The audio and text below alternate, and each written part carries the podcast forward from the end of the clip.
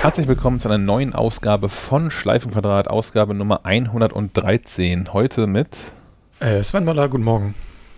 Sophie Böhmer, hallo. Und mir, Sebastian Schack, guten Tag.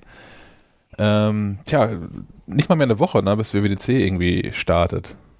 Ja, hoffentlich können wir die noch gucken. Nicht, dass die, die unsere Geräte vorher leer gesaugt sind. Ja, wieso denn leer gesaugt? Du möchtest gleich durchstarten? Sehr gut. Ja, ich dachte, ich fange gleich mal damit an. Na, dann mal los. Denn es, es mehren sich die, die Berichte darüber, dass wohl das letzte Update iOS 14.6 den iPhone-Akku ähm, leer saugt. Ist euch das auch schon aufgefallen? Ich bei euren Geräten? Ich kann da bedingt mitreden. Also ja, mein Akku ist deutlich schneller leer. Ich habe jetzt aber auch, um das zu testen und einen vernichtenden Artikel auf MacLive irgendwann zu veröffentlichen, ich habe hier so eine, so eine ähm, Cryptocurrency Mining App auf dem iPhone laufen im Hintergrund. Ach, du willst den Akku oh zerstören. Ne? okay. Äh, ich, ich würde einfach, also dass, dass, dass, der Akku hier bei gutem Willen aktuell einen halben Tag durchhält, würde ich voll und ganz darauf schieben. ähm, also ich, ich ich wusste das nicht, äh, aber jetzt, wo du es sagst, ja, mein Akku ist irgendwie schneller leer, als es mal vor ein paar, äh, sagen wir, Wochen noch, so, noch war. Deswegen, hm. Ja, und auch unter dem, unter dem Artikel auf MacLive.de haben das auch viele Leserinnen und Leser bestätigt, dass denen das auch aufgefallen ist. Da muss Apple nochmal was nachlegen. Das heißt, erwartet uns jetzt irgendwie die, die, die nächste lustige Welle von Apple macht Telefone langsamer, schneller leer, damit man neue kauft, der ganze Quatsch wieder? Ja, das betrifft ja sogar aktuelle Geräte. Das, da würde ich sagen, das ist ein bisschen früh. nicht bevor nicht das iPhone 13 vorgestellt wurde. Naja, es sind nur drei Monate hin, vier Monate, bis es rauskommt. Diesmal machen sie es machen, machen früh genug, damit man ihnen das nicht so punktuell ja. vorwerfen kann. Und auch um Leute über Monate hinweg mürbe zu machen. Ja, genau. Ja, der, der ganze Schwachsinn. Das, ich halte das nach wie vor für total albern. Warum, warum sollte Apple das tun? Apple lebt davon, dass die Menschen die Geräte mögen und deswegen deutlich mehr bezahlen, als man bei anderen Herstellern häufig bezahlt. Ähm, ich meine, klar, auch, auch Samsung und, und Google, nee, Samsung und, und wie heißt anderen Huawei haben Telefone, die unfassbar teuer sind und in der gleichen Preiskategorie sind. Aber man bekommt ja deutlich günstigere, äh, hardware-technisch ähnliche Telefone zumindest. Apple hat nichts davon, dass das Menschen sauer auf die Geräte sind. Hm. Naja, halt das irgendwie für Quatsch, aber naja. Ich habe gerade mal geguckt in meine Batteriestatistik der letzten zehn Tage. Aktivität pro App, Safari hat irgendwie vier Stunden. Ähm, und im Hintergrund es ist Castro mit 30 Stunden. oh, ich, ich denke mal, ich gucke hier gerade mal in meine in die Einstellung. Ich fürchte, was dass. Ist denn, was ist denn Castro? Das ist meine Podcast-App. Ah, okay. Die läuft halt dauerhaft. Nicht schlecht. es ist bei mir ganz ähnlich. Ich habe 35 Prozent. Äh, es ist Pocket Casts. Bei mir ist es fast 60 Prozent Twitter. Bist du etwa ein bisschen süchtig? Vielleicht. Aha. Da habe ich übrigens einen guten Trick, um sich da ein bisschen zu konditionieren vielleicht. Aber da, also ich nutze auf dem iPhone, auf meinem Homescreen nutze ich oben äh, das, so, so, ein Widget, das mir die Siri-Vorschläge macht. Ja, das mhm. richtet sich dann ja noch ein bisschen nach der Nutzung. Das klappt auch relativ gut, dass ich oben habe ich halt acht Apps, die das Telefon mir einfach vorschlägt. Und da habe ich jetzt einfach mal Twitter aus den Vorschlägen ausgeschlossen. So dass ich nicht immer auf Twitter tippe und immer auf Twitter ja. rumhänge und so. Also Twitter ist halt mein, äh, meine Hauptbeschäftigung, so die ich am, am Handy tatsächlich mache. Ähm, die, ich habe die, diese, diese Zeitbegrenzung drin, dass ich. Äh, ich auch. also mein, Freund sagt immer, warum hast du die drin, wenn du eh immer sagst, noch 15, 15 Minuten länger? Aber es funktioniert. Also ich mache die manchmal dann auch wirklich, also wenn ich sie auch nur einmal deswegen ausmache, dann, dann funktioniert es ja schon. Auch wenn ich sie vielleicht dann wieder aufmache und dann noch mal irgendwie äh, 15 Minuten äh, länger dran sein will, aber es funktioniert. Also es hat mein, ich glaube, es hat meinen Konsum durchaus ein bisschen äh, verringert, sag ich mal. Aber, aber Sven, Sven, macht dir das nicht irre, dass dann da auf dem Homescreen ständig andere Apps sind und man nie weiß, wo man hintippen muss? Ja. Nö, das stimmt. Also es ist ja nur die, sind ja nur die oberen beiden Reihen. Also die, wo ich eh schwierig hinkomme, weil ich so kleine Hände habe. Okay. Ähm, nee, also nee, das funktioniert relativ gut. Und ähm, ich habe hab auch so Rituale wie, keine Ahnung, abends mache ich hier nochmal Musik an und so mit, mit einer App. Die taucht auch dann abends da auf und das funktioniert eigentlich ganz gut. Hm. Ich habe, dann habe ich den, den Rest habe ich so fest, feste Position. Wobei okay. ich sage, ich benutze auch nicht so viele verschiedene Apps und wir haben ja schon mal darüber gesprochen, dass ich die meisten Apps, die ich irgendwie nutze, dann auch über die Suche starte. Also so ähnlich wie auf dem Mac nutze ich auch Spotlight, um, um Apps zu starten, mache ich das auf dem iPhone eigentlich auch. Also ich habe die hab da ein paar Apps auf dem Homescreen und den Rest mache ich halt über die Suche. Hm. Ansonsten frisst bei mir gerade noch, habe ich gerade gesehen, Trade Republic ordentlich Akku. nachdem ich Weil damals mit dem Bitcoin-Kurs nicht hinterherkommen, oder? Ja, nein, nein, nachdem ich damals ja diese GameStop-Geschichte verpasst habe, war ich ja diesmal rechtzeitig dabei bei äh, äh, AMC, aktuell Wall Street Bets ist das Stichwort. Ähm, mhm. Und nein, ich gebe hier keine Tipps, um, um Aktien zu kaufen oder irgendwie sowas. Da muss schon jeder selbst auf die Schnauze mitfallen. Aber ich habe rechtzeitig da vor, vor einer Woche, als das losging, Aktien von AMC gekauft. Und die sind seitdem 183 Prozent gestiegen. Hm. Und entsprechend panisch gucke ich inzwischen häufig genug da mal rein, um rechtzeitig mitzubekommen, wenn es wieder bergab geht, den Scheiß loszuwerden. Was ist denn AMC? AMC ist eine Kinokette in den USA. Okay. Ja. Und warum gehen die jetzt so ab? Machen die wieder auf? Nee, das ist dasselbe, dasselbe so, ähm, kam ach. damals mit, mit GameStop, dass ah, okay. ähm, Menschen versuchen mit Leerverkäufen Geld mit dieser Aktie zu machen und damit natürlich auch dem Unternehmen dann zu schaden dadurch. Äh, also es ist ein Nebeneffekt, dass dem Unternehmen dadurch geschadet wird. Und es gibt auf, auf Reddit gibt es ja inzwischen so eine, mh, einen Zusammenschluss von Menschen, die sowas irgendwie scheiße finden. Und äh, unter, unter dem Reddit Channel, heißt das Channel, Subreddit, ähm, Wall Street Bets auf sowas hinweisen. Und dann stürzen sich Horden von Menschen auf unfassbar billige Aktien.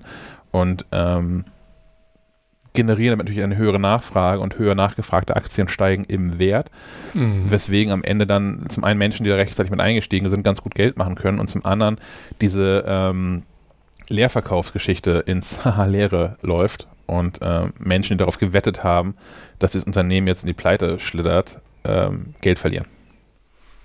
Und Hedgefonds äh, gerettet werden müssen dann, ne? Ja, genau. ja. Und das hatte mit, mit der GameStop-Aktie schon ganz gut geklappt für eine Zeit lang. Ist dann irgendwann haben dann Leute, haben doch zu viele Menschen ähm, ihre Gewinne da irgendwie abge, abgeschöpft und dass die Aktie dann doch wie ein ganzes Stück eingebrochen ist, zumindest. Ähm, aber das zeigt ganz gut, dass man mit so äh, Massenbewegungen auch auf diesem Finanzmarkt inzwischen durchaus was tun kann gegen, gegen Fonds und, und sonstige ähm, komische Konstrukte. Naja. Also wenn ich irgendwann hier nicht mehr erscheine zur Arbeit, wisst ihr, hat alles funktioniert. ich bin, dann ist der Plan aufgegangen. Okay. Wäre schön, wenn du reich, hin und wieder noch nicht mehr. für einen Podcast reinkommst. ja. So ungefähr, ja. Ich, ich, ich möchte gerade ganz kurz nochmal nachtragen, dass wegen Twitter, weil das so klang, als wäre ich 60 Stunden auf Twitter gewesen. Das stimmt nicht. In den letzten sieben Tagen war ich siebeneinhalb Stunden. Das finde ich, finde ich okay. Das ja. ist unter einer Stunde pro Tag. Ja. Ich hatte jetzt ein bisschen Angst, dass das, dass das jetzt mein Image ist. Ja, bei, bei, Twitter bin ich auch, äh, wie sag mal, kulanter. Das, also Twitter sehe ich ja noch, sehe ich bei mir ja selbst, ist bei mir auch sehr viel ähm, Informations- und Nachrichtenbeschaffung, weil ja, ich genau. nutze das halt viel, um auch Nachrichten, die Nachrichtenlage zu checken. Das mache ich nicht auf irgendwelchen anderen Seiten oder so. Mhm. Deswegen ist Twitter noch okay. Wäre das jetzt irgendwie, keine Ahnung, Pinterest oder Instagram, würde ich sagen. oh. Nee, zum Glück nicht. da, da sehe ich irgendwie nicht so den, ähm, Informationsgehalt drin. Ich habe diese Funktion neulich einem, einem Freund gezeigt und damit mit weitem Abstand, mit weitem Abstand vorne die 9gag-App. Oh.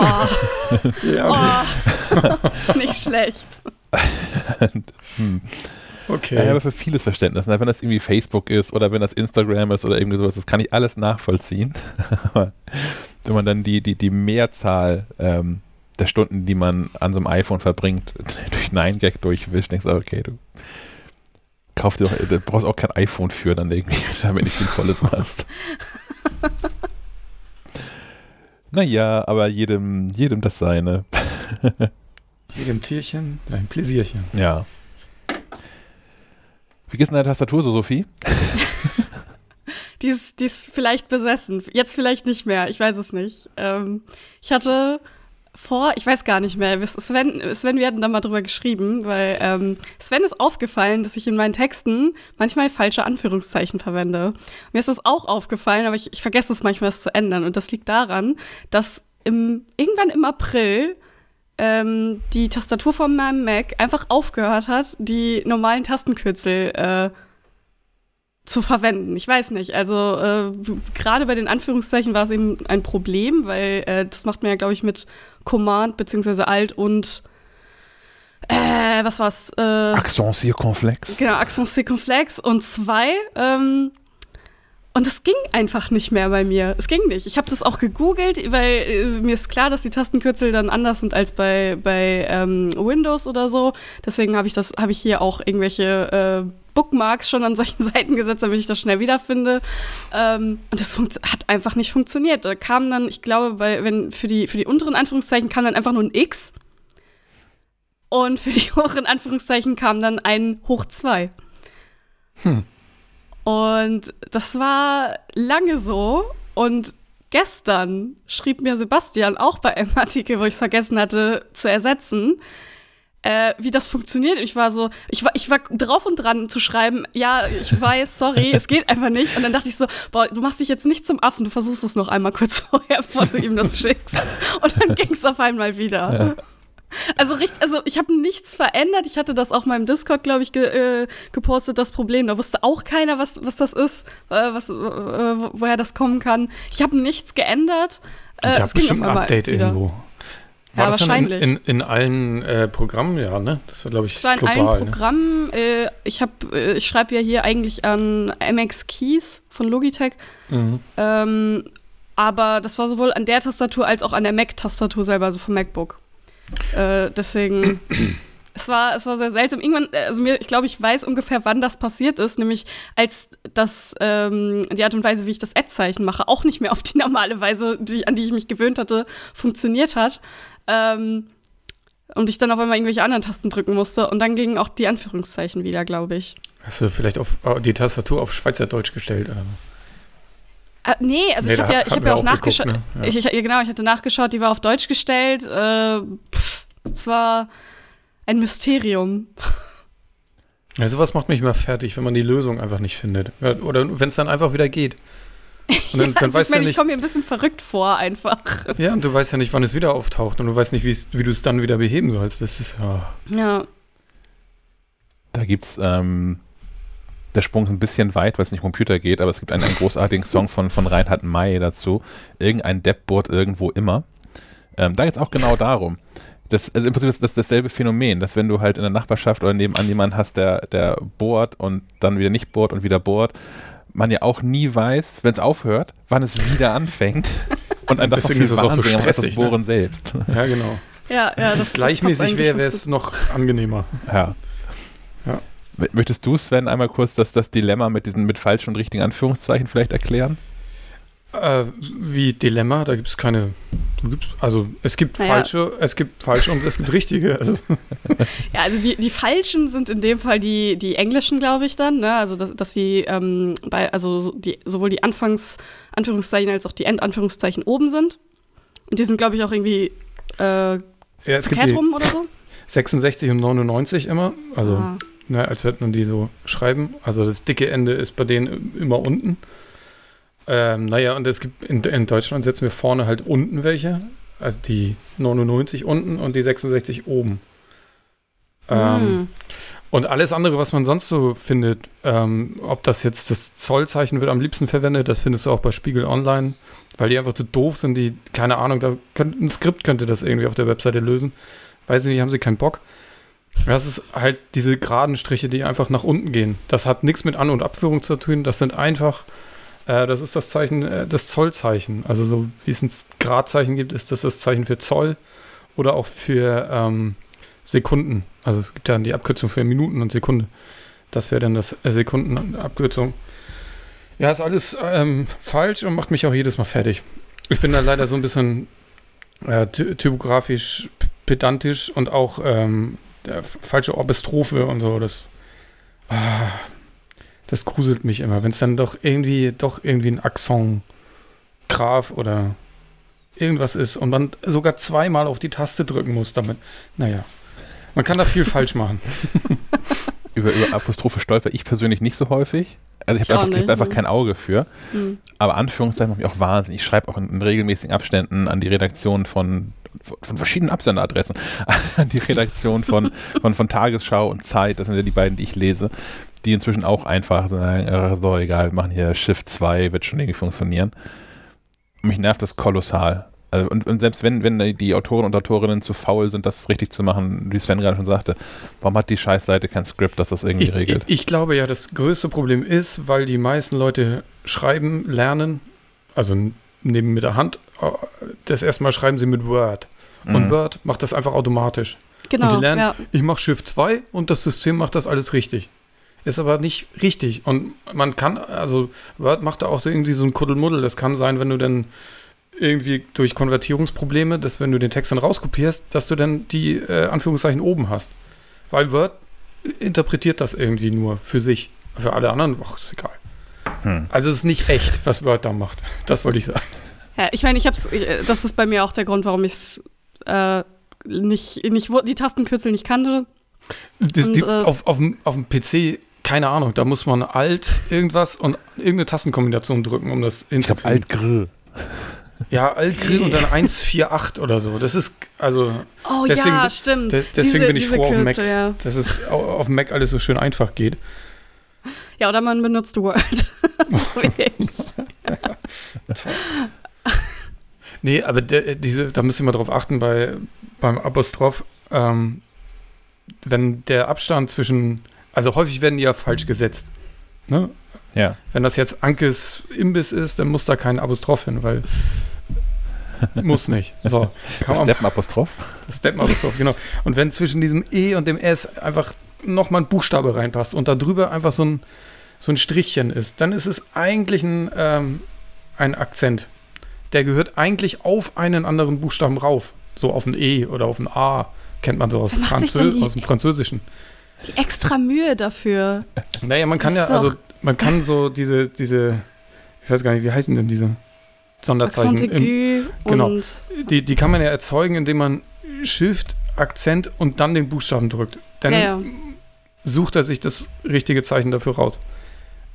Wenn man aber dieses Apostroph setzen will, den, äh, den falschen, dann muss man da zweimal drauf drücken. Und eins wieder löschen. Also das ist total. Ach, oder man drückt es und macht dann eine Leertaste, dann kommt das, also drückt die Leertaste, dann kommt das auch. Ist alles falsch, richtig geht es mit. Und jetzt pass auf. Alt, Shift, Schweinegatter, wie nennt sich die? Schweinegatter. Raute? Raute ist das. Schweinegatter. Das mag ich. Das genau, Alt, Shift, Raute, nur so. Es muss nämlich auch eine kleine, äh, eine kleine 9 sein da oben. Wenn es eine 6 ist, ist es auch falsch. Hm. Alt-Shift-Raute. Verrückt. Funktioniert, ne? Oh. Ja, ja. Krass. Hm. Ich habe derweil mal, keine Ahnung, ob ihr das, ob ihr da besser gebildet seid als ich. Ich habe derweil mal nach über 30 Jahren mal gegoogelt, ähm, wofür Alt-Gr eigentlich steht. Hat das jemand von euch jemals getan? Nee. Alternative Grafik. Hm. hm. Ergibt Sinn. Gibt's auch. Nee, ist so ein Windows-Ding, ne? Das ist so ein Windows-Ding, ja. Also, beziehungsweise also allgemein so ein PC-Dings. Hm. Naja, ähm, nochmal ein, ein abschließender Tipp, falls man das irgendwie, äh, falls man irgendwie ganz abstruse äh, ähm, Buchstaben braucht oder so, kann man natürlich in den Taster, in den Systemeinstellungen der Tastatur, ich gehe da selbst mal schnell hin, damit ich keinen Quatsch erzähle, ähm, kann man sich die, wie heißt es hier genau? Sonderzeichen? Ja. Genau, das kann man sich anzeigen lassen. Nee, das meine ich nicht. Verdammt. Guck gerade mal, wo das sein mag. Ist das nicht unter Tastatur und dann Sondertasten? Also man, kann sich ja die Tastatur, also die Eingabequellen in der Menüleiste anzeigen lassen. Ja. Und man kann sich auch die Emojis und Sym Symbole über, diese, äh, Menü, über dieses Menü-LED aufrufen. Da kommt man an alle anderen oder alternativ lässt man sich die Tastatur einblenden. Jetzt geht es gerade gar nicht. Das ist unter Tastatur Eingabequellen. Da gibt es einen Haken Eingabequellen der Menüleiste anzeigen. Genau, wenn du da draufklickst, dann siehst du halt diese virtuelle Tastatur, richtig? Ähm, die kann ich mir dann darüber anzeigen lassen. Da habe ich so, so ein Ja, Menü-LED oben und kann dann sagen Emoji und Symbol einblenden oder Tastaturübersicht einblenden. Genau, und dann kannst du verschiedene Tasten drücken, wie Alt oder Command oder Shift, und dann siehst du, wo sich die Sonderzeichen dahinter verbergen. Bei mir ist es gerade kaputt. Direkt der nächste Aufreger. ähm, Ich will jetzt nicht neu starten, dann müssen wir neu nee, mach mal, mach mal bitte nicht. Aber Router neu konfigurieren wir vielleicht nicht. Ja, okay, geht los. Mittendrin ist auch gut, ja. Was soll schief gehen? Gibt ja so ein 5G-Backup irgendwie. Dann oh weia. Gut. Wie schaffen wir jetzt den über, über den, die. Ja, unklar. Ich habe auch ein bisschen vergessen aus der Vorbesprechung, wie wir weitermachen, ehrlicherweise, in welcher Reihenfolge. Naja, also Ich wir- jetzt das das Quiz dran. Ja, genau, aber genau, weil ja wir kurz vor der WWDC stehen. Und ähm, bevor wir hier jetzt rumorakeln, was es da so alles gibt, können wir ja einmal kurz abfragen, was wir überhaupt wissen, beziehungsweise was Herr Schack weiß, weil er ist so lange dabei. Wir, ich weiß nichts, ich habe alles vergessen, so viel ist neu. Deswegen haben wir hier ein paar Fragen rausgesucht. Ich habe ein bisschen Sorge, dass das eine total Blamage wird. Ah, wir können ja ganz Deswegen entspannt schon. anfangen. Ähm, Ich obwohl habe wir hab noch. eine ganz kurze, eine kurze erste Frage. Wie lange schaust du die schon, die WWDC? Also seit wann guckst du die regelmäßig? Oder wann Bei hast du die, welche war die erste, die du Bei geguckt der Antwort hast? gibt es auch keine richtig oder falsch. Ja, Da gibt's- da gibt's so ein bisschen zum. Aufwärmen. Ähm, die erste, die ich tatsächlich gesehen habe, allerdings habe ich die nicht, also ich habe den Nachgang gesehen, wie das damals auch so üblich war, war tatsächlich WWDC 2002. Das Boah. war, also Krass. ich glaube, das wird die, muss, muss 2002 gewesen sein. Das ist nämlich die, wo sie den Sarg auf die Bühne gerollt haben, um äh, macOS 9 zu beerdigen und macOS 10 vorzustellen. Jetzt hast du mir schon, jetzt hast du schon eine Frage von mir beantwortet. Punkt. Genau, meine Frage lautete dazu: Wie verkündete Steve Jobs das Ende von macOS 9? Ja, same. Gut. Das war der berühmte Sarg. D- Okay. Genau, mit, mit, so, einer- richtig mit so einer, so einer Trauerrede auch irgendwie so mit Ja. hier irgendwie Mhm. macOS 9 war uns allen ein treuer Freund, irgendwie sowas, bla bla. Hm. Fand Okay, ich ge schon, schon einmal damals kurz, super merkwürdig. gehen wir einmal kurz äh, noch ein Stück weiter zurück. Äh, wo fand denn 1983 die erste WWDC statt? Wann? Wo? Wann habe ich ja gerade verraten. Ja, das habe ich akustisch nicht verstanden. Entschuldigung. Sagst du es nochmal? Achso, wo fand 1983 die erste WWDC statt? 83, ein Jahr vor, vor Macintosh. Hm. Das könnte in diesem, diesem, diesem komischen, ich, also ich weiß tatsächlich nicht, das mal vorweggeschickt. Ich könnte mir auch vorstellen, dass das in diesem komischen Computerclub war, wo Wozniak und Jobs vorher auch schon all ihre Computer mal so vorgestellt haben, in Apple I und so, also in, in oder bei San Francisco irgendwo. Ja, Aber wahrscheinlich in, falsch, in ne? Monterey Hm. fand das statt. Wo genau, kann ich jetzt leider nicht sagen. Es ist kein Punkt. Okay. Sophie, hast du noch eine Frage? Äh, ich ich merke schon, ich glaube, meine Frage sind zu, sind Aber- zu einfach, aber ich, äh, ich guck mal. Aber das, das war auch, einmal kurz nochmal erzählen, das war auch, das war auch eine Trickfrage. Dies- Es hieß doch damals noch nicht WWDC, oder? Die gab es doch erst in, in den 90ern oder so. Habe ich so gefunden. Können wir nachher drüber diskutieren. Ja. Hinten auf dem Schulhof. Okay, dann äh, weiß ich nicht. Das ist wahrscheinlich einfach für dich, aber ich, ich, ich stelle sie trotzdem. Ähm, in welchem Jahr hörte Apple auf, Mac OS nach Großkatzen zu benennen und wie hieß das erste ohne Katzennamen? Das ist ja gar Das- nicht so lange her, oder? Das ist nicht so lange her. Das war Craig Federighi schon, der das vorgestellt hat. Ähm, das erste, was nicht nach Großkatzen benannt war, war Mavericks. Mhm. Und ähm, wann mag das wohl gewesen sein? Das ist, das müsste ich jetzt rückrechnen, glaube ich. Ähm, 15 ist El Capit 15 ist El Capitan.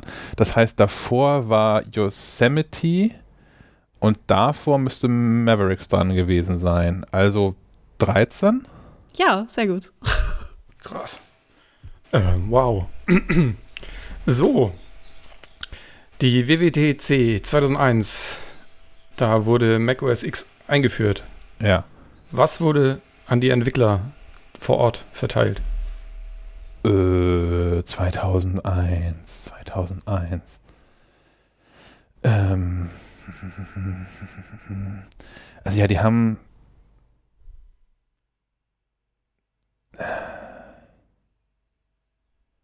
haben die nicht haben die nicht ein Powerbook bekommen? Aber doch auch nicht alle, sondern irgendwie so äh, lotteriemäßig, oder? Ähm, nein. Also haben sie bestimmt auch irgendwann mal, aber jetzt 2001 zur Einführung von Mac OS X haben sie alle Lederjacken mit einem blauen gestickten X bekommen. Huh. Hm.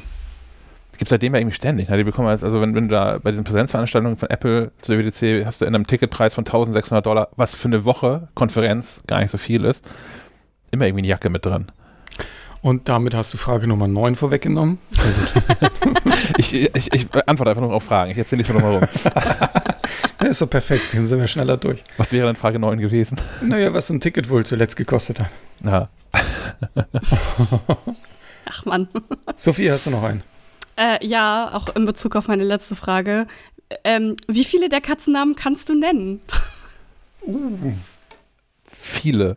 Ähm, Wenn du sie in der richtigen Reihenfolge machst, kriegst du einen extra Punkt. Oha.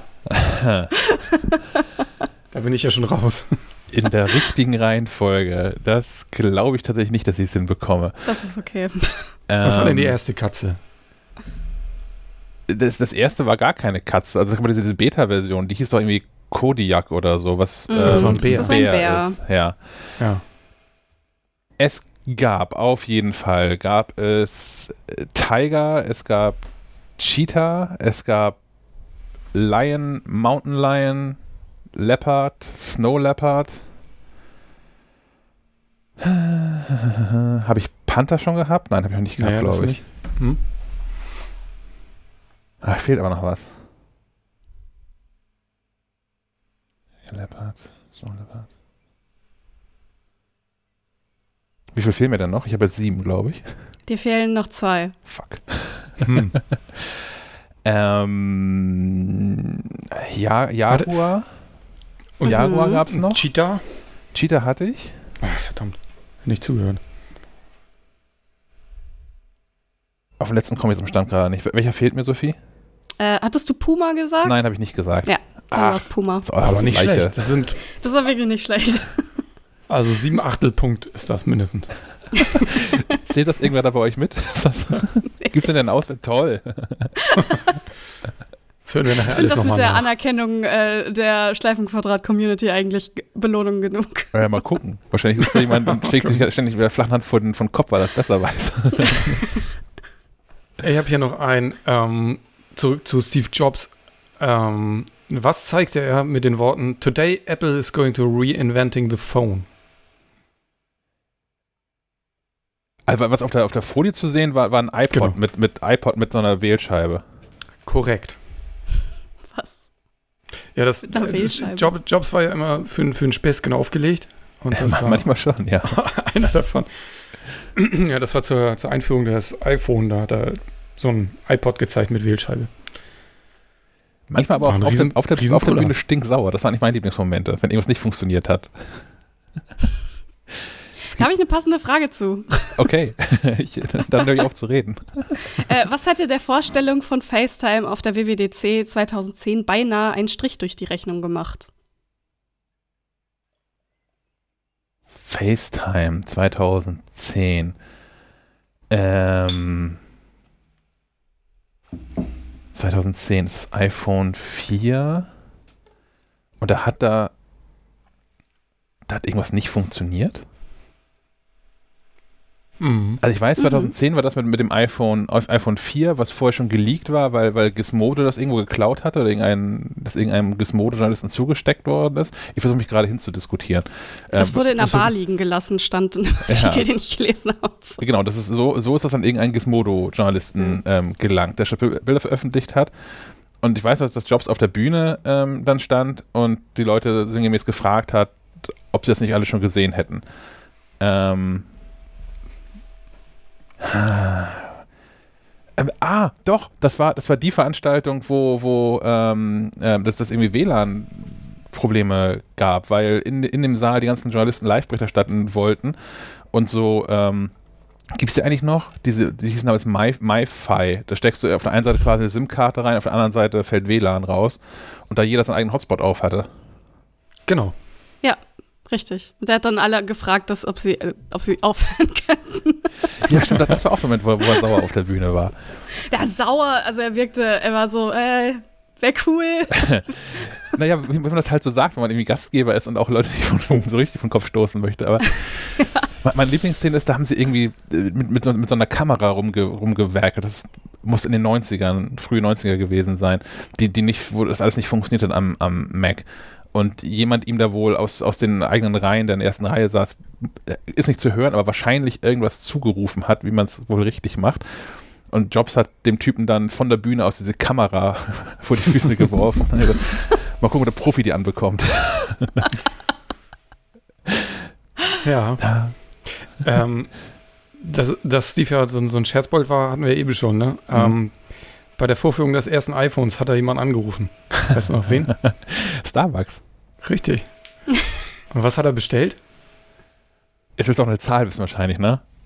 Er hat hat gezeigt, dass das iPhone auch telefonieren kann und hat in einem Starbucks angerufen und hat da Kaffee bestellt. Aber keine Ahnung, für, für alle, für alle im Publikum. 4000 oder irgendwie sowas? Ja, 4000 genau. 4000 Latte, Latte to go. nee, er hat, ähm, damals hat er Google Maps auf dem iPhone quasi gezeigt. Und dass man darüber dann die Läden finden kann und auch direkt ah. daraus dann anrufen kann. Ja. Ja, ja. Auch richtig. Sophie? Äh, ja, ich habe nur noch eine Frage, aber ich glaube, das ist, das, die ist zu einfach. Ich, irgendwie schäme ich mich fast schon, dass ich die aufgeschrieben habe, weil ich glaube, du hast es auch schon gesagt. Wer aber, ist Apple-Chef nach Steve Jobs? Ähm, nein. das, hätte ich sogar, das hätte sogar ich gewusst. Ähm, in welchem Jahr wurde das erste iPhone vorgestellt, wie gesagt? 2007. Ja. Januar 2007. Allerdings vorgestellt auf der Dings, wie hieß das noch? Mac, Macworld. Macworld. Mhm. Ach, äh, nicht in, bei der WWDC? Ja, alles das gleiche im Prinzip. Oh, okay. wann wurde das erste iPad vorgestellt? 2010. Ja. Ähm, ist auch richtig. Äh, wann hielt Jobs denn seine letzte Keynote?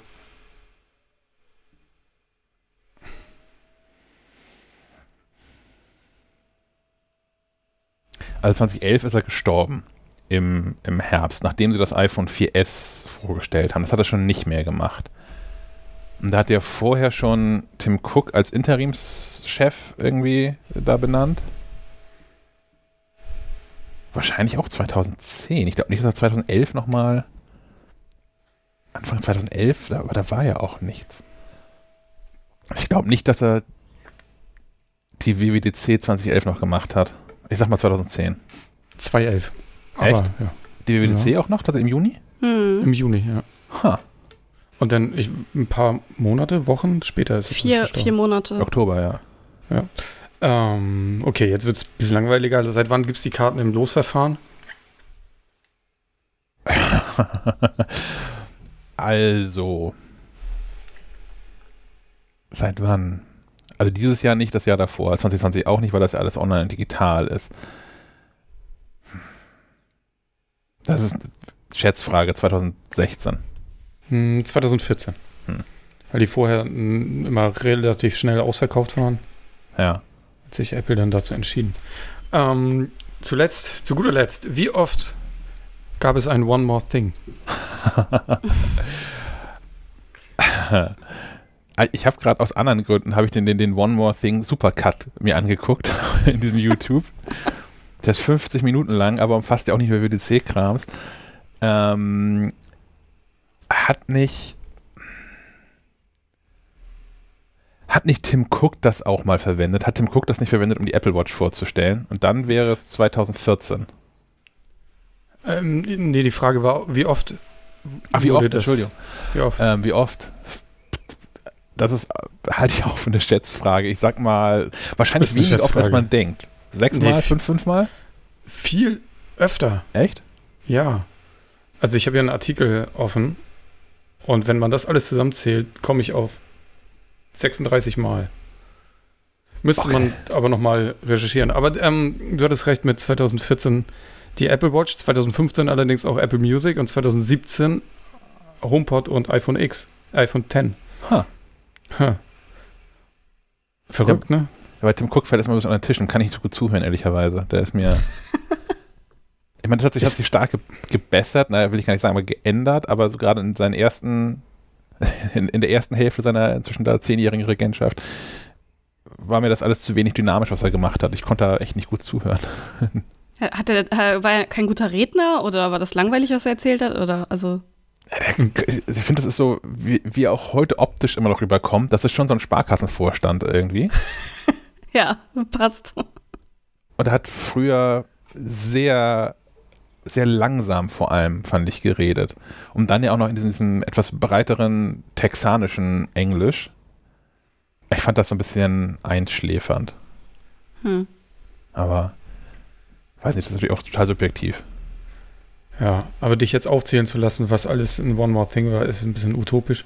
Die 36. nee, das, das war sehr viel.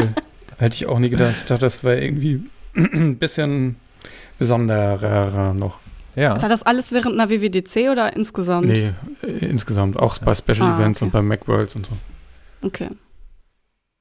Ja, von mir aus war das alles. Das war ja, boah, überraschend viel. Ich, ich, was du auch, ich hatte, ich hatte wirklich Sorge davor. Ich bin ein bisschen froh, dass ihr gnädig wart. und nicht so völlig aber so einen Kram gefragt habt. Naja. Naja. Puma. Der ärgert Puma. mich. Damit habe ich dich gekriegt. ja, das, das, ärgert mich tatsächlich, ja. Ich, ich habe doch irgendwie letzt, letztes Jahr letztes Jahr habe ich doch, ähm, als, als macOS, äh, das neue macOS vorgestellt wurde, so, so einen unfassbar langen Artikel geschrieben, wo die alle nochmal aufgezählt sind und beschrieben wird, was da passiert ist und so. In, auch in der hm. richtigen Reihenfolge.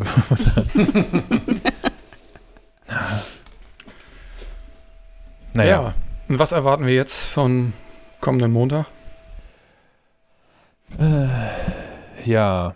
Mm, ich bin mir nicht so ganz sicher, ehrlicherweise. Also ich, ich könnte mir gut vorstellen, dass es auf Hardware-Seiten was Neues gibt, dass da eine neue Generation von diesem M-Chip vorgestellt wird. Ob es auch schon Geräte dazu gibt, weiß ich nicht. Aber die WWDC, die Entwicklerkonferenz, wäre irgendwie der richtige Ort dafür, um was zu, zu Prozess, Prozessoren und, und Chips und sowas zu sagen. Ist das, hm. also ich, ich, das ist so meine uneducated Frage, weil ich habe auch ein bisschen danach gelesen ist es nicht ein bisschen verrückt, dann schon, also einen neuen Chip anzukündigen, wenn noch nicht mal in jedem Gerät, das sie so haben, der alte, also der, der jetzt gerade neue drin ist? Ich glaube, dass es ein bisschen genau darum geht. Also ich glaube, dass der mh, hm, noch nicht in allen Geräten drin ist, weil er gar nicht in alle Geräte kommen wird. Mm. Also ich, ich kann mir gut vorstellen, das ist so die Theorie, die ich am, am sinnvollsten finde, ähm, dass sie in dem zum Beispiel im großen MacBook Pro, was man ja noch nicht hat, da direkt den neuen, noch schnelleren, noch besseren Chip reinballern wollen. Vielleicht auch, um die Geräte besser zu, zueinander, voneinander zu differenzieren. Ja, okay, ja. Und mit dem, mit dem Mac Pro, wo er noch drin fehlt, kann er einfach nicht mithalten. Also da wurde da irgendwie deine, ich weiß nicht, wie, wie viele Kerne, Intel-Kerne kannst du in den MacBook Pro, in, in den Mac Pro konfigurieren? 18 oder irgendwie sowas? 24? Hm, eine Menge.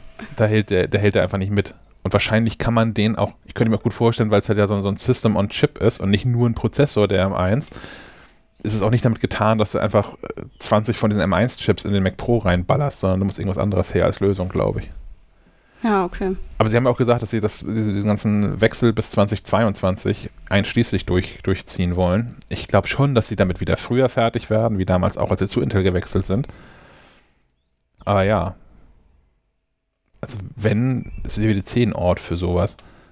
Was ich jetzt gesehen habe, diese ganzen ähm, Renderings von, von einem bunten MacBook Air, dass das glaube ich irgendwie nicht, dass sie jetzt nach einem halben Jahr schon wieder das nächste MacBook Air fest vorstellen. Ich glaube schon, dass sie jetzt diesen M1-Chip erstmal so lange drin lassen in den ganzen Geräten, ähm, bis sie jetzt einmal die ganze Reihe durch haben. Genau, die sollen erstmal die komplette, das komplette Portfolio einmal updaten. Ja. Und dann können sie anfangen, irgendwie zu aktualisieren. Und hier große, bunte MacBook Pros glaube ich auch nicht dran, ne? Nee, das haben wir ja schon mal diskutiert, dass sie, dass sie schon die, Unterscheidung wieder machen werden oder hoffentlich machen werden. Bunt ist halt für den Anwender und farblos ist für die Profis. Ja. Hm. Ja, und sonst halt Updates aller Betriebssysteme, ne? Also iOS, macOS, iPadOS, watchOS, tvOS. Was ich kann man da so erwarten? Ich habe bei, bei Instagram vorhin mal gefragt, ähm, was denn unsere Leser und Leserinnen so am liebsten hätten. Und die freuen sich alle auf iOS und iPadOS. Ähm, dicht gefolgt von Hardware und erst dann kommt macOS. Naja, und dann noch dieses WatchOS und so, aber das ist ja. Der Mac hat es nicht leicht. Nee, es war ja auch ein Riesen-Update jetzt. Es, ja. Pff, ja. Ich, weiß nicht. ich glaube einfach, mehr Leute haben ein iPhone als ein äh, Mac. Ja, oder? auch das, ja. Ich weiß nicht, also die einfachen sind, glaube ich, tvOS, da erwarte ich genau gar nichts von. so, da haben sie garantiert wieder irgendwie einen neuen Pay-TV-Sender aus den USA mit an Bord, der jetzt auch in, in, in der Apple TV-App mit drin ist oder irgend sowas, so, so ein Quatsch bestimmt. Also Sachen, die keine Relevanz für den europäischen Markt haben, glaube ich, kommen da wie so häufig. Aber da kann ich kurz äh, einwerfen in, in den News, gerade ein paar Stunden alt, dass ähm, Apple TV, die App, jetzt ja. auch endlich auf andere Android-TVs kommt, unter anderem Philips. Ah.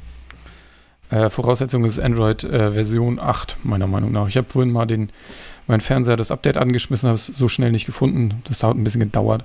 Ich habe Android 9, glaube ich, drauf. Aber das wäre für mich super, weil dann muss ich nicht mal ein zweites Gerät anschmeißen oder muss auf dem iPad gucken oder so. Kann dann direkt auf dem Fernseher das machen. Warum sie nicht auch wie Android auf so Fernseher gehen mit diesem TV-OS, das verstehe ich auch noch nicht so richtig. Also, dass sie Fernseher also, herstellen ah. auch? Hm. Nee, dass sie die, die Software liefern. Ach so, so, okay. Ah, also Betriebssystem für Fernseher ver verkaufen ja. an, an, keine Ahnung, Sony, Samsung, wie sie auch mal heißen. Ja. Hm, ja. Ich könnte mir ja vorstellen, dass das, dass das einfach nicht funktioniert, weil, weil Apple da ganz andere Sicherheitsstandards und sowas hat, die so, so ein Ho Chi Minh Flower Power Industries Fernseher nicht liefern kann. Das mag sein, ja. Aber es hat, es hat Apple auch noch, also ich weiß, es ist immer ein Scheißargument und ich raste aus, wenn das jemand bringt, aber das haben sie noch nie gemacht. Das haben wir noch nie gemacht. also das ist echt lange her. Das, wann, wann, wann war das, als das, das Apple nochmal, äh, dass das Mac-Betriebssystem lizenziert hat an andere Hersteller? Also irgendwie, keine Ahnung, Ende der 80er, Anfang 90er oder sowas? Also es gab es ja mal eine Zeit lang, aber und in den 90ern mhm. auf jeden Fall, aber das glaube ich nicht. Das wird aus Prinzip auch nicht passieren. Ja, ich dachte eigentlich auch, dass das so ein bisschen zu, auch zu der Firmenphilosophie gehört, dass die so nur für sich selbst, für ihre eigene Hardware auch äh, Software äh, herstellen, ja. oder nicht? Ja. ja, das funktioniert ja so lange, wie sie jetzt aber auch Dienste haben, die auf anderen ähm, Systemen relevant sind. Also mhm. dieses, dieses Apple TV oder dieses Apple TV Plus, das kriegst du ja sonst nicht. Ja. Also das ist schon schlau, dass sie die Software auch auf, auf Android bringen, genauso wie sie Apple Music ja auch auf Android gebracht haben. Ja, also ich habe ja jetzt zum Beispiel eine, eine Playstation, da habe ich, äh, hab ich äh, Apple TV drauf. Das geht. Genau. Ja. Ich könnte mir aber auch noch vorstellen, dass Apple für, für so ein Fernseherbetriebssystem Geld sehen wollen würde, wohingegen du ja Android einfach draufschmeißen kannst und läuft irgendwie. Mhm. Zumal ja, wenn ich das richtig weiß, also mein, mein Fernseher hat kein Android. Mein Fernseher hat WebOS, was immer das ist. Ähm, ich nutze es nicht. Ich weiß, dass er das hat, aber ich habe das noch nie wirklich aktiv genutzt. Ähm, das, also diese, diese Android-Dinger kommen aber auch ohne den Google Play Store, oder? Das sind ja auch alle so einen eigenen Shop da irgendwie drin und deswegen auch keine Lizenzgebühren an Google und all sowas. Also meiner hat den Store drin. Ja? Okay. Hm. Dann liege ich da falsch mit der Theorie. Ach, da gibt es doch so viel Verschiedenes. In dieser, da, in dieser Fernseh, Fernseherwelt steigt doch keiner durch. Ja. WatchOS glaube ich Hm. auch nicht an wirklich große Aktualisierungen. Da werden sie sicherlich jetzt irgendwie ein bisschen was vorstellen, aber ich glaube, dass der große Sprung dann erst kommt, wenn sie die Uhr auch vorstellen, weil da neue Hardware drin sein wird. Hm. Wir haben ja neulich schon mal hier gesprochen über dieses, dieses Blutdruckmessdings, was ich hatte, was irgendwie optisch den Blutdruck misst und das auch hinreichend genau tut. Und ich glaube, bei all sowas wird, wird Apple dann erst mit der, mit der neuen Uhr auch vorstellen. Ich kann mir sonst höchstens noch vorstellen, dass sie jetzt schon mal irgendwie sagen, ja, guck mal hier, wir haben noch drei neue Sportarten gefunden, die jetzt auch in der Fitness-App drin sind und irgendwie sowas. Aber ja, da habe ich auch wenig Erwartungen dran. iOS, keine Ahnung, was. Puh. Ich habe ich hab nur ein, ein, eine Feature, was ich mir wünsche, aber habt ihr irgendwie was? Nee. Ich lasse das einfach so äh, mit mir passieren. Ich, ich akzeptiere einfach alles, was neu kommt. Ich finde alles geil. Das ist die richtige Apple-Kundenmentalität. Interaktive Widgets fände ich ganz geil.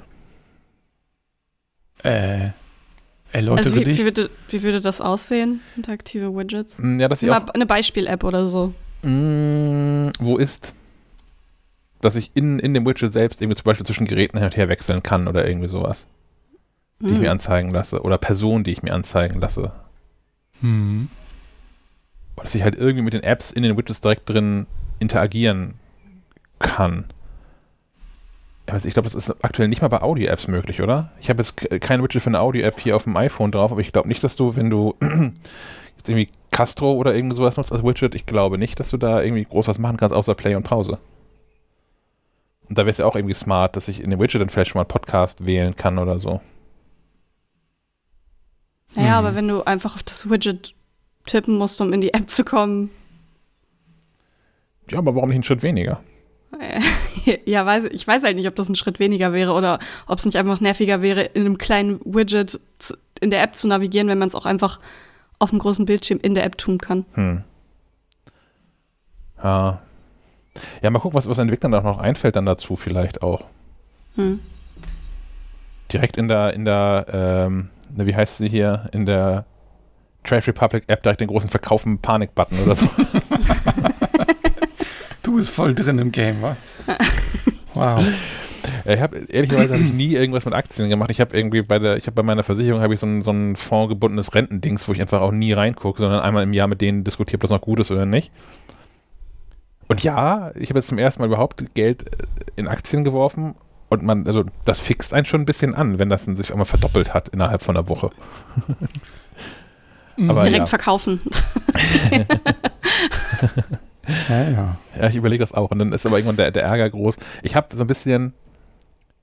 Ist, das gehört, glaube ich, auch mit in den ganzen FOMO, Fear of Missing Out Quatsch. Ich habe damals mit Bitcoin recht früh angefangen, als das irgendwie losging. Und da habe ich schon mal erzählt, glaube ich, für, für, für, für Ja, ja. mehrere Bitcoins damals in, in Berlin Burger und, und Getränke gekauft.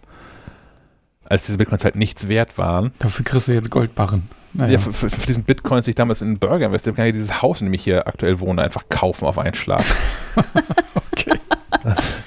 ja, das ist aber auch verrückt. Und, und Ja. bei, bei, bei dieser Aktiennummer ist es ja no, auch nicht so normal, wie das jetzt aktuell da bei, wie heißen die nochmal? Äh, AMC? AMC läuft. Also, normalerweise kaufst du Aktien, machst das Ding zu und guckst in fünf Jahren wieder rein. So. Ja. Weil alles andere ist, glaube ich, ungesund. Ja, das glaube ich auch. Und deswegen, also ich merke das ja auch, ne? Man, man wird tatsächlich da ein bisschen, gucke ich noch häufiger rein als viel in Twitter. Ich gucke gar nicht so auf den, Twitter rein.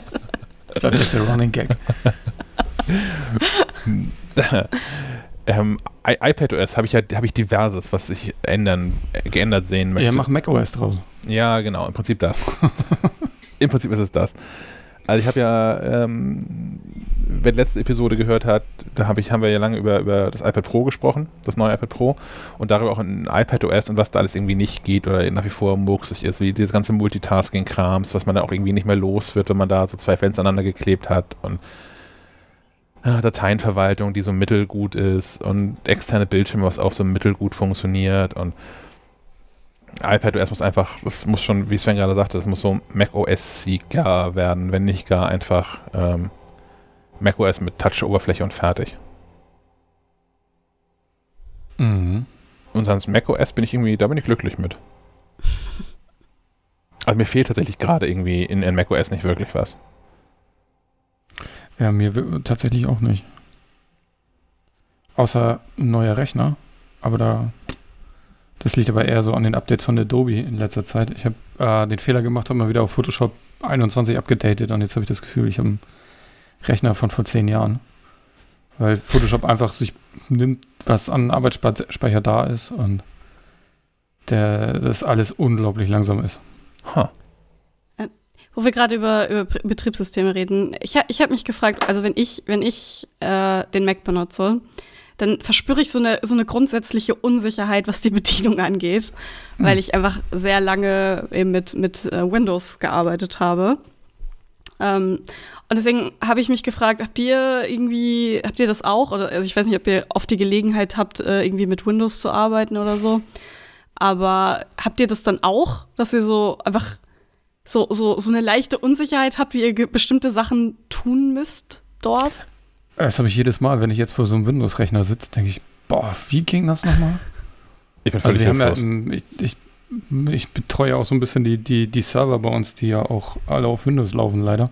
Jedes Mal, wenn ich da rauf muss, denke ich, puh, wo finde ich das jetzt noch? Wo muss ich hinklicken? Also ja.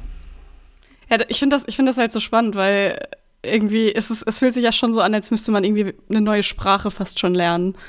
Äh, und ich, ich arbeite da immer noch mit. Also diese, die, die Tatsache, dass, dass bei einem Mac oben auch viele der, also in dieser oberen Leiste immer viele der, der Programmoptionen äh, sind, das ist für mich halt, also äh, das, das, ist, das ist in Windows nicht. Das, das hast du einfach nicht.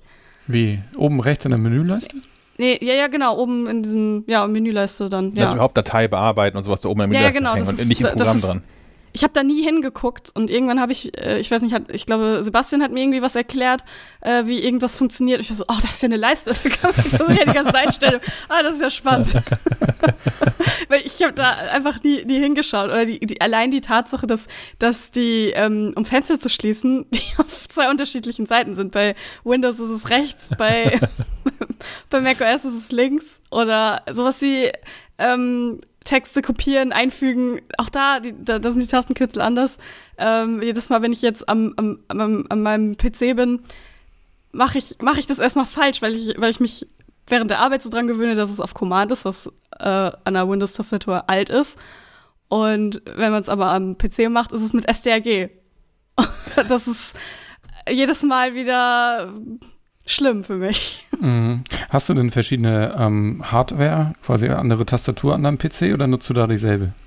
Ja, ich habe da eine andere Tastatur. Okay, weil das äh, hilft ja schon ein bisschen so, um, um, das, um die Muscle Memory quasi. Bei mir zumindest, sobald ich ein anderes. Bei mir muss das Telefon nur eine andere Farbe haben und ich schalte automatisch um und gebe auch den richtigen Ah. Code ein.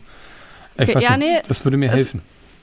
D- Das, das tut's tatsächlich nicht, weil ich einfach, äh, ich denke da nicht drüber nach, ich mach's halt einfach. Hm. Und ich, ich weiß nicht, irgendwie, da, da, da, bisher hat das nicht funktioniert. Also ich muss dann immer aktiv so, warum geht das denn jetzt nicht? Ach ja, ich habe die falsche Taste gedrückt. So, Hm. äh, Ja, da gewöhnt Naja. sich aber noch dran. Du- Wie, wie lange arbeitest du jetzt schon, äh, arbeitest du jetzt am Mac? äh, seit Mitte Januar. Nee, Ah, ich habe hab den vorher schon bekommen. Also Dezember oder so. Ja, halbes Jahr. Das ist Ja. ja noch nicht viel. Nee, vor allem, solange man auch parallel noch an, an Windows-Rechnern arbeitet. Das, das macht es ja auch nicht einfacher, da irgendwie reinzukommen. Hm. Ja, also ich, ich, ich bin, ich, ich, ich spiele auf meinem PC. mache ich da eigentlich nicht mehr dran. Äh, alles andere äh, mache ich eigentlich mittlerweile am Mac, weil das das Setup ist, was ich mehr benutze. Ähm, deswegen, also benutze ich das schon mehr, aber ja, es ist trotzdem immer noch mal wieder, immer mal wieder spannend, wie, wie wenig ich weiß. Ich hatte neulich ähm, Julia, Julia zu Gast hier. Ähm, wer MacLife liest, kennt die schon von verschiedenen Artikeln und vor allem auch aus dem Feuilleton-Bereich hinten. Äh, macht aktuell das Lektorat der MacLife und gehört inzwischen auch zum seit zwei? Tagen zu, zum, zum festen Team der, der MacLife. Mm, Das haben wir relativ spontan entschieden, dass sie fest mit an Bord kommt, weswegen sie noch kein, kein Dienst-MacBook hat und auch noch an so einem Samsung-Laptop arbeitet. Und mit dem war sie hier. Und ich bin tatsächlich, ich sitze davor und bin völlig hilflos. Weil, also ich habe tatsächlich, ich arbeite jetzt mit Macs seit 2005 oder so. Nee, früher. Ein erster Mac Mini, wann kam der wohl raus? Ja, 2005 oder 2006. Ja? Ja, Okay. das war auch mein, war auch mein erst, also mein erster eigener Ja. Mac. Seit, seitdem, also jetzt 16 Jahre, dass ich mit so, einem- mit so einem Mac irgendwie arbeite. Und ich bin völlig raus. Es gibt kein Tastaturkürzel auf diesem Windows-Ding, was irgendwie sinnvoll erscheint. Die Tasten sind überall anders und gibst irgendwie ein Zeichen ein, ein Fenster zu und. Ja, das ist andersrum genauso. Ich habe also auch bis heute habe ich diverse Tastaturkürzel auf dem Mac, die mir überhaupt gar nicht sinnvoll erscheinen, ähm, die man einfach lernen muss dann. Aber äh, ja, also gerade Tastaturkürzel ist echt, das ist die Hölle, wenn man zwischen, zwischen den Systemen da irgendwie wechselt. Aber Der Trick ist, sie einfach gar nicht zu benutzen, so mache ich das. nur mit der Maus, ah, das halte ich nicht durch, das ist mir zu langsam. Aber das ist auch eine Trainingssache. Wahrscheinlich kann man es mit der Maus auch mindestens genauso schnell machen, wenn man weiß, was man tut. Aber ja. Na, wahrscheinlich nicht, aber Wenn die Maus genug Tasten geht. hat, vielleicht. ich wollte sagen, mit diesen, diesen Powermäusen, diesen, diese Logitech-Dinger, die irgendwie 84 Tasten haben oder irgendwie sowas. Gefühlt auf jeden Fall 84 Tasten. brauchst eigentlich keine Tastatur mehr. Nee, tatsächlich, ja. Ja, aber dann diese, diese, diese, wie heißt das, Type Prediction, diese, diese, diese, diese, diese äh, Vorschläge beim Tippen noch besser wären, tatsächlich nicht. Du brauchst irgendwo noch irgendwie fünf, sechs Buchstaben eigentlich nur noch auf der Maus haben. Und dann, Ja, ich meine, für Leute, die äh, ihre Hände nicht so benutzen können, wie, wie wir das tun, ist das sicherlich hilfreich. ja, wenn da, wenn für die wiederum Siri noch irgendwie geiler wäre, ne? Das ist ja äh, ein, ein, ein, ein Wahnsinn, dass Siri sich manchmal so zurecht reimt aus dem, was man da reingesprochen hat. Hm, naja.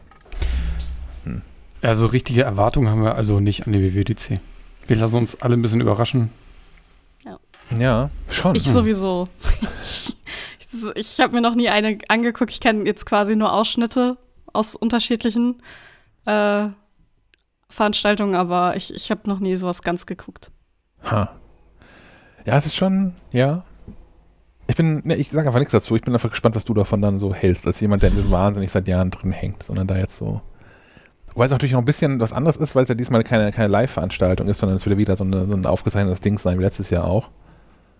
Das heißt, es wird nochmal neu spannend im hoffentlich nächsten Jahr, wenn es wieder so eine, eine Bühnenveranstaltung ist und die dann nochmal Mhm. eine andere Dynamik dann hat. Aber, hm. ja.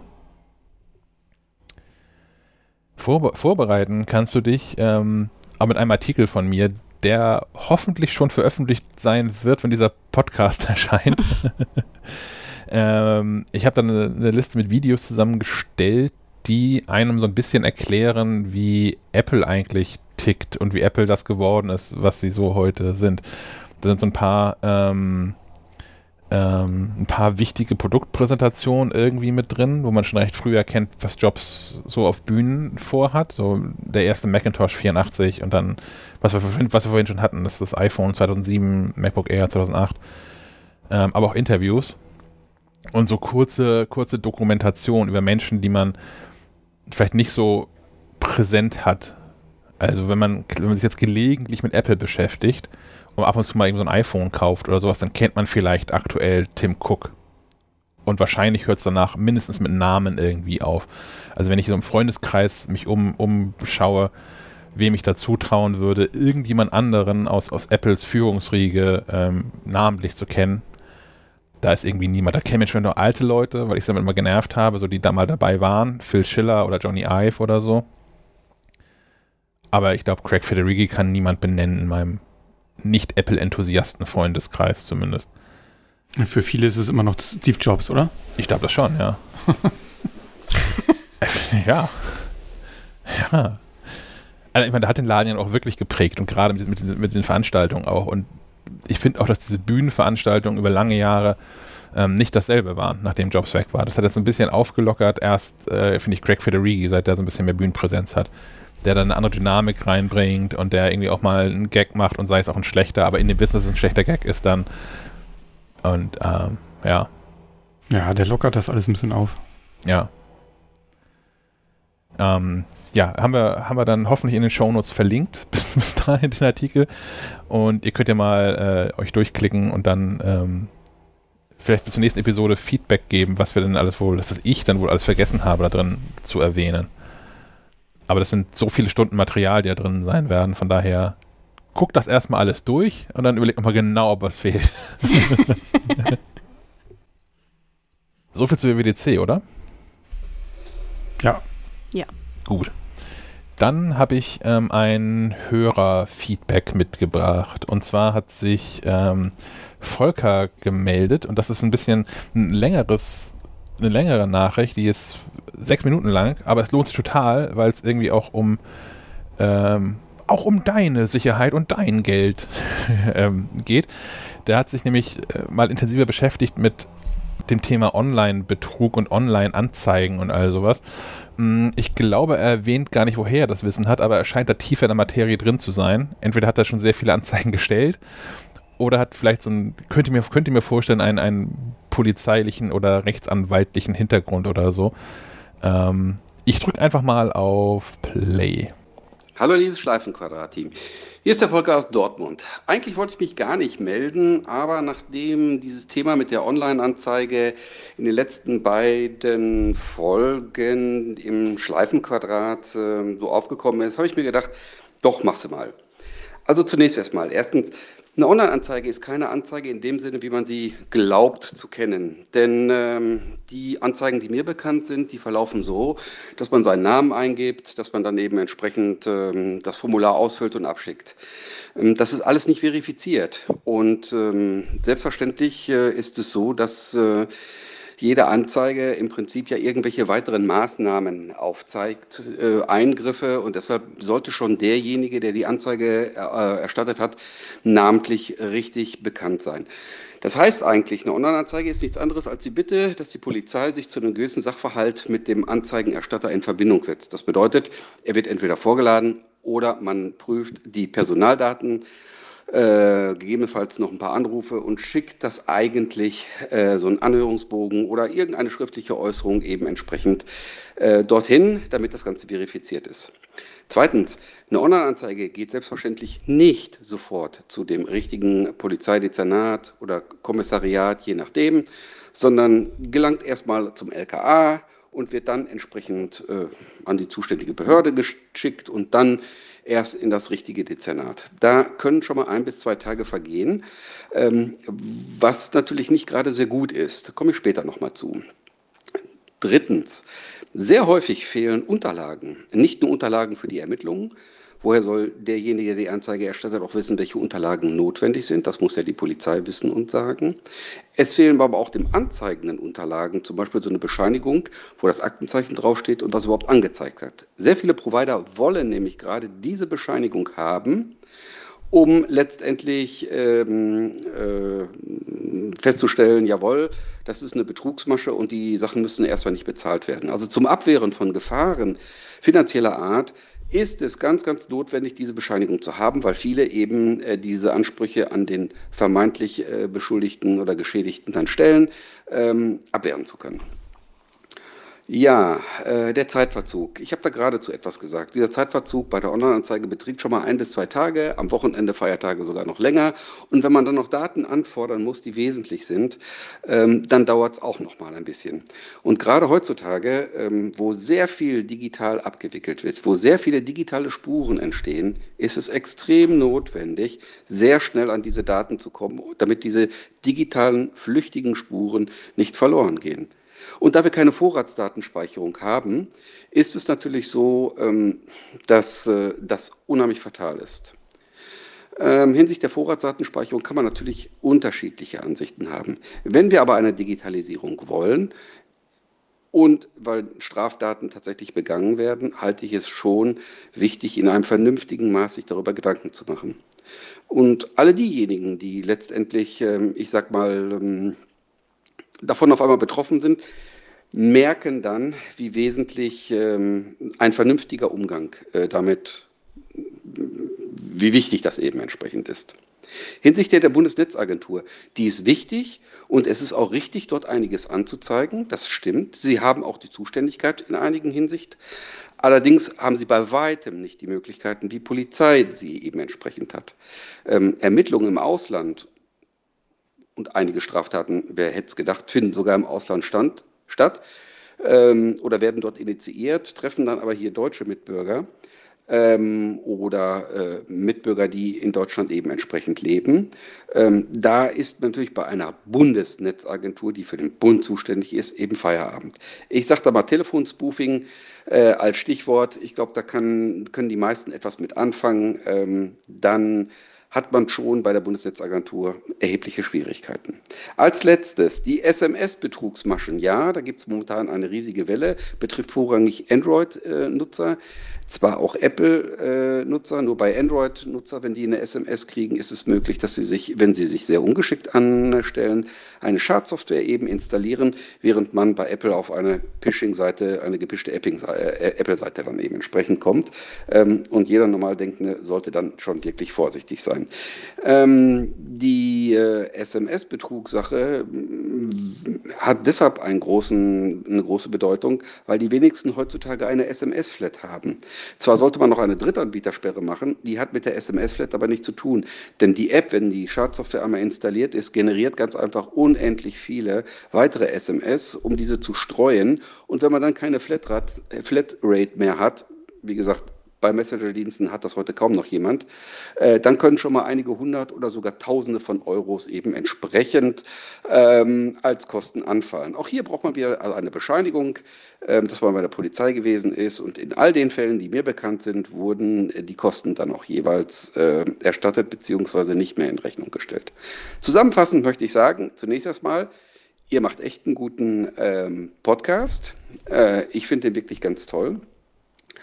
Und äh, hinsichtlich dieser Online-Anzeigen, ähm, gebt sie nur auf, wenn es absolut notwendig ist. Ähm, wenn es euch irgendwie möglich ist, wendet euch an eine Polizeidienststelle. Dort geht es wesentlich schneller und meistens auch besser. Vielen Dank in dem Sinne und tschüss. Vielen Dank, Volker, für ähm, den ausführlichen Kommentar dazu. Fand ich total, ja, fand ich wertvoll. Ja, auf jeden Fall. Das ist gut, dass äh, unsere Expertise, ähm, die wir in diesem Fall nicht haben, durch äh, Hörerinnen und Hörer ausgeglichen wird. Das finde ich super. Ich habe eine einzige Anmerkung. Also Bitte? eine Anmerkung und eine Frage. Ähm, das eine ist die Anmerkung, ähm, ich weiß nicht, ob es in anderen Bundesländern vielleicht anders organisiert ist. In Schleswig-Holstein gibt es das E-Revier mit der Online-Wache und das gehört tatsächlich zum, zum Landespolizeiamt und nicht zum, zum LKA. Das mag in anderen Bundesländern irgendwie anders sein, aber hier landet das bei der, in Anführungszeichen, normalen Polizei, die man so kennt, wenn man an Polizei denkt. Und ähm, nicht beim, beim LKA. Aber das ist, glaube ich, ein Detail. Was ich tatsächlich nicht bedacht habe, worauf Volker hingewiesen hat, wie ist denn das eigentlich mit diesen SMS-Flatrates? Ich habe so, so, einen Vertrag bei der Telekom und da ist das irgendwie seit Jahr und Tag einfach mit drin. Ähm, nutzt natürlich irgendwie gefühlt auch kein, kein Mensch mehr, weil wofür dann? Aber ähm, ist, ist das so? In, wisst ihr das von eurem Bekanntenkreis, dass das Menschen, dass es, dass man Verträge hat, in denen das gar nicht mehr drin ist? Ja, ganz viel. Hm. Also so in, also in einfacheren Verträgen, da zahlst du dann ja auch pro SMS locker mal ähm, 9 Cent oder pro MMS, falls du mal irgendwie vergisst, ins Internet zu gehen, dann zahlst du irgendwie 39 Cent oder so. Das ist mir auch schon passiert, als ich noch einen kleineren Vertrag hatte. Hm. Hm. Mhm. Also bei, in meinem Vertrag ist, glaube ich, ist es noch drin, gerade so. ja, aber es ähm. gibt ja genug, die irgendwie, keine Ahnung, Aldi Talk oder hast du nicht gesehen, ja. dann, oder diese ganzen günstigen Anbieter wie Kongstar und Frank. Was gibt's noch? Ah ja, gibt ja so ein paar günstige. Ich glaube, da ist sowas immer dann ausgeklammert. Folgt.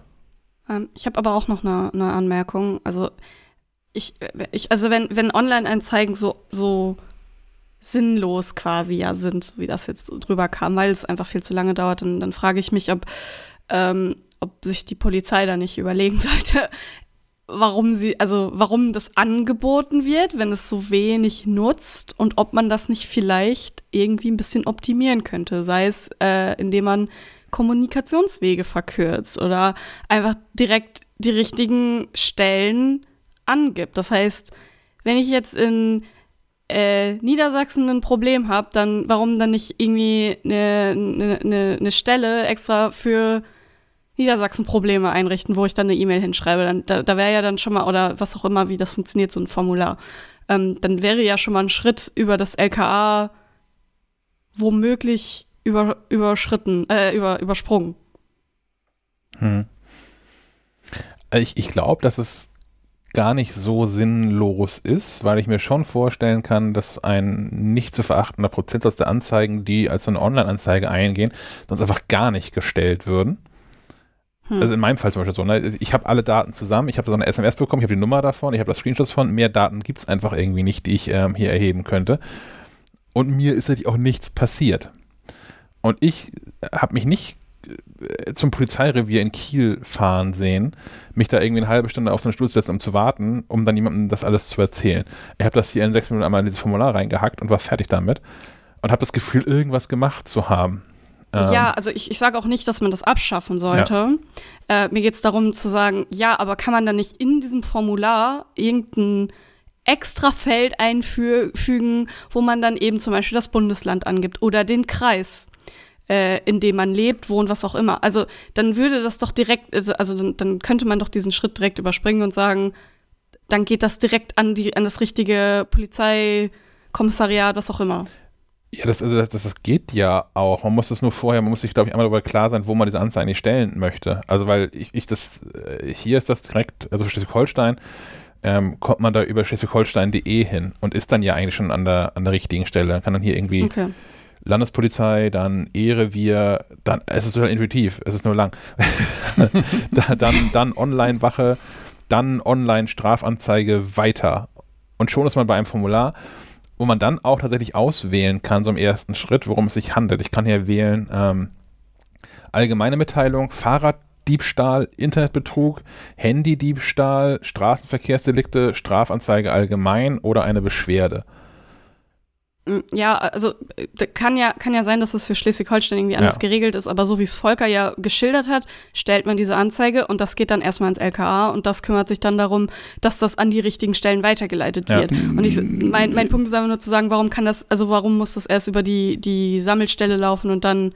Ich habe das so verstanden, dass die Meldungen, die über die Bundesnetzagentur äh, laufen, dass die übers, äh, ans LKA zunächst dann gehen und das ein bisschen länger dauert, wenn du jetzt quasi. Ach so, okay. Also der, der schnellere Weg ist quasi an äh, direkt zur Polizei und da ist es dann wahrscheinlich egal, ob du hier direkt zur nächsten Wache zu Fuß gehst oder die Online-Wache wählst. Ach so, das habe ich, äh, so hab ich das, das verstanden. Ja, okay, das habe ich so Aber vielleicht kann uns Volker zur nächsten Folge nochmal aufklären.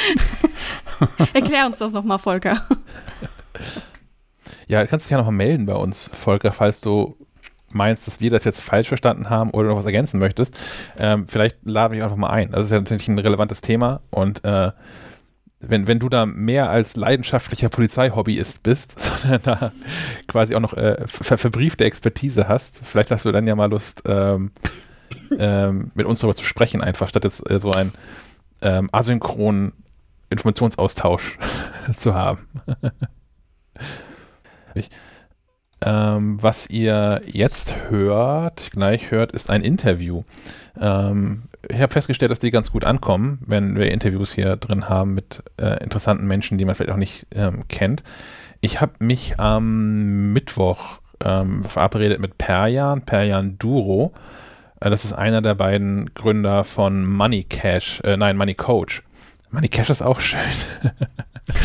von, von, von, von Money Coach, eine, eine App, die dabei hilft, helfen soll, die eigenen Finanzen zum einen Überblick zu behalten, aber auch so ein bisschen zum, zu optimieren. Und zwar entweder auf verschiedene Ziele hin. Kann natürlich einfach schon mal ein Ziel sein, Überblick zu behalten, aber vielleicht äh, hat man ja auch konkrete Sparziele oder man hat äh, Schulden, die man abbezahlen muss oder sowas. Und ähm, ja, wie das alles so funktioniert, was der Ansatz von Money Coach ist, der vielleicht auch vielen anderen Apps dieser Art ein bisschen überlegen ist, wo es damit hingehen soll und was, was äh, Perjan so von Apple erwartet mit Blick auf die WWDC. Das hört ihr jetzt. Ich habe mich heute verabredet mit Perjan, Perjan Duro, einem der Gründer von Money Coach. Ähm, hallo Perjan, wer, wer bist du und was ist eigentlich Money Coach, so in zwei, drei Sätzen zusammengefasst? Hallo Sebastian, vielen Dank für die Einladung. Erstmal, ha, ja, wie, wie schon erwähnt, ich bin Perian, der Mitgründer von Money Coach. Ähm, ich bin leidenschaftlich und auch beruflich iOS-Entwickler oder Mobilentwickler, aber jetzt mehr in Richtung iOS äh, fokussiert. Äh, ich mache äh, oder ich bin unterwegs so im iOS-Entwicklung seit iOS 4 jetzt zehn oder elf Jahre her. Und ähm, ich habe Money Coach in 2014 gegründet, weil ich mein eigenes Problem lösen wollte.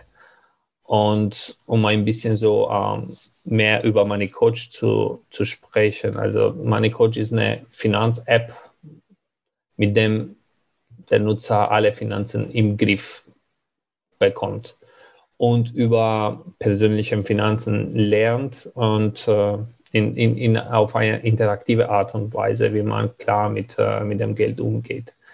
Also wie schon gesagt, ich habe das App für mich selbst äh, entworfen und auch entwickelt und dann die App im App Store veröffentlicht. Ich wollte eigentlich meine Schulden ab so schnell wie möglich abbauen und deswegen habe ich die App gegründet, damit ich so einen Überblick hatte, uh, wie viel Geld ich hatte, wie viel ich auf die Seite legen sollte, wie schnell. Und uh, während dieser Zeit Uh, habe ich mich auch mit, mit Themen wie persönlichen Finanzen befasst, Budgetierung, uh, Geldgewohnheiten und so weiter und so fort. Ich bin Wirtschaftsinformatiker vom, also ich habe mein Studium als Wirtschaftsinformatiker abgeschlossen und ich war auch tätig mehrmals im Bankbereich oder im Finanzwesen. Mhm. Und da habe ich auch diesen, ähm, diesen Need entdeckt, um, um mehr ein bisschen mehr über die persönlichen Finanzen zu sprechen, mit den Nutzer zu kommunizieren und auch ähm, am Ende des Tages mir das selbst beizubringen, weil hm, es gibt so ein, ein großes Problem in der ganzen Welt und auch in, ähm, in, in Ländern wie, oder auch in europäischen Ländern wie, wie Deutschland oder Frankreich oder auch in den äh, Vereinigten Staaten. Es gibt so gut wie gar keine finanzielle Bildung. Ja. Das ist ein echt wichtiges Problem. Banken wollen nicht darüber sprechen, äh, Finanzberater wollen nicht darüber sprechen, weil die keine Interesse daran haben, Leute schlau zu machen, wenn es über, über persönliche Finanzen geht. Und das ist eigentlich ein echtes Problem. Es ist genauso, als heutzutage keiner weiß, wie man einen Computer benutzt oder wie man ein Handy benutzt. Und es geht auch genauso mit, mit den Finanzen. Also heutzutage, es gibt, es wird nur optimiert, wie man schnell Geld ausgeben kann mit hm. äh, Contactless Payments, mit, äh, ähm, mit Krypto, mit Online-Trading, mit Aktien zu kaufen, zu verkaufen, zu shorten, was auch immer. Aber es gibt nicht so viele ähm, Methoden oder Tools, ähm, die dir das beibringen, mhm. die, äh, die, dir, äh, die dich begleiten äh, auf äh, dieser Reise und dir dazu bringen, wie man das, äh, wie, wie, wie man klar mit den Finanzen kommt. Da hast du quasi einer meiner Fragen schon vorweggegriffen. Ich hatte mir nicht überlegt, wie man eigentlich auf die Idee kommt, so eine App zu gründen und dachte mir, entweder man kann wahnsinnig gut mit Geld umgehen oder wahnsinnig schlecht mit Geld umgehen. es, es, war mehr in Richtung so wahnsinnig, also ich würde nicht wahnsinnig sagen, aber schlecht mit Geld umgehen. Also es ist so, ich, meine, meine Story war, also ja, auch so die, die, die Geschichte von Money Coach eigentlich. Äh, in 2013 bin ich von Albanien nach Deutschland umgezogen. Meine Frau und ich ähm, haben wir uns ein neues Heimatland ausgesucht und haben uns für Deutschland entschieden. Und damals kannten wir hier, hatten wir keine Freunde, keine Bekannte hier, wir kannten die Sprache nicht, äh, wir, wir hatten keine Jobs, wir hatten nur so einen großen Traum sozusagen.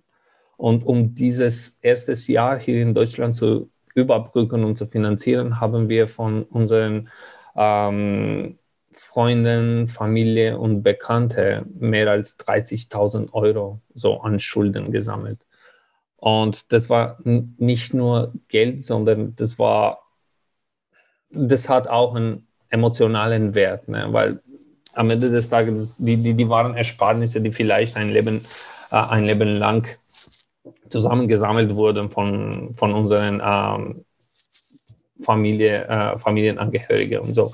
Und wir wollten das Geld so schnell wie möglich ähm, zurückzahlen. Und deswegen, also ich, ich habe mir, mh, hm, ich, ich habe gedacht, okay, was oder wie, wie konnte ich mir selbst helfen, so mit einer Lösung oder mit einem Tool. Und damals, es gab so gut wie, wie kein Tool. Also das Jahr war Ende 2013, Anfang 2014. Es gab keine Neobanken oder keine ähm, Budgetierungstools, die, die spezifisch auf Nutzer fokussiert waren, die verschiedene Konten in verschiedenen Währungen hatten damals.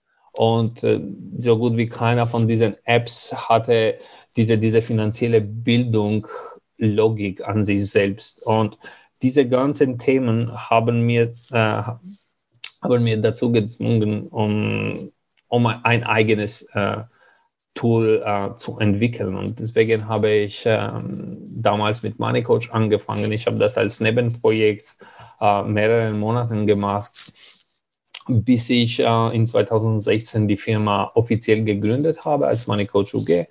Und äh, seitdem eigentlich entwickle ich äh, die App äh, und diese komplette Lösung mit, äh, mit meinem Bruder. Äh, ich habe Glück gehabt, dass er so die, die Design äh, die Design-Themen richtig im Griff hat und auch diese Marketing, Schrägstrich, Support, Community, was auch immer. Alle diese, diese, diese, diese, diese Geschichten, die, die diese App vervollständigen, der kümmert sich darum und ich kümmere mich mehr um, um Strategie, um Produkt und um, um Entwicklung an sich selbst dann. Und zusammen, ähm, wir haben diese, diese Mission und äh, diese Vision, um meine Coach als ein Tool nicht nur für, um Finanzen zu tracken und um, ähm, um zu budgetieren oder um Ziele zu setzen, sondern auch, wir sehen meine Coach als ein Tool, um die finanzielle Bildung äh, mh, weiter zu oder finanzielle Bildung an Nutzer weiter zu ähm, weiterzureichen, weiterzugeben. Weiterzureichen, ja, ja. genau.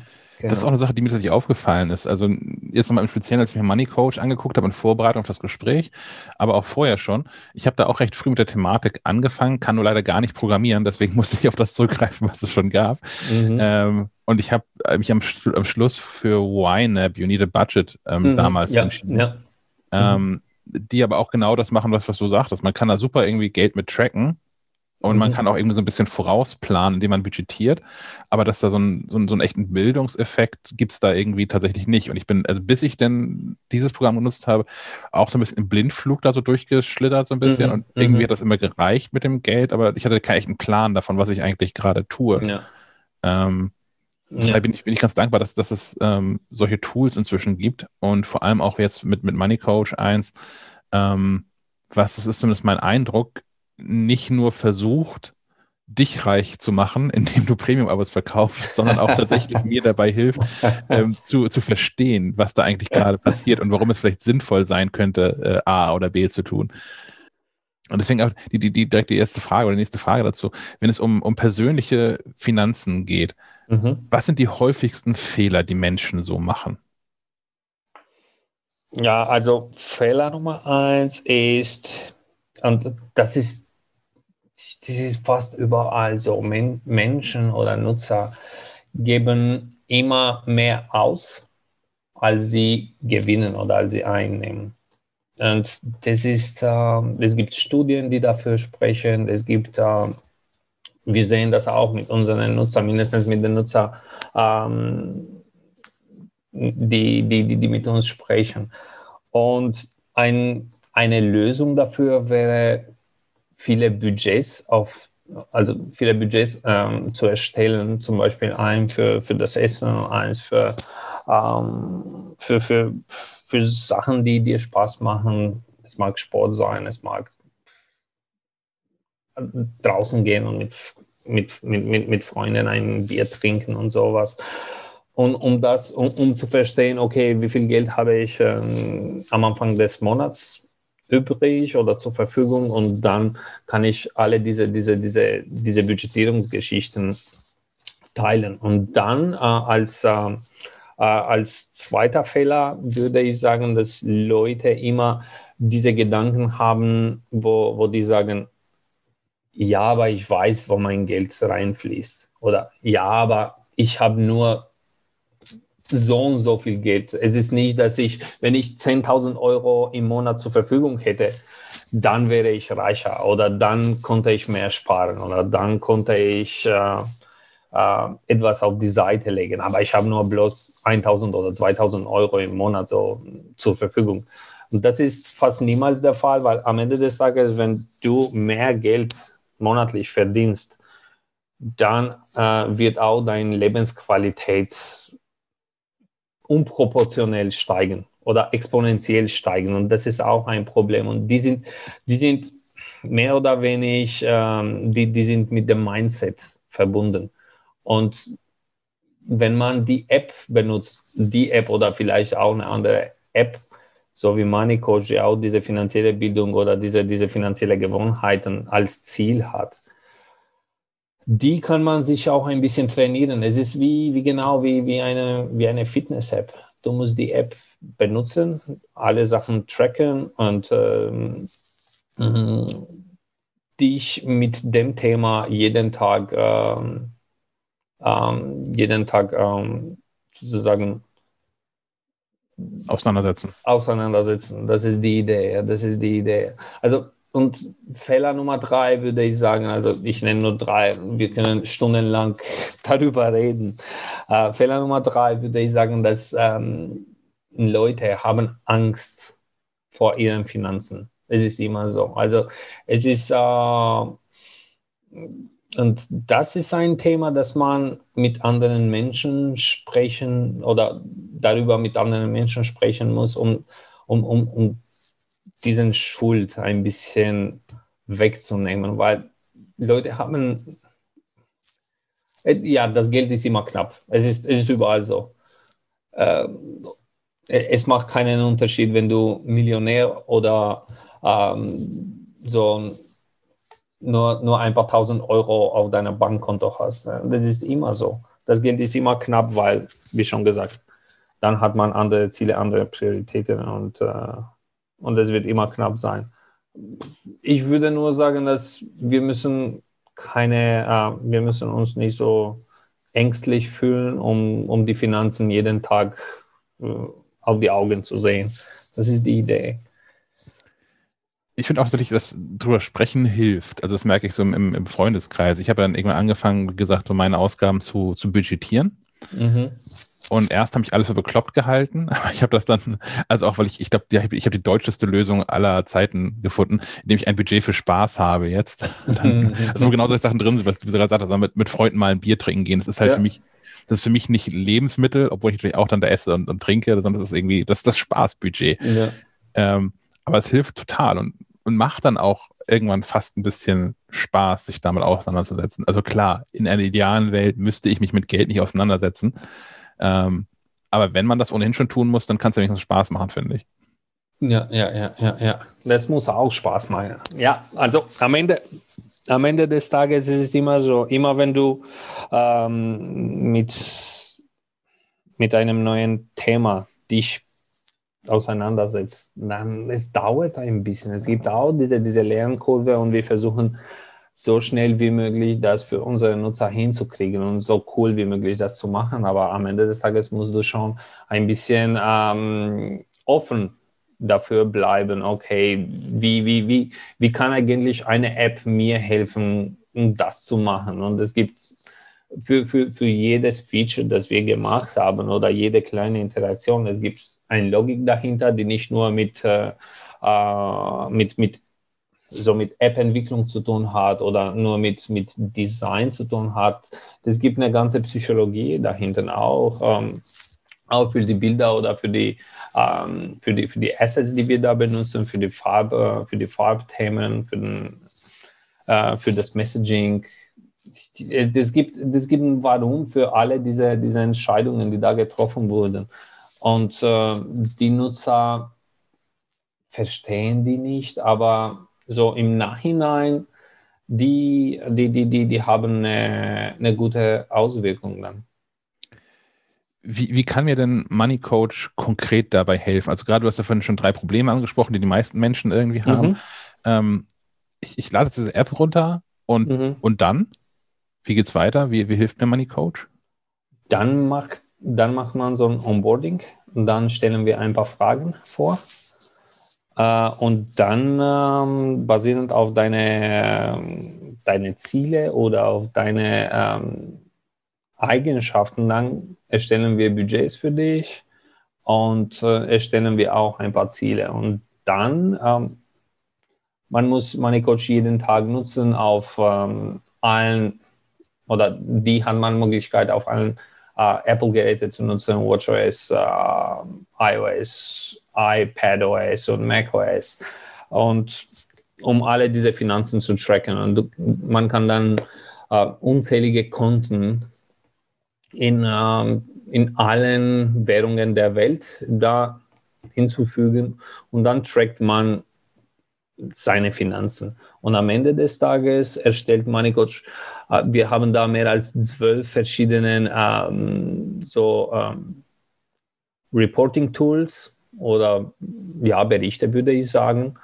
Uh, und du kannst in die Tiefe gehen, wenn, wenn du willst als Nutzer oder wenn nicht, dann stellen wir dir so nur eine Zusammenfassung zur Verfügung und dann verstehst du, ah, okay, zum Beispiel ähm, jetzt haben wir oder in, in der letzten Version haben wir so eine Subscription ähm, erstellt, um zu verstehen, okay, wie viel Geld habe ich zum Beispiel für Netflix letztes Jahr ausgegeben, seit Anfang an ausgegeben. Und die Zahlen da sind einfach erstaunlich, weil wenn man die monatlich sieht, dann denkt man, okay, 15 Euro im Monat, es ist nicht viel.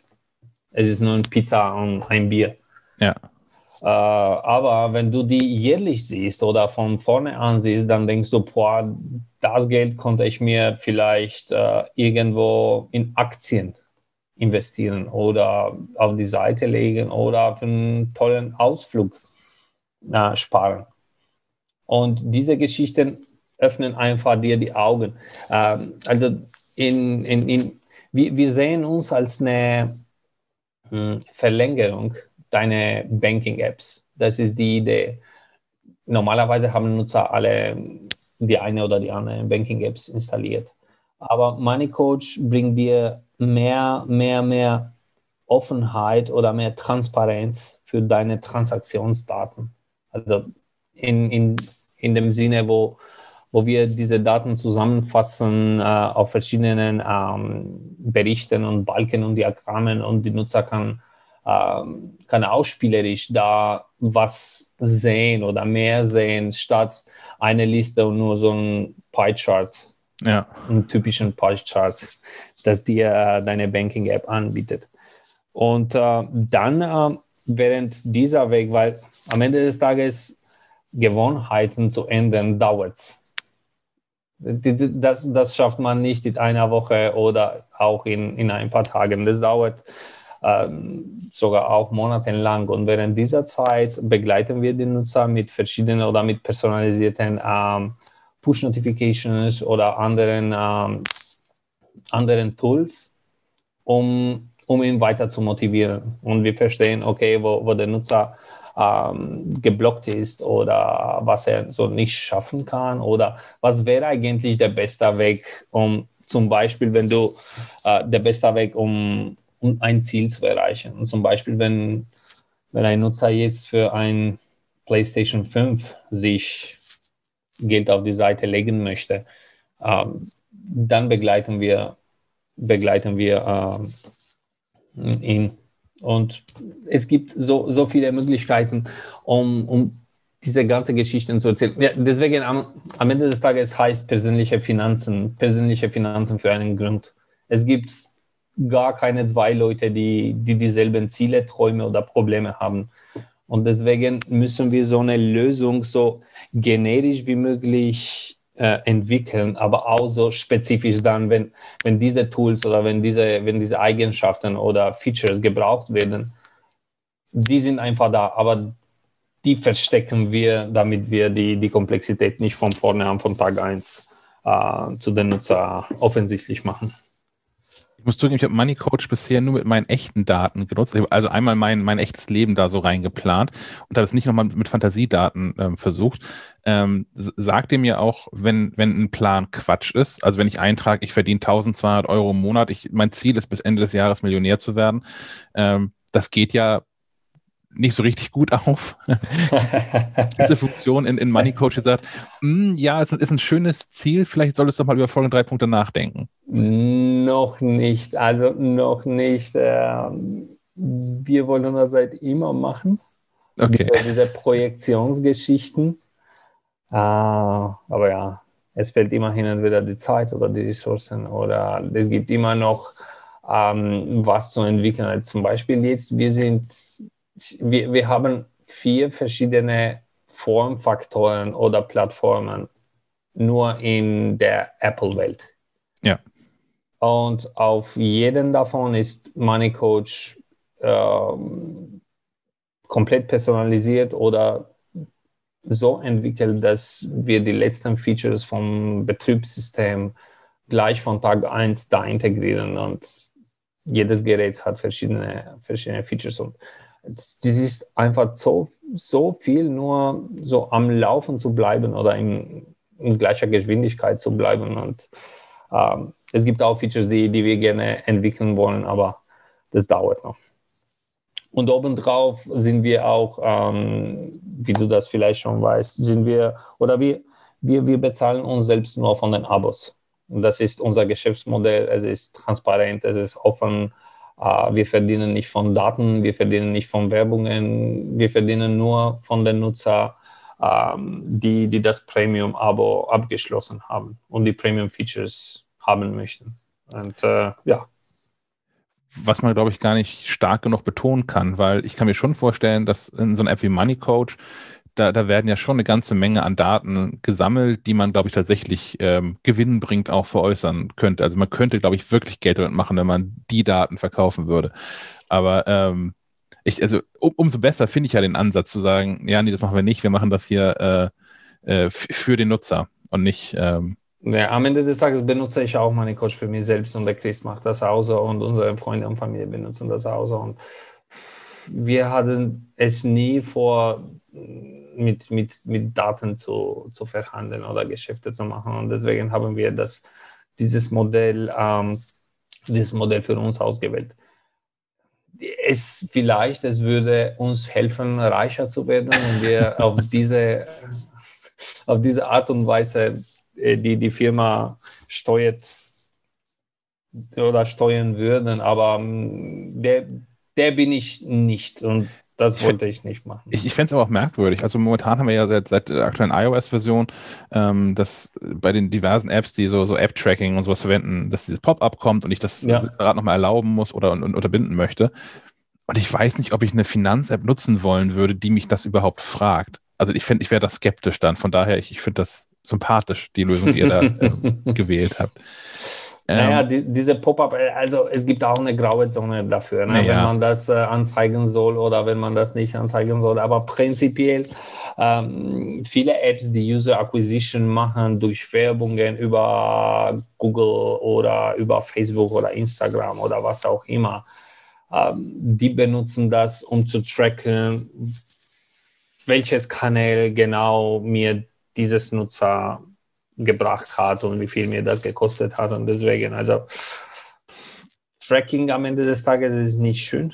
Und äh, wir machen das nicht, wir wollen das nicht. Ja, okay, wir haben nur so Tracking für, für, für, für App-Nutzung, welche Screen die Nutzer öffnen, welche Funktionen die benutzen, um diese Funktionen zu verbessern oder um zu verstehen, mindestens, okay, die Nutzer gehen in die Richtung, die wollen vielleicht irgendwas hier mit, mit dem Budgetfunktion oder was auch immer. Und deswegen, aber wir sehen, wenn, wenn es um Daten geht, wir sehen, dass monatlich es gibt mehr als, äh, also als, als Zahl, mehr als 300.000 Transaktionen, die in der App eingegeben würden von Nutzer.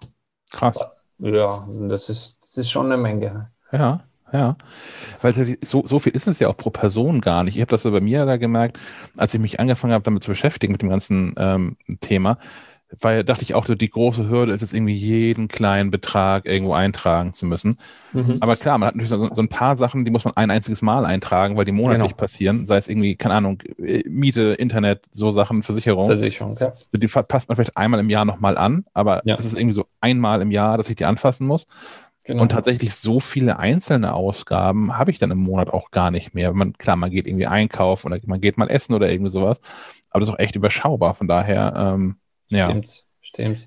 Also ich habe das ähm, ein bisschen für, für mich selbst so nachverfolgt und das ist genauso, wie du sagst, du hast Fixkosten, du hast dann variable Kosten und äh, Fixkosten zu, zu erfassen. Es ist ganz leicht in Money Coach und dann schicken wir dir auch Erinnerungen oder so ähm, kurze Nachrichten oder Zusammenfassungen. Aber auch diese variablen Kosten, wir haben das so, so einfach gemacht. Und am Ende des Tages hast du entweder Lebensmittel, ähm, was hast du denn, ähm, ein Bier trinken oder einen Kaffee. Und am Ende des Tages auch, wenn du ein Bier trinken gehst, dann hast du mehr oder weniger immer denselben Betrag. Es ist nicht, dass man äh, einmal zwei Bieren trinkt und einmal zehn. Es ist selten, ja. Ja, genau. Und äh, aber es gibt, es gibt Nutzer, die, die Angst oder die, die so ganz skeptisch sind, wenn es um manuelle Eingabe geht. Aber dann heutzutage hast du Siri, heutzutage hast du Sprachausgabe, wir haben Shortcuts erstellt, wir haben Kurzbefehle. Also wir haben alles Mögliche ähm, da hinzugefügt, um eine Transaktion auch so kompliziert wie möglich zu sein und mindestens in zwei Sekunden zu erfassen. Und das ist so nur ein Argument, äh, die Nutzer benutzen, um, um damit gar nicht anzufangen. Das glaube ich auch. Ja. Mein, mein, persönlicher Trick ist ja, alle Beträge, die ich manuell eingebe, ähm, aufzurunden. Da habe ich so ein bisschen Puffer, falls mir einen vergesse. Also wenn ich ja. beim, beim, Bäcker irgendwie 3,80 Euro ausgegeben habe, trage ich 5 Euro ein. Ja, das mache ich auch. Und das heißt, so mein, mein Budget stimmt in der Regel so zu meinen Ungunsten nicht. Ich, und ich habe so ein bisschen Puffer drin. Wenn ich dann den nächsten Bäcker-Eintrag mal vergessen habe, dann ist das nicht so wahnsinnig wild. Ja. Ähm, naja. Ähm, ich kann mir vorstellen, dass es für Nutzer und Nutzerinnen so drei übergeordnete Ziele gibt, habe ich mir so ausgedacht. Und zwar so einmal zum insgesamt die Ausgaben zu reduzieren, auf etwas Konkretes zu sparen oder insgesamt so etwas wie äh, finanzielle Sicherheit oder ein, ein Gefühl für, für Geld zu bekommen. Ähm, was, was glaubst du, ist es was, was eure Nutzer, Nutzerinnen vor allem ähm, motiviert, Money Coach mhm, zu nutzen? Mhm, mhm. Ja, sie wollen eigentlich ähm, Finanzen unter Kontrolle haben oder kriegen. Das ist äh, das erste Ziel. Und warum sie das machen möchten, ist, weil sie eigentlich Ziele haben. Sie wollen etwas erreichen. Sie wollen Geld für etwas sammeln oder auf die Seite legen. Und das, das haben wir auch eigentlich ganz gut im Money Coach integriert mit, äh, mit unseren Smart Goals und Ziele, Funktion. Und künftig werden wir auch diese, diese äh, Notgroschen da hinzufügen oder Emergency Funds, und um das auch leichter zu machen, weil auch insbesondere mit der Pandemie und äh, mit, mit dieser Unsicherheit oder Ungewissenheit äh, irgendwas so ein, fett, äh, so ein fettes Stück mit Geld zu haben auf die Seite und das nicht äh, anfassen. Es ist, äh, es bringt dir Ruhe. Ja. Vor allem. Und das wollen wir mit Money Coach ganz schlau und äh, cool machen. Und dann am Ende des Tages auch die Nutzer, ähm, die Nutzer ähm, durch diesen Weg begleiten. Das ist die Idee. Das finde ich auch total cool. Also, so, so, so übergeordnete Ziele zu haben, fand ich auch total wichtig für, für mehr Sicherheit. Das war auch so mein Anlass so ein bisschen. Ähm, ich habe damals noch an einem Job gearbeitet, da hatte ich zwei Monate Kündigungsfrist, mhm. was ist irgendwie nicht so wahnsinnig viel ist, auch um einen neuen Job zu finden. Ja. Und ähm, ich habe damals, als ich mit Budgetierung angefangen habe, mir das als Ziel gesetzt, ähm, genug Geld beiseite geschafft zu haben, um zwei Monate überleben zu können. Das mhm. heißt, wenn, wenn, mein Chef mich äh, zu dem Zeitpunkt dann, mein damaliger Chef, mich morgen rausschmeißt, habe ich zwei Monate Kündigungsfrist und weitere zwei Monate Geld, um mir was Neues zu suchen. Ja. das fand ich irgendwie ganz, das war ein sportliches Ziel. das hat auch nicht immer gut geklappt, mhm. aber ich fand es ein total sinnvolles Ziel. Also, dass man genau aus dem Aspekt, dass man dann ähm, so Ruhe hat. Dass wenn dann ohnehin schon mal so Dinge passieren, die einen irgendwie dann emotional genug aufwühlen, dass man dann zumindest sagen kann, ja, aber ich habe jetzt hier irgendwie ein paar Monate Ruhe, ich habe ein paar Monate Zeit, mich um Dinge zu kümmern. Ja, ja, stimmt. Stimmt. Also ich habe Statistiken gesehen und auch Studien gesehen, die, die waren eigentlich Studien für, für die Vereinigten Staaten. Aber die sagen, dass so eine Studie mehr oder weniger, die sagt, dass mehr als oder äh, neun in zehn Personen in den Vereinigten Staaten haben nicht mal 1000 Dollar auf die Seite. Und diese, diese, diese Emergency Funds, diese Notgroschen, das soll von drei bis sechs Monaten so Puffer haben oder als Ziel sein. Und ich möchte das erstmal auch für mich selbst da entwickeln, damit ich auch äh, dieses Ziel erreichen kann, aber auch für den Nutzer. Und das ist extrem, extrem wichtig heutzutage. Und äh, es muss da sein. Also Banken haben das nicht da und auch andere Startups, die, die sag mal so exponentiell wachsen müssen, weil die externes Kapital da drin haben. Die haben diese Ziele nicht. Die wollen mehr Nutzer erreichen oder kaufen oder was auch immer. Aber wir sind mehr in Richtung, wir wollen was Gutes tun. Ja. Was habt ihr selbst so von euren Nutzer, Nutzerinnen gelernt? Also ich denke an sowas wie, ähm, ihr habt euch eine Funktion oder einen, einen neuen Trick ausgedacht, mit dem Menschen rasend schnell super reich werden oder so ähnlich. Aber die, die Menschen da draußen nutzen Money Coach an der Stelle dann irgendwie doch ganz anders. Inzwischen habt ihr bestimmt ein echt gutes Gespür dafür, ähm, was wie zu funktionieren hat, damit es die Menschen dann auch ähm, so nutzen. Aber was war so gesehen der, mh, mm, ich will nicht sagen der größte Fail, aber die, die größte Überraschung, die ihr so erlebt habt, mit damit, wie Menschen eure App nutzen? Boah, also Fehler äh, und so Misserfolge gibt es eine Menge, weil, ja, obwohl wir, wir das ähm, für, für unsere Nutzer ausdenken, dann am Ende des Tages, wenn das Produkt da draußen ist, benutzen die Nutzer die App in, auf verschiedene Art und Weise. Ne? Es gibt vielleicht Nutzer, die zum Beispiel MoneyCoach wochenlang nur auf die, auf, das, äh, auf die Uhr benutzen, auf das Apple Watch.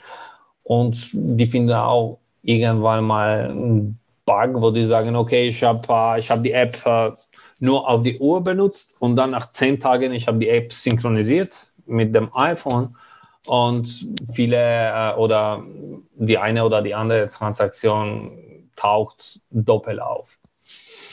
Solche Geschichten. Oder es gibt auch Funktionen zum Beispiel, wo wir sagen, okay, lass, äh, ähm, lass uns mal die, so einen neuen Bericht erfassen und dann verstehen die Nutzer den Bericht nicht, weil ähm, wir zu viele Filterfunktionen da hatten damals und wir haben die Vereine, äh, vereinfacht und äh, auch ähm, irgendwie komprimiert, damit es einfacher ist für den normalen Nutzer. Wie schon gesagt, MoneyCoach ist ähm, mehr für die Nutzer, die, die richtig tief oder täglich mit ihrem Geld ähm, sich, sich auseinandersetzen möchten.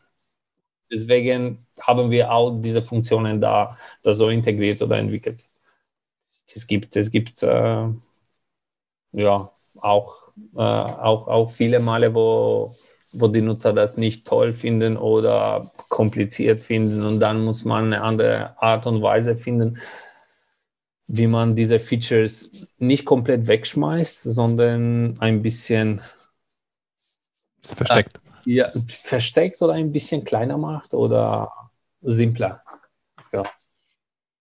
Also, das passiert, wenn man so eine App in Entwicklung für jahrelang hat, ne? fünf oder sechs Jahre her, jetzt, ich weiß es nicht mehr, das mache ich jetzt täglich und das ist mein Brot und Butter. Ja. Ähm, du hast vorhin schon gesagt, dass ähm, Money Coach auf allen Apple-Geräten verfügbar ist, also auf, auf ähm, iPhone, iPad, Apple Watch und auf dem Mac. Mhm. Ähm, gibt es Ambitionen in Richtung Android oder ist das zu komplex, zu kompliziert? Bis, andersrum, warum bislang nur Apple? Äh, weil ich ein Apple-Fanboy bin. das ist der beste Grund das, überhaupt für, für wirtschaftliche Entscheidungen. äh, äh, naja, also äh, das, äh, wir, wir, wir, wir waren damals und wir sind auch jetzt auf Android. Wir haben die App nicht mehr auf äh, dem Google Play Store, weil nach der Pandemie müssten wir den Android-Entwickler entlassen, weil eigentlich geschäftlich die, die, die, die, die, die Android-App nicht Sinn macht. Also das bringt uns nicht finanziell und das macht keinen Sinn. Wir hatten da nur Geld verbrannt. Und äh, ja, es macht nie Sinn, wenn, wenn man sein, sagen wir so, wenn man sein eigenes Geld da investiert. Und die Nutzer, die Nutzer haben nicht da ganz gut reagiert. Die, die, die Abozahlen da sind minimal. Es lohnt sich nicht. Hm. Ja. Interessant. Also weil es nach wie vor deutlich mehr Android-Nutzer als Apple-Nutzer gibt, aber spannend. Ja, aber die Zahlbereitschaft ja. ähm, in der Android-Welt ist nicht so hoch wie, wie, wie, wie bei Apple-Besitzer. Ja. Wobei Money Coach ja gar nicht so unfassbar teuer ist. Also ich habe, also verglichen mit anderen Tools, die ich mir so angeguckt habe, ihr seid bei 40 Euro im Jahr, glaube ich, oder 150 für so eine, für so eine Lifetime, Lifetime Lizenz. Lifetime. Ja. ja, aber da kann ich dir so eine, eine, eine, eine tolle Geschichte erzählen. Obwohl das für uns nicht so, nicht so teuer aussieht. Es gibt auch Nutzer, die, die dran gewöhnt sind, nichts dafür zu zahlen. Und es gibt immer so einen Italiener, der immer nach jeder neuen, äh, nach jeder neuen Version ähm, seine, seine Bewertung aktualisiert und die sagt immer so, äh, was sagt der? Der sagt Ladri, was auf Deutsch so auf ähm, Einbrecher und die sagt, okay, ihr seid, äh, diese App kostet mir zu viel und äh, ich will, ich will äh, dafür nicht mehr bezahlen. Der hat auch so eine, ähm, der hat uns auch ein paar Support-Tickets äh, Support äh, geschickt. Der wollte irgendwelche Discounts oder Rabatte. Und äh, wir haben da gesehen, dass er die App seit 1400 Tage benutzt. Trotzdem. Okay. Ja. Es gibt auch solche Nutzer. Oh, ja, ja, ja. Was kann ich sagen? Hm. Ich habe noch eine Frage zum, zum, zum App Store. Mhm. Ähm, denn äh, gerade was den App Store anbelangt, ist Apple selbst ja in schwierigem Fahrwasser. Ich weiß nicht, ob du das so eng verfolgst, aber seit Jahren gibt es da Streitigkeiten ja mit Spotify und Netflix und irgendwie auch mit Amazon. Mhm. Und das ist ganz aktuell ja mit, mit äh, Epic Games. Und im Zuge dessen hat Apple ja äh, vor einem Jahr, glaube ich, ungefähr einem Jahr, ähm, ja gerade auch für, für, für kleinere Unternehmen so ein paar Lockerungen eingeführt. Mhm. Ist das was, was von, von dem gerade ihr, als ihr auch dann Zwei-Mann-Unternehmen, ernsthaft profitiert oder ist das alles nur Show von, von Apple? Würde, also ich würde sagen, dass diese Apple Small Developers Business Program, so der Name ist ganz lang, ähm, das hat uns eigentlich äh, nur Gutes gebracht. Es ist so wie eine, eine Überraschung, eine, eine, eine, eine Gehaltserhöhung. Und ja, mit, mit dem Geld kann man eigentlich mehr, mehr Geld in, der, in die App reinstecken, mehr investieren, mehr kreative Sachen machen und auch am Ende des Tages mehr Geräte oder Testgeräte oder ja, neue Apple-Produkte kaufen. Und am Ende des Tages, das war nicht nur Show für uns, sondern das hat uns richtig viel geholfen.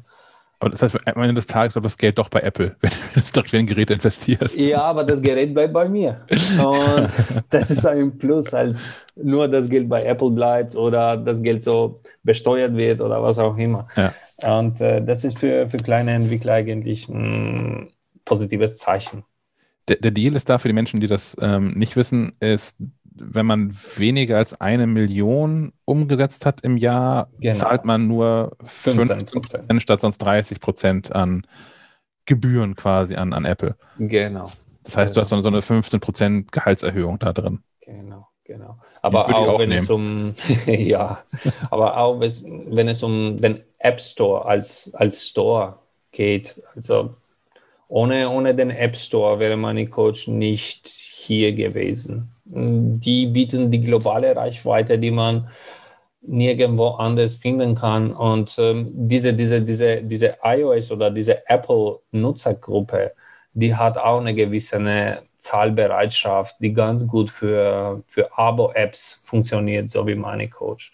Und wir leben davon und äh, wir, wir, wir sehen das als so eine, eine, eine tolle Umgebung, um, um die App weiter wachsen zu lassen und um weiter zu investieren mit unseren Produkten und mit unseren Updates. Und ähm, die, die, diese globale Reichweite hilft uns auch weiter in ähm, zum Beispiel in ganz Asien gefeatured zu werden oder da auch Nutzer haben. Wir haben eine, eine breite Nutzergruppe auch in, in Vietnam und in Thailand und wir hatten auch da Nutzer, die sich gemeldet haben und äh, die App selbst aktualisiert, äh, selbst übersetzt haben.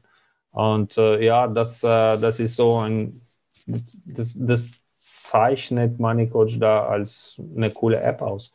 Und äh, in der Division ist MoneyCoach mehr, äh, in, in, mehr als 13 Sprachen lokalisiert und weltweit verfügbar. Wir unterstützen alle verschiedenen Daten und, und, und äh, Währungsformaten. Und äh, es gibt, ja, also die sind Probleme, die auftauchen, wenn man global erreichbar ist. Aber am Ende des Tages, das, die sind auch gute Probleme, weil durch den App Store ist die App leichter zu finden und äh, das freut uns. Und auch diese, diese, diese, äh, diese ganzes, das, das Umgehen mit, äh, mit dem Zahlung, Zahlungsverfahren, das macht dir das Leben leichter durch den App Store. Ansonsten, wenn man so eine Webseite hat oder nur Stripe integriert oder was auch immer, dann muss man auch sich um diese steuerlichen Themen kümmern und das ist für, für so einen Produkttyp wie, wie ich, das ist äh, so wie ein Selbstmord. Ich, ich hasse das. Ja. Ja, Steuern sind natürlich auch gerade für jemanden ein Problem, der so eine äh, persönliche Finanz-App im Start gebracht hat. das verstehe ich.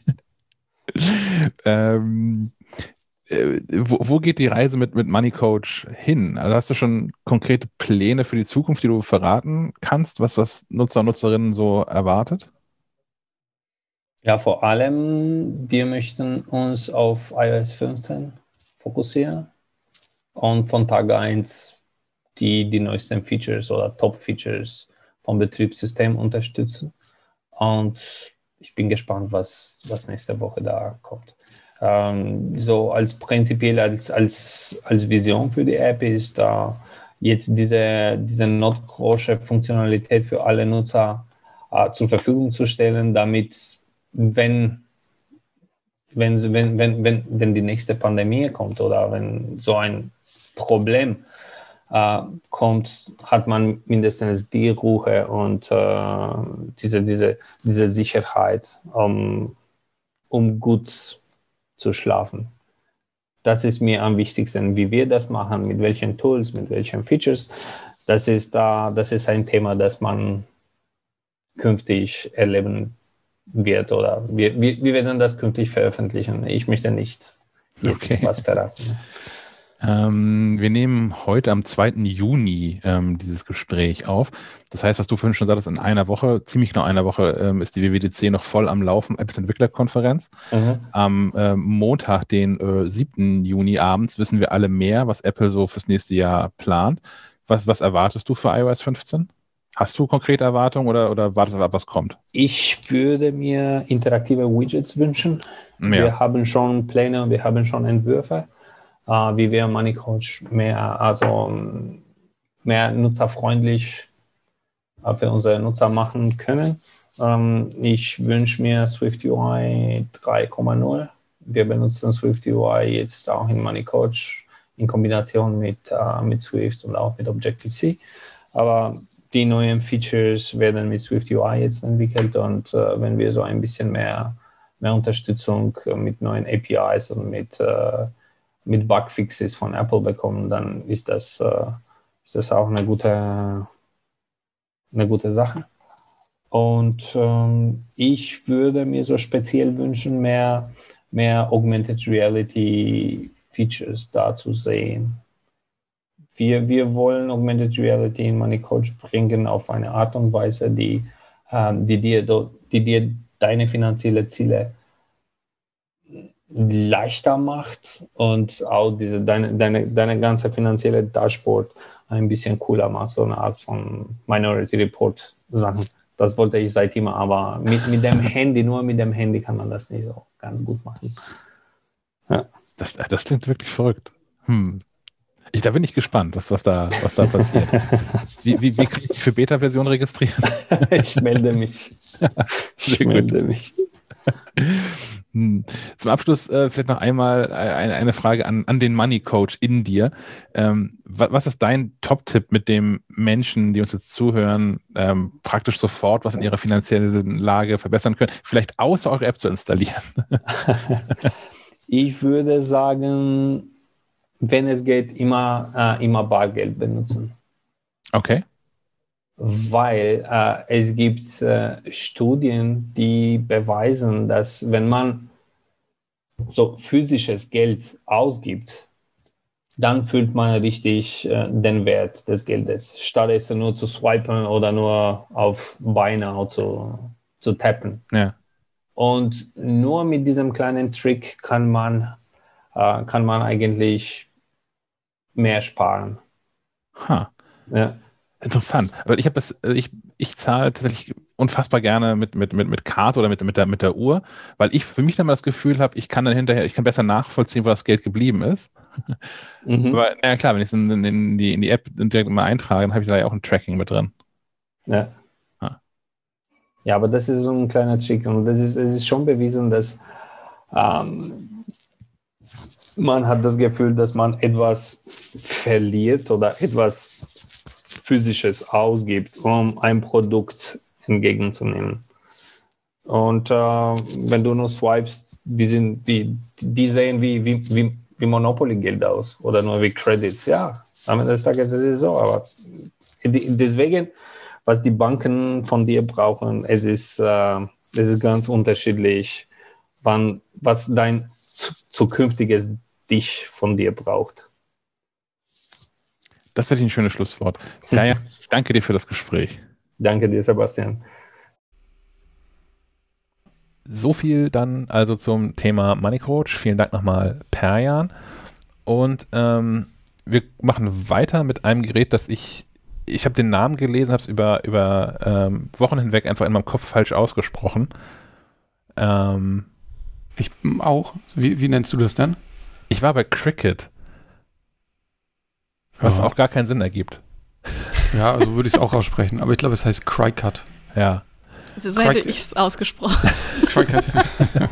Was auch immer. Das Gerät heißt auf jeden Fall Joy, weil die, die Firma heißt Cricket oder Crycut. Whatever. Ähm, die, die machen so, ähm, so Plotter, bauen die. Schneideplotter. Und dieser Crycut, ich nenne ihn einfach nur noch Joy. Dieser Joy ist besonders ähm, besonders klein und schmal und handlich. Und ich habe mir den mal genauer angeguckt, weil ich irgendwie fand das ganz interessant. Also mit, mit Plottern kann man ja Dinge schon ausschneiden, sag ich mal. Ne? Ganz einfach gesagt. Da ist so ein, so ein, so ein Druckkopf-ähnliches Ding, wo so ein Messer eingespannt ist und das fährt dann da so äh, Vektoren oder Linien ab und dann kann man damit tolle Sachen basteln, äh, Karten oder kann Dinge aufkleben, so über äh, Permanentfolie, kannst du Namensschilder irgendwo hin pappen oder irgendwelche anderen tollen Bastelideen. Es gibt auch größere Geräte, die können dann sogar Holz schneiden und so. Ähm, aber dieser Joy äh, soll jetzt soll besonders einsteigerfreundlich sein. Und da ich Einsteiger bin, habe ich mir den mal angeguckt. Und ähm, ja, ist tatsächlich relativ easy. Der hat auch, bis auf den Stromanschluss hat er nichts. Eine LED leuchtet, wenn, wenn er an ist. Und sonst kannst du den mit deinem iPhone oder iPad verbinden per Bluetooth. und dann mit der Joy-App deine Designs drucken lassen. Also nicht drucken, sondern schneiden lassen. Ähm, der kann bis zu 11,4 Zentimeter, glaube ich, breit Dinge schneiden. Also wenn du so ein, weiß ich nicht, eine, eine breite Folienbeschriftung irgendwo hin machst, dann können die Buchstaben 11 Zentimeter hoch sein. Er kann bis zu 1,20 Meter, glaube ich, in der Länge dann durchziehen. Ähm, und wiederkehrende Muster, wenn du jetzt irgendwie Konfetti schneiden willst oder sonstigen Quatsch, dann kann das, äh, kann das Material auch sechs Meter lang sein. Das, wenn, wenn, du Konfetti schneiden möchtest, empfehle ich die Investition in 5 Euro für ein Locher. man kann mehr Spaß. fertiges Konfetti kaufen. Ich weiß, man gibt ja Dinge, die man irgendwie so ne, wiederkehrend so mhm. Formen schneiden will oder so. Das kann der dann alles machen. Ähm, für einige Dinge braucht man eine Schneidematte. Also wenn du irgendwie so, so einfach eine, eine, Karte schneiden willst, dann muss da das ist so eine Matte, auf der du das dann aufklebst. Ähm, damit das aber noch einfacher funktioniert, haben die sich da smarte Materialien ausgedacht. Ähm, die sind deswegen smart, weil man keine Schneidematte braucht. Das ist deine einzige Cleverness.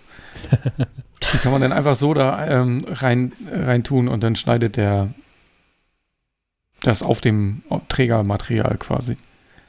Ähm, das ist relativ, also wenn du da erstmal drin bist in diesem, ich sag mal, Universum, dann kann es relativ schnell teuer werden, weil dieses ganze Material natürlich auch alles extra gekauft werden will und so. Ich habe mal geguckt, was die so alles anbieten von irgendwelcher Vinylfolie, die irgendwie äh, wieder ablösbar ist oder permanent oder irgendwelche Karten, äh, so Rohlinge, die du dann äh, mit, sogar mit Umschlag direkt kaufst oder auch äh, dem so anderes Zeug. Ich habe jetzt vergessen, wie es heißt. Man bügelt es auf T-Shirts und dann verbindet sich das mit deinem Stoff. Das ist dann so ein bisschen, sonst kennt man das ja, wenn man so Bügelfolie kauft für T-Shirts, dass man immer so, ne, man hat so eine grobe Form außenrum noch. Das sieht immer nicht so hübsch aus. Bei denen sieht das so aus, als wäre es direkt drauf gedruckt, sag ich mal. Ähm, der ganze Plotter kostet 190 Euro, was ah, im Vergleich natürlich relativ wenig ist, aber ist aber auch nicht wenig Geld. Es gibt auch wesentlich teurere, wie ich schon gesagt habe, dann können die auch noch wesentlich mehr. Also der ist ein gute, gutes Einstiegsmodell, wenn man das mal ausprobieren will. Ähm, dann kann man das mal mit diesem kleinen Plotter machen. Ähm, man kann nachher auch noch eine, wenn man das ein bisschen gelernt hat, weil in der App gibt es viele vorgefertigte Sachen und man kann so ein paar Schriften benutzen. Und äh, wenn man nachher mehr machen will, dann kann man eine andere App benutzen, die heißt Design Space. Die ist dann ein bisschen komplexer und da muss man sich auch schon ein bisschen mit Vektoren und so auskennen, was, was das alles ist und wie das funktioniert. Weil dann natürlich exakte Vorgaben braucht, wo er was schneiden soll. Ähm, und dann kommen wir auch schon wieder zum Thema Abo, hm. weil viele Designs und viele Schriften und sowas gibt es nachher nur gegen Bezahlung. Da kostet das Abo die, ähm, ich sag mal, die standardmäßigen 10 Euro im Monat. Ist zum Glück monatlich kündbar. Also wenn man irgendwie so ein Projekt äh, vor, vor der Backe hat, wo man irgendwie 150 Einladungskarten für die Hochzeit selbst produzieren will, dann kann man sich das ja mal gönnen dazu. Ähm, Genau, und die App gibt es dann allerdings auch für den Mac und das funktioniert auch einwandfrei, dass sich dann der Mac per Bluetooth mit dem Gerät verbindet. Und das, ich finde es auf dem Mac ein bisschen einfacher, das zu gestalten. Allerdings ähm, würde ich komplett anders vorgehen und irgendwie in Illustrator das vorbereiten und dann das fertige Design da hochladen. Weil ich, ja, ich kam mit deren, ähm, wie die das handhaben, nicht ganz so klar. Man kann ähm, SVG-Dateien hochladen. Die versteht äh, die Joy-App oder auch die Design Space-App. Ähm, anderes ist nicht möglich. Ja. Habt ihr Fragen zu dem Joy? Ich habe ich hab eine Anmerkung, was, was ich doof fand. Also wir haben den einmal ja. kurz in meinem Büro äh, getestet. Ja. Ähm, ich ich fand es schade, dass es den nicht schreiben kann. Also dass es nee, nur so warte, Outlines äh, malen kann. Genau, es kann man kann dieses Messer ganz leicht, man kann das äh, vorne diese, dieses Messer ganz leicht ausbauen und kann dann so einen extra Stift kaufen. Also einer liegt dabei, aber man kann natürlich auch andere Farben kaufen. Ähm, den kann man dann einklemmen und dann kann das Ding auch malen. Also es kann so Linien zeichnen. Das ist aber auch eine Besonderheit dieses äh, kleinen Gerätes. Das kann wirklich nur Linien malen. Ähm, äh, die größeren Geräte können nachher auch so ausmalen, sag ich mal. Die können dann größ großflächiger ähm, Dinge malen und der kann halt nur die Outlines malen. Mhm. Ja. Aber es, es, gibt da, es gab keinen echten Schreibmodus. Ne? Das ist nur, man, man wählt dann irgendeine ein, ein, ein, eine Schriftart aus und es malt halt die Outlines davon. Egal welche Schriftart ich habe, ich kann damit keinen um, ähm, 1,20 Meter äh, langen Brief schreiben. Es gibt, äh, es gibt, doch kannst du, es gibt ähm, spezielle Schriften, die quasi nur aus dieser Outline bestehen. Das habe ich äh, im Nachhinein dann noch gefunden. Und natürlich gibt es dann äh, im Abo gibt es dann auch verschiedene, ich glaube, bei der kostenfreien Version ist halt nur eine, die das kann. Dann kann er auch einen Brief schreiben, ja. Hm. Hm. Das ist ja, ich, ich, hätte das ja nach wie vor, ich hätte gerne, nach wie vor gerne so einen, so einen Plotter, wo ich auch dann irgendeinen Stift reinklemmen kann mhm. und vielleicht noch sage, äh, irgendwelche Informationen dazu sage oder von mir aus, es gibt, was ich mir auch vorstellen kann, ist, man, man klemmt halt irgendeinen Stift rein und sagt, hier, gucken, welcher Stift das ist. Und das ist mal dann irgendwie so ein Testmuster, das muss ich mit einer App nochmal irgendwie abfotografieren und dann weiß es halt, wie dick der Stift ist oder irgendwie sowas. Ähm, nee, so, ja, dafür, nee, ja, so smart ist das nicht. Also, aber das wäre natürlich gerne. super, ja klar. ähm, du musst auch, äh, ähm, musst auch aufpassen, dass du immer direkt das Richtige ausgewählt hast in der App. Also musst schon festlegen, welche Stiftdicke du jetzt eingespannt hast und so. Das äh, erkennt er leider nicht automatisch. Mhm. Ich finde oh. find es spannend. Ich, hab, ich wusste nicht mal, dass sowas existiert. Also ich meine, es überrascht mich nicht, sage ich mal, aber mir war nicht klar, dass es, dass es das gibt. Nee, Und ja, also dann hast du dich noch nie in der DIY-Szene rumgetrieben. ja, das, Sag ich mal. ja, das trifft durchaus auf, auf mich zu, ja. ja, ich meine, wenn ich, wenn ich mal irgendwie Karten basteln will, dann mache ich das, mache ich das natürlich. Also ich habe das auch gemacht, als ich zum Beispiel umgezogen bin, da habe ich Freunden Karten gebastelt, da habe ich das halt selber gemacht. Ja, also, das würde ich auch basteln nennen. Also es gibt ja. auch Leute, die nennen das, wenn die hier mit, mit dem Gerät irgendwie fertige Karten ausstanzen, nennen die das auch noch basteln. Das ist nicht hm. meine Definition von basteln. Aber ja. ist halt, bei denen ist das so. Also das ist für die Bastelnden.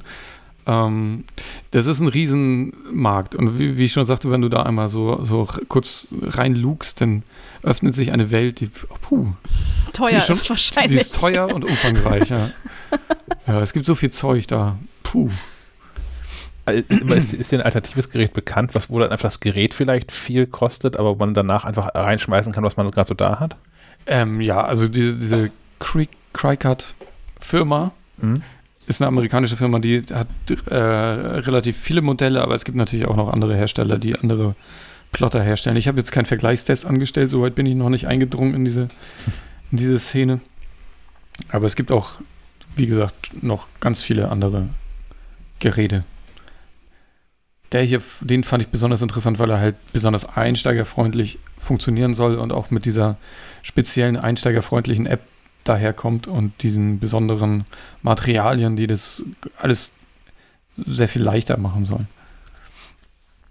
Und wofür verwendest du ihn jetzt so? Was machst du damit den ganzen Tag so? Ne, ich will seit, seit Jahrzehnten, nein, seitdem ich den hier rumstehen habe, will ich unbedingt an den Briefkasten keine Werbung schreiben. Habe ich bislang nicht hingekriegt. Ist ein Zeitproblem, nicht, liegt nicht an dem Gerät. Ähm, weil ich, ich, will da eigentlich einen ganzen Roman auf dem Briefkasten schreiben. Wir haben ja so, ein, so eine relativ, eine relativ äh, ich sag mal, quadratisch rechteckigen Briefkasten ohne, also der hat halt eine glatte Fläche. Ja. Und da wollte ich halt hinschreiben, was ich hier alles nicht haben will. Ne? Weil, weil wenn du raufschreibst, keine Werbung, kriegst du trotzdem den Killer Express. Ja. Und du kriegst trotzdem Einkauf aktuell. Will ich alles nicht haben. Ich will keine Werbung, will keinen Killer Express, ich will Einkauf aktuell nicht, Postwurfsendung schon mal gar nicht oder sonstige Dialogpost kannst du direkt in die blaue Tonne legen. Das würde ich da gerne so raufschreiben dann. Oder auch, ähm, habe ich auch gesehen, Nachbarn haben das bei uns, mh, hm, wir, wir haben alle so Türen mit so einem Glas-Dings, ne, so ein Riffelglas. Und statt jetzt eines Türschildes haben die quasi ihre Namen einfach direkt auf das Glas geschrieben per Transferfolie. Das fand ich auch mhm. ganz hübsch. Und sonst kannst du, wie gesagt, Einladungskarten oder alles, was du jemals beschriften wolltest. Oder auch, ich habe ja hier auf meinem MacBook prangt jetzt neben dem Mac Live Logo auch noch ein Schleifenquadrat Logo. Sowas kann man halt auch machen. Hm. Weil du gerade so Kieler Express und Einkauf aktuell und sowas erwähnt hast. Bist du Mhm. da jemals in die, diese Niederungen hinabgestiegen und hast versucht zu verstehen, warum die das dürfen? Also ich meine, wenn, wenn, wenn ich jetzt ähm, als Falke Media, als MacLive, dir als Privatperson irgendwie Mails schicken möchte, dann brauche ich irgendwie so ein Doppel-Opt-in-Verfahren. Mhm. Aber diese ganze Werbescheiße in, äh, in ausgedruckt, wofür ich auch noch bezahlen muss für die Entsorgung hinterher, das geht einfach nach wie vor so. Also müsste man nicht auch, wenn ich eigentlich der, der korrekte Weg wäre, doch, dass ich an meinen Postkasten dran klebe, hier bitte aktuell einwerfen. Ja, genau. Wäre auch mein, mein, ähm, so würde ich auch denken. Und es gibt auch eine Initiative, die setzt sich dafür ein, die nennt sich, habe ich jetzt vergessen. Es gibt da auf jeden Fall, müsste ich nochmal nachforschen, ähm, so eine Petition auch, die sich dafür einsetzt, dass es quasi ein, ein Opt-in-Verfahren gibt, dass man sagt, ja, bitte, hier, schmeiß Werbung rein. Und Ja. es nicht andersrum läuft. Ich meine auch äh, in, haben die das in den Niederlanden nicht sogar schon umgesetzt oder so? Da ist es, glaube ich, so rum schon. Ich kann mich nur erinnern, dass das ganz früh schon, als es noch Papierkataloge von denen gab, Ikea das gemacht hat. Da musstest du dir doch so ein, so ein entweder in dem vorigen Katalog etwas so verteilt haben oder mitnehmen aus dem, aus dem Einrichtungshaus, so ein Aufkleber für deinen, für deinen Briefkasten, dass hier der Ikea-Katalog eingeworfen werden soll. Hm. bevor sie dann ein paar Jahre später das ganz eingestellt haben, weil Papierkataloge irgendwie doof sind. Was ich Mhm. nach wie vor nur bedingt teile. Ich finde das schon, ist noch was anderes, in so einem Katalog zu blättern, als durch diese IKEA-App da durchzu, durchzuwischen, weil ich die auch nicht so ganz cool finde, ehrlicherweise. Aber ähm, ja, wahrscheinlich wird dann auch klar gewesen sein, dass irgendwas an die 80 Prozent von den verteilten Katalogen einfach direkt in die Tonne gewandert sein werden. Oder mehr. Hm. Womit wir aber beim nächsten Thema quasi wären. Au- Aus äh, Accidental Überleitung. es, sei, es sei denn, du hast noch was, was du zu dem Cr- Cry-Cut ergänzen möchtest. Ich, nein. Okay. Ähm, ich habe alles getestet. Ich werde dann mal, wenn ich mal wieder was Schönes gemacht habe, kann ich das ja mal mitbringen. Ja. Könnt ihr auf, auf Svens Pinterest-Seite dann sehen. ja, die, stimmt, die habe ich. Mhm. ich denke, die muss man automatisch anlegen, wenn man da die DIY-Szene irgendwie einsteigt. Ist, Oh ja, dieses Pinterest. Oh. ist das nicht irgendwie mit, mit dem Mitgliedsausweis zusammen? Kriegt man nicht so ein Pinterest-Profil dann da überreicht? Ja, das gehört alles zusammen. Ähm, ja, I Ikea. Auf, auf der Website von Ikea, USA, meine ich, sind ähm, Bilder aufgetaucht von einem neuen Sonos-Projekt. Ähm, Sonos und Ikea kooperieren da schon länger unter dem Label Som, verdammt, wie heißen sie? Sym Symphonisk. Symphonisk. Und äh, bringen Lautsprecher auf den Markt und haben auch eine Lampe irgendwie am Start, wo ein Lautsprecher drin ist. Und das neue Ding soll jetzt irgendwie sein. Die Bilder sind nicht so wirklich vielsagend, aber ihr, ihr könnt es euch trotzdem angucken in dem, in dem verlinkten Artikel auf maclive.de. Ähm, ein, ein Lautsprecher, der in einem Bilderrahmen steckt. Also in einem Bild, ehrlicherweise. Es sieht so aus, als ob das Bild schon mit drin ist. Ähm, was haltet ihr so davon? Äh, und, ah, Ich finde es, also es klingt halt sehr nach Spielerei, so. Wenn man sich nicht mal das Motiv aussuchen kann, dann muss das Motiv schon einem echt was geben. Äh, damit man sich so, also damit ich mir sowas kaufen würde. ja, aber das, das Ähm. ist ja, das ist ja eh so ein Thema. Weil, also Bilder bei Ikea kaufen habe ich noch nie verstanden. Aber ich habe da mal welche so. gekauft, die ich ganz, ganz gern mochte. Die, äh, die hängen jetzt bei mir im Flur, auch nach wie vor. äh, aber ähm, da, da, also das ist aber auch Ausnahme so, ja. Also dann kaufe ich, dann, dann gucke ich lieber mir irgendwelche äh, Artists auf Twitter oder so aus, aus die, ich, die ich dann anschreibe und äh, nach, nach Prinz, äh, also mir. Prinz bei denen kaufe. Natürlich auf ähm, Twitter. Ja, ja das ist meine Haupt Hauptquelle für sowas. Ähm, aber ja, wie gesagt, wenn man das Motiv nett findet, okay. Aber ich, also weiß ich nicht. Ich, also ich bräuchte das, glaube ich, nicht. Ich bräuchte keinen keinen Bildlautsprecher an meiner Wand. Ich, ich finde die Idee tatsächlich ganz interessant. Ähm, aber wie du schon sagtest, man müsste sich natürlich das Motiv irgendwie aussuchen, beziehungsweise es müsste dann so, so shopartig sein, dass ich da dann irgendwie mein Bild hochladen kann und das dann da eben Ja. abhole. Ähm, tatsächlich besitze ich auch ein Ikea-Bild. Und zwar auch ein relativ großes. Das hängt bei mir hier in, in, der Rumpelkammer, hätte ich beinahe gesagt. Also in dem, was eigentlich das Gästezimmer ist, was aber mangels Gästen zu einer Rumpelkammer verkommen ist. ähm, als alter THW Kiel-Fan, äh, es gibt bei Ikea ein, ein, ein, ein Zebra-Bild.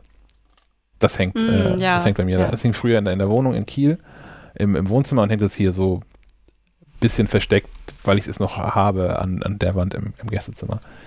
Ähm, aber grundsätzlich finde ich das gerade für, äh, für kleinere Räume, finde ich es attraktiv, nicht irgendwo Lautsprecher rumstehen zu haben.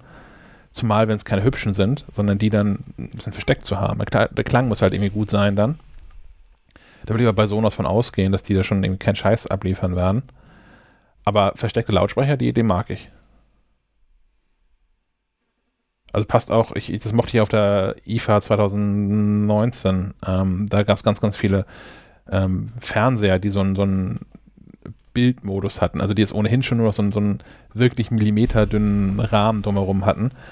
Und dann so eine Art Bildschirmschoner hatten, dass sie halt nicht ein riesengroßer schwarzer Klotz in der Ecke sind, wenn sie aus sind, sondern die halt irgendein Gemälde anzeigen, wo man dann auch irgendwie natürlich dann das Richtige jeweils auswählen kann. Und dazu dann Lautsprecher, die mit nach einem ähnlichen nach einem ähnlichen, wie sagt man, Konzeptverfahren, Prinzip. Prinzipverfahren, ah. Dankeschön. Wie kriegen die denn Strom eigentlich? Bestimmt voll wireless und so. Ähm, ja, nee, die, die, also die, die, werden schon ein Kabel dran haben. Hm. Da gehe ich fest von aus, was das natürlich auch ein bisschen weniger sexy macht. Weil natürlich nicht jeder sich nochmal so eine Fake-Wand, so eine Trockenbauwand einziehen kann, wohinter alles versteckt. Ähm, ja. Aber ist dann, ist dann vielleicht so, also vielleicht kann man es ja auch irgendwo so drapieren, dass da eine Blume drunter steht oder irgendwie sowas. Das habe ich so, ich habe bei mir im Wohnzimmer ist auch mitten im Raum quasi, auf der Hälfte der Wand ist eine Steckdose, äh, wo viel, relativ viel Zeugs dran hängt, sieht super hässlich aus, deswegen davor ähm, so ein, so ein, auch von Ikea, so ein, so ein Ikea-Fahren-Dings irgendwie steht, der das ganz gut verdeckt. Vielleicht kann man es mit so einem Kabel auch machen, dass das Bild dann über so einer Pflanze irgendwie hängt oder so. Keine Ahnung. Hinterm Sofa. Ja, ich, ich bin unschlüssig, wie ich das finden soll. Ich glaube, wir müssen uns das mal angucken, wenn das Ding tatsächlich verfügbar ist. Also es ist von der Website ja auch wieder mhm. verschwunden. Ähm, wird wohl aber dann demnächst irgendwie kommen. Und dann will ich mir das auf jeden Fall mal angucken. Also ich habe jetzt akut selbst keinen Bedarf da dran. Aber ich finde die Idee ganz charmant. Mhm. Hm. Wir bleiben bei Möbeln und ähm, springen rüber zu Schreibtischen, an denen wir teilweise gerade sitzen. Ich sehe hier schon in der, in der Videokonferenzgeschichte Sven verschwinden, aus, aus dem Bild fahren. Ja, das war mein Stichwort. Ja. Endlich mal wieder aufstehen. Ja. Ähm, wir, wir sprechen über höhenverstellbare äh, Schreibtische. Was hältst du davon, Sophie? Du hast nämlich keinen, wenn ich, ich richtig sehe. Ja. Guckst du, guckst ähm, du neidisch zu uns rüber oder findest du das alles Quatsch? Ich finde es, also ich glaube, dass es durchaus sinnvoll ist, dass man, äh, wenn man viel am Schreibtisch sitzt, auch mal äh, die, das Sitzen aufgibt und sich mal hinstellt. Ist einfach besser für alles, für den ganzen Körper. Ähm, und ich kenne auch recht viele, die, die das entweder nutzen oder haben wollen, es sich aber nicht leisten können, weil es halt eben viel Geld kostet. Ähm, äh, also ich, ich, ich hätte auch nichts dagegen, einen zu haben, glaube ich, weil es einfach äh, im Endeffekt ja, einem, äh, einem besser tut äh, auf lange Sicht, wenn man, wenn man länger am Schreibtisch arbeiten muss. Und mit länger meine ich Jahre. das ist auch meine Erfahrung. Ich habe das ähm, ich habe zwei Upgrades vorgenommen, vor, vor Jahren schon in meinem ähm, Bürozimmer zu Hause oder, na, früher auch in der Wohnung hatte ich es auch schon. Ähm, da habe ich angefangen mit dem Sitzball in der, in der Wohnung und jetzt, seit ich hier ein eigenes äh, Arbeitszimmer habe, ähm, stand hier schon immer ein IKEA bekannt elektrisch schön verstellbarer ähm, Schreibtisch. Und mir hat das auch wirklich gut getan. Also zum einen, dass das nicht still sitzen auf so einem Ball, aber auch, wenn ich schon ähm, selbst darauf zu lange gesessen habe, dann einfach aufstehen zu können und weiterzumachen. Ähm, ja, ich habe den über Jahre gehabt. Der hatte so, der hat so ein paar Macken, der IKEA-Schreibtisch. Äh, ich bin ja bin recht groß, ähm, 1,87, 1,88, sowas in dem Dreh. Das heißt, wenn ich im Stehen dann arbeiten möchte, muss man den schon recht hochfahren und zwar auf die höchste Stufe, die dieser IKEA-Schreibtisch anzubieten hat.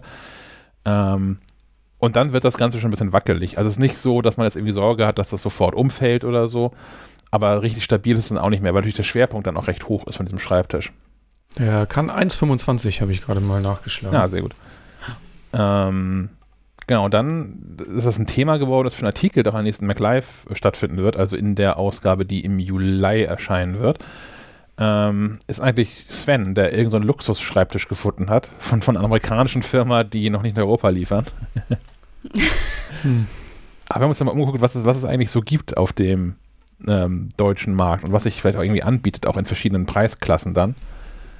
Und ähm, ja, der Artikel wird halt irgendwie, wird sich um drei Schreibtische kümmern. Einmal um diesen IKEA bekannt äh, Schreibtisch, von dem ich einfach mal kurz was erzählen würde, weil ich den hatte. Der hat nämlich, also die, die überragenden Vorteile dieses Dings sind, dass er verhältnismäßig günstig ist.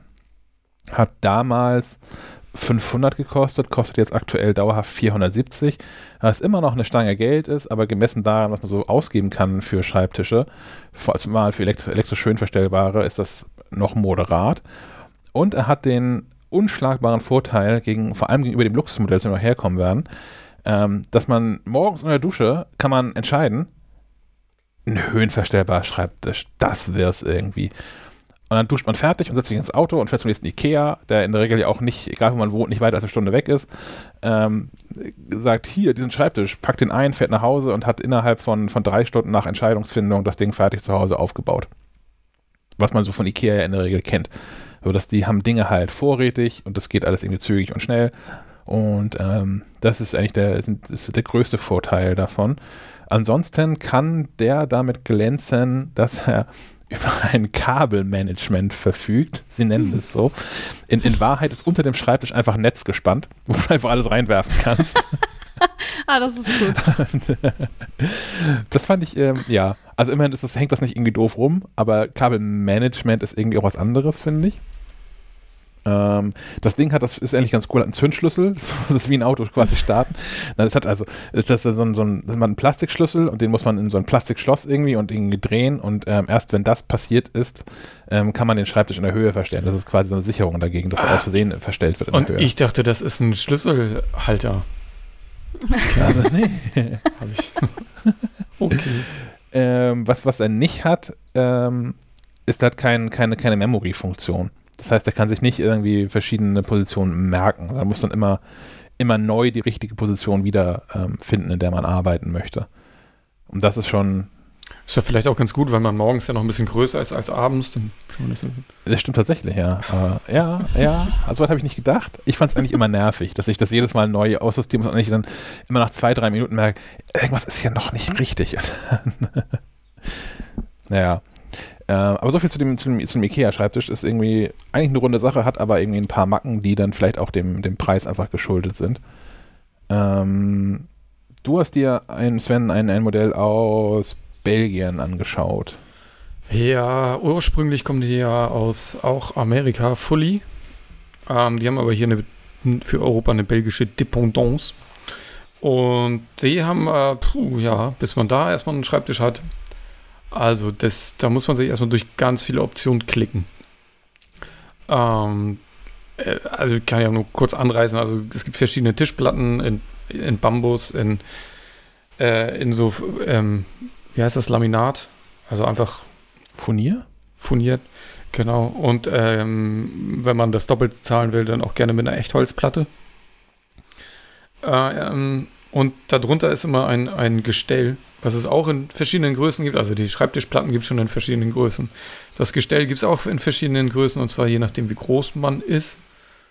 Äh, was war das eben bei IKEA? 1,25, ne? Mm, ja. Hat der hier auch von 75 bis 1,25. Dann ist, besteht es so aus zwei Segmenten. Dann gibt es noch eins für 20 Euro Aufpreis. Das besteht aus drei Segmenten. Das kann bis 1,29 hoch und dafür auch noch bis 64 cm runter. Das ist für kleinere Menschen auch ganz gut. Und noch ein dreisegmentiges in besonders niedrig, das geht dann bis 57 cm runter. Also, dann kann man sich schon fast auf den Boden setzen oder auch für Kinder ist das natürlich auch geeignet. Ähm, ähm, genau. Äh, elektrisch höhenverstellbar ist er. Standardmäßig kommt er mit so einem einfachen Hoch-Runterschalter, wie auch das IKEA-Ding. Äh, für nur 30 Euro gibt es da so ein programmierbares Panel, was ich total super finde. Da kannst du dir vier Positionen speichern. Also du stellst sie einfach ein, drückst einen Knopf, dann hat er sich die gespeichert. Ähm, und kannst dann immer fröhlich hoch und runter fahren. Äh, vier Stück finde ich ganz, also vier Plätze finde ich auch ganz gut, falls du den Schreibtisch irgendwie mit jemandem anders zusammen nutzt. Hat er auch noch zwei Möglichkeiten, sitzen und stehen. Und dann gibt es noch diverse andere äh, Optionen und Möglichkeiten. Ähm, der ist relativ, also ich finde ihn super stabil. Was ist, glaube ich, mit das Wichtigste ist bei so einem Stehschreibtisch. Da will man nicht, dass irgendwie was rumwackelt und so. Der ist auch schwer, also die, die, die besonders das Gestell ist wahnsinnig schwer. Ähm, dadurch steht er natürlich relativ safe. Ähm, was ich bei dem nicht ganz so geil finde, er hat zwar ein bisschen mehr als so ein Netz, als Kabelmanagement. Er hat verschiedene Optionen, so, ähm, halt einfache Kunststoffhalterung kann man sich dazu klicken oder aber auch äh, so ein Solution Kit nennen die sie das. Das ist so eine Metall, ja, ich, auch so eine, so eine Aufhängung, die man aufklappen kann und dann kommt man da besser an seine Kabel ran. Das ist schon ganz okay, aber ich könnte ein bisschen mehr vertragen, weil die Kabel muss man doch noch irgendwie verlegen. Man muss da mit Kabelbindern arbeiten und mit so selbstklebenden Dingern, damit die äh, Kabel auch vom von der Steuerungseinheit zum Motor zum Beispiel, damit die ordentlich liegen und so. Das hätte man irgendwie alles noch ein bisschen, könnte noch ein bisschen integrierter sein, alles. Aber ansonsten gibt es an dem wenig auszusetzen. So viel zum Jarvis? Erstmal, also ja, ich habe die, die Bambusplatte hier. Ähm, das fühlt sich ganz gut an, sieht gut aus. Ist auch Bambus ist ja bekanntlich relativ hart. Mhm. ähm, sieht aber hübsch aus. Also man kann natürlich auch, das ist vielleicht auch noch besonders, sag ich mal, der, du kannst auch jede andere Kannst ja einfach in, Baum, in, in den Wald gehen und so, so, eine Eiche prügeln und daraus ein, ein Brett hobeln und dann kannst du das hier auch drauflegen. Ähm, kannst du auch selbst machen, weil die ganzen Bohrungen und so, da gibt es zwar ein paar Bohrungen für das Gestell zumindest, aber du könntest es auch theoretisch an jedes andere, an jede andere Platte schrauben. Ähm, und der trägt bis zu 158 Kilo, habe ich gelesen. Also man kann da einen halben Baum rauflegen. Kannst du aus Bett verwenden, verrückt. Ja, ne, und es gibt, wie gesagt, äh, vielleicht geht man einfach mal auf die Webseite, weil es gibt so viel verschiedenes, also da kann man sich totklicken. Man hat Zubehör ohne Ende. Es gibt, ich habe noch so eine kleine ähm, flache Schreibtischschublade, wo so Stifte und anderes Gedöns reinkommen. So, so Ladekabel habe ich da drin und äh, Stück Papier liegt da auch. Ähm, es gibt aber auch Trennwände, die dazu passen oder ähm, so Rollcontainer, Beistelltische. Ganz wichtig, Flaschenöffner gibt es dazu. Ganz wichtig. ich finde schon. Für die harten ähm, Tage. Für die harten Tage, genau. Und ähm, er hat auch noch so ein paar Stromgedöns. Also der hat hinten so, so Löcher, wo man die Kabel durchführen kann. Was mhm. ich so semi gut finde, weil die meisten Kabel müssen eh hinten rumlaufen. Weil beim ja. Monitor, der steht so weit hinten, da, ne, da, da fehlt halt ein Loch. Ähm, und der, falls man das aber nicht braucht, kann man da auch so eine Steckdose noch einbauen, die gleich mit USB kommt. Und dann kann man da noch irgendwie was anschließen und so. Ja, so viel erstmal dazu.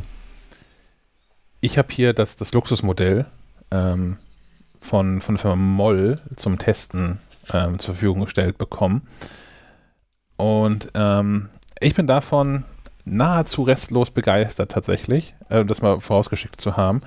Dass alles, was ich irgendwie zu, zu bemängeln habe daran, auf, es ist wirklich Jammern auf extrem hohem Niveau, ähm, ist ein Schreibtisch, der hm, hat äh, standardmäßig eine Arbeitsplatte von ähm, 115 mal 75 cm. Ich habe hier die XL-Variante von dem T7 150 mal 75 cm. Ähm, was irgendwie erstmal nichts Besonderes ist. Besonderes ist aber, dass das Ding ähm, ein echtes Kabelmanagement hat. Mhm. Ähm, das heißt, man hat hinten dran an der Rückseite ist eine Schublade, die man rausfahren kann, äh, wo es ähm, Steckdosen gibt. Da sind sechs Steckdosen dran. Man kann also Stromgeräte, die Strom auch direkt da anschließen. Man kann kleinere Geräte wie so eine Backup-Festplatte zum Beispiel, die liegt einfach mit in der Schublade bei mir jetzt drin. Und ähm, hinten ist es tatsächlich irgendwie wirklich sauber. Ich hätte sogar mein ähm, Thunderbolt Dock damit reinschmeißen können, wenn das nicht vorne und hinten Anschlüsse hätte, die ich brauche. Und wenn jetzt irgendwie vorne guckt so ein, so ein Audio-Stecker raus und hinten halt diverse USB-Stecker und dann ist es doch zu tief, um es damit reinzubauen. Dafür ist es aber auch nicht gedacht. Das ist ja kein Gerätemanagement, sondern eigentlich ein Kabelmanagement. Und das finde ich äh, wirklich ziemlich, ziemlich sauber und gut gelöst. Hat dann ähm, links, rechts und in der Mitte so Auslässe für die Kabel, da wo man dann zum Schreibtisch hochführen muss oder möchte, wenn die Geräte halt draußen sind oder wenn es halt ähm, so, ein, so, ein, so ein Monitorkabel ist oder so, was dann ja, nach Stromkabel für Monitor, was nach draußen geführt werden muss, ist gleichzeitig auch noch ähm, eine, eine, eine nette Möglichkeit, um Kabel, die nicht stromführend sind, von A nach B zu schieben. Ich habe zum Beispiel auf einem Schreibtisch stehen Lautsprecher links und rechts. Und die sind mit einem Kabel aneinander verbunden. Und das heißt, dass das Kabel, was die beiden verbindet, ähm, läuft an der einen Ecke hinten in diese Schublade rein, in der Schublade auf eine Seite und dann da raus in einen Lautsprecher. Das ist schon, das ist schon ziemlich cool, finde ich. Ähm, ist es irgendwie nichts, wo man sagen würde, da wäre ich nie drauf gekommen, das so zu machen, aber andere machen das halt ähm, nicht. Ähm, finde ich sehr elegant gelöst. Vorne hat das Ding auch noch ähm, eine relativ geräumige Schublade, die geht fast über die ganze Breite. Ich würde mal so schätzen, dass da auf der Federseite so 10 cm frei sind ähm, mit, mit vernünftig getrennten Segmenten da drin, wo man dann äh, von, von Kleinkram wie äh, Stiften und Labello bis hin zu Dokumenten relativ viel Zeugs drin parken kann. Was man halt so braucht am Schreibtisch, hilft einem also dabei, ähm, den Schreibtisch aufgeräumt zu lassen, was ähm, Menschen, die schon mal bei uns im Büro waren, ähm, wissen, ist, dass mir das nur helfen kann, wenn ich Dinge, Dinge sinnvoll verstauen kann. Und, sonst liegt immer alles auf dem Schreibtisch irgendwie rum. Ähm, anders als der Jarvis hat das Ding sonst eigentlich keine Option, die man dazu klicken kann. Also man kann, ähm, wie gesagt, man kann die, die Größe der Arbeitsplatte wählen, äh, man kann einen Höhenadapter dazu klicken und ähm, dann kann man das Ding insgesamt verstellen von ähm, 58, nee, 56 Zentimetern bis ähm, normalerweise 118 mit Adapter von 128. Also ein Tick höher als das, das IKEA-Dings. Ähm, man kann hier zwei Höhen einprogrammieren, also eine am unteren Ende, eine am oberen Ende, was aber eigentlich gar nicht so, das ist eigentlich nicht gedacht, also ist dann der Effekt davon ist derselbe, ist aber ähm, nicht gedacht, um sich so die eigenen Höhen für den Körper passend einzustellen, sondern um andere Möbel zu schützen. Also falls man vielleicht ein Regal über dem Schreibtisch hat oder wenn man so einen Container unter dem Schreibtisch stehen hat, ähm, kann man damit quasi eine, eine, eine, Schutzhöhe einstellen, damit man nicht irgendwie aus Versehen beim Hoch- und Runterfahren einschläft und dann irgendwie das Regal von der Wand reißt damit oder irgendwie sowas. Oder den, den Container darunter zerdrückt. Ähm, ich habe das beides nicht. Ich habe weder ein Regal über dem Schreibtisch noch einen Container unter dem Schreibtisch. Habe mir das also so ein bisschen einprogrammiert, als das eine ist meine Sitz, das andere ist meine Stehhöhe. Ähm, was es irgendwie einfacher macht. Ähm, standardmäßig braucht man dafür zwei Hände um die Höhe zu verstellen, damit man auch das ist so eine Funktion, damit man nicht durch versehentliches Gegenkommen gegen eine von den Tasten die Höhe verstellt, muss man ähm, auf der rechten Seite gibt es eine Hoch-Runter-Taste und auf der linken Taste quasi eine, eine Entriegelungstaste, nenne ich es mal, die beide gleichzeitig gedrückt halten, um das in der Höhe zu verstellen. Man kann aber auch an der Unterseite des Schreibtisches ähm, so, so ein Panel abschrauben und darunter ist ein Kippschalter und dann kann man es in den, kann man den Schreibtisch in den Einhandmodus versetzen. Was ich, den Suicide-Modus. ja, was ich, das ist ein bisschen abgefahren. ähm, ja. Aber das, das geht also auch, falls man das irgendwie nervt, ähm, funktioniert das auch. Ähm, was will ich jetzt hier genau, wie sieht der eigentlich aus? Der, der Schreibtisch in, der, in dieser T7-Variante hm, hat an der Ober- und Unterseite eine, eine, eine, weiße Platte, sieht ein bisschen aus wie ein umgekehrter Oreo. Oben und unten ist eine, eine weiße ähm, Arbeitsplatte ähm, dran die, äh, so sagt Moll, äh, sehr abrieb- und kratzfest ähm, sein soll. Das habe ich jetzt ehrlicherweise nicht auf, äh, nicht getestet, weil man muss ja nicht irgendwie hier ähm, die Geräte zwangs, zwangsweise zerstören. Ähm, vor allem, wenn sie zur Verfügung gestellt worden sind und nicht, mir nicht gehören. ähm, aber so jetzt im Alltag, ich habe jetzt, ich weiß gar nicht, zwei Wochen, ich habe zweieinhalb Wochen, habe ich den jetzt hier so äh, stehen bei mir und behandle den halt, wie man so einen Schreibtisch halt behandelt. Also es ist nicht irgendwie, ich habe da keine Schutzfolie drauf geklebt oder so. und bisher ist da, kommt er kommt ohne Macken aus, das kann ich vielleicht sagen. Ähm, in der Mitte gibt es so so eine Blende, die dann auch irgendwie aus, aus Holz ist. Ich habe da jetzt ein, ein helles Holz gewählt, das ist so Eiche. Ähm, es gibt verschiedene andere ähm, Farben, die man da auswählen kann. Also man kann, zum einen kann man Eiche wählen, man kann aber auch Nussholz, ist es glaube ich Nussbaumholz. Man kann aber auch so eine mm, ja, lilane, lavendelfarbene und eine blaue Option wählen. Und eine weiße Option gibt es auch für die Dekorblende.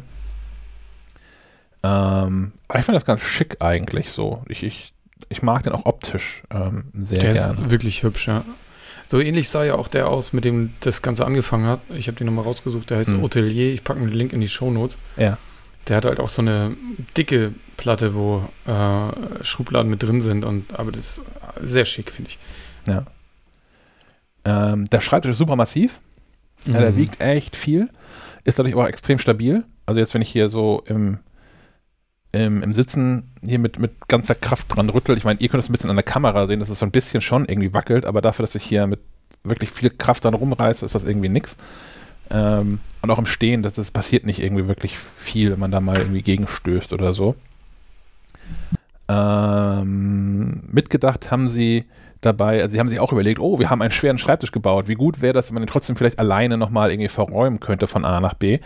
Ähm, weswegen die Füße auf einer Seite Rollen haben. Also wenn ein Schreibtisch, wenn man den ankippt, kann man ihn so ein bisschen durch die Gegend manövrieren leichter und braucht nicht immer irgendwie zwei bis drei Leute, um das Ding ähm, zu bewegen. Ähm, das Ding zu bewegen, das hat auch die, die Spedition, die das hier angeliefert hat, sehr gefreut.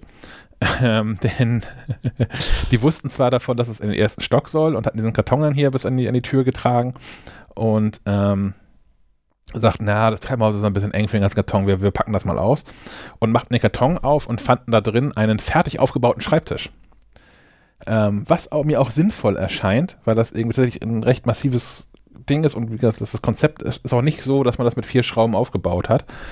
Ähm, die waren also ganz schön am Fluchen, dass sie denn diesen, diesen Schreibtisch hier hoch äh, tragen mussten, um so eine, so eine geschwungene Treppe herum.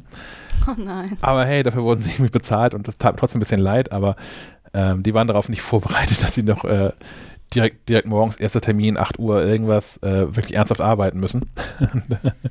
Ja, das hat, hat äh, Fully ein bisschen anders gelöst. Die schicken einfach alles in einzelnen Paketen. Ja. Ich glaube, der Postbote hat sechs Pakete hier hochgetragen. Und dann darfst du halt selbst aufbauen, ne? Also es ist auch noch ein bisschen mehr, ein bisschen anspruchsvoller als so ein Ikea-Ding aufzubauen. Weil weniger Anleitung und mehr selbst machen. Also Mhm. gerade so Zusatzoptionen, die du dir dazu buchst, wie diese Schublade oder so, musst du halt Pi mal Auge irgendwie unter die Schreibtischschublade machen. Also wenn man da irgendwie ähm, zwei linke Hände hat, sollte man sich da vielleicht helfen lassen. Hm. Das ist auch noch ein bisschen, naja. Aber Ja. sonst ging der Aufbau relativ fix beim Fully. ähm, denn, dass das Ding fertig aufgebaut kommt, hat einen Nachteil. Also ich behaupte, dass es daher kommt, ist, das hat echt krasse so, so Möbelhauslieferzeiten. Also während, wie gesagt, ähm, Ikea, ne, ich äh, entscheide morgens ge- ge- unter der Dusche oder woanders im Badezimmer, ich brauche so einen Schreibtisch, ich fahre danach sofort los und bin zwei Stunden später bin ich wieder zu Hause mit dem Ding und habe noch vor Mittagessen das Ding fertig aufgebaut. Ähm, das Jarvis-Dings, was du hast, das kam auch recht zügig, oder? War ein paar Tage, meine ich. Ja, oder lass eine Woche oder zwei. Mag Ja. aber auch an Belgien liegen, ne? Naja, aber immerhin, äh, also der, Moll sitzt äh, in, in Süddeutschland Ja. und ähm, da war das schon mal zwei Monate oder ein Hm. bisschen länger. Ich habe, glaube ich, bei mir war es, glaube ich, zehn Wochen oder so, die ich gewartet habe, ungefähr. Und ähm, das ist schon quasi so die, die, die, die Pressevorzugsbehandlung. Also wahrscheinlich gibt es die einfach gar nicht. Aber es ist ja häufig so, ne, dass wenn man äh, Pressetestmuster irgendwo anfordert, dass dann die über andere Wege kommen, in der Regel auch schneller, als man die sonst bestellen würde oder so. Ich weiß nicht, ob es das bei Moll gibt. Jedenfalls ähm, so zwei, zwei bis drei Monate kann man sich schon einstellen auf so eine Wartezeit dann. Das ist also nichts für Kurzentschlossene. Allerdings brauchst du auch diese Zeit, um und eigentlich noch ein bisschen mehr wahrscheinlich, um dir genug Geld zusammenzusparen ähm, dafür.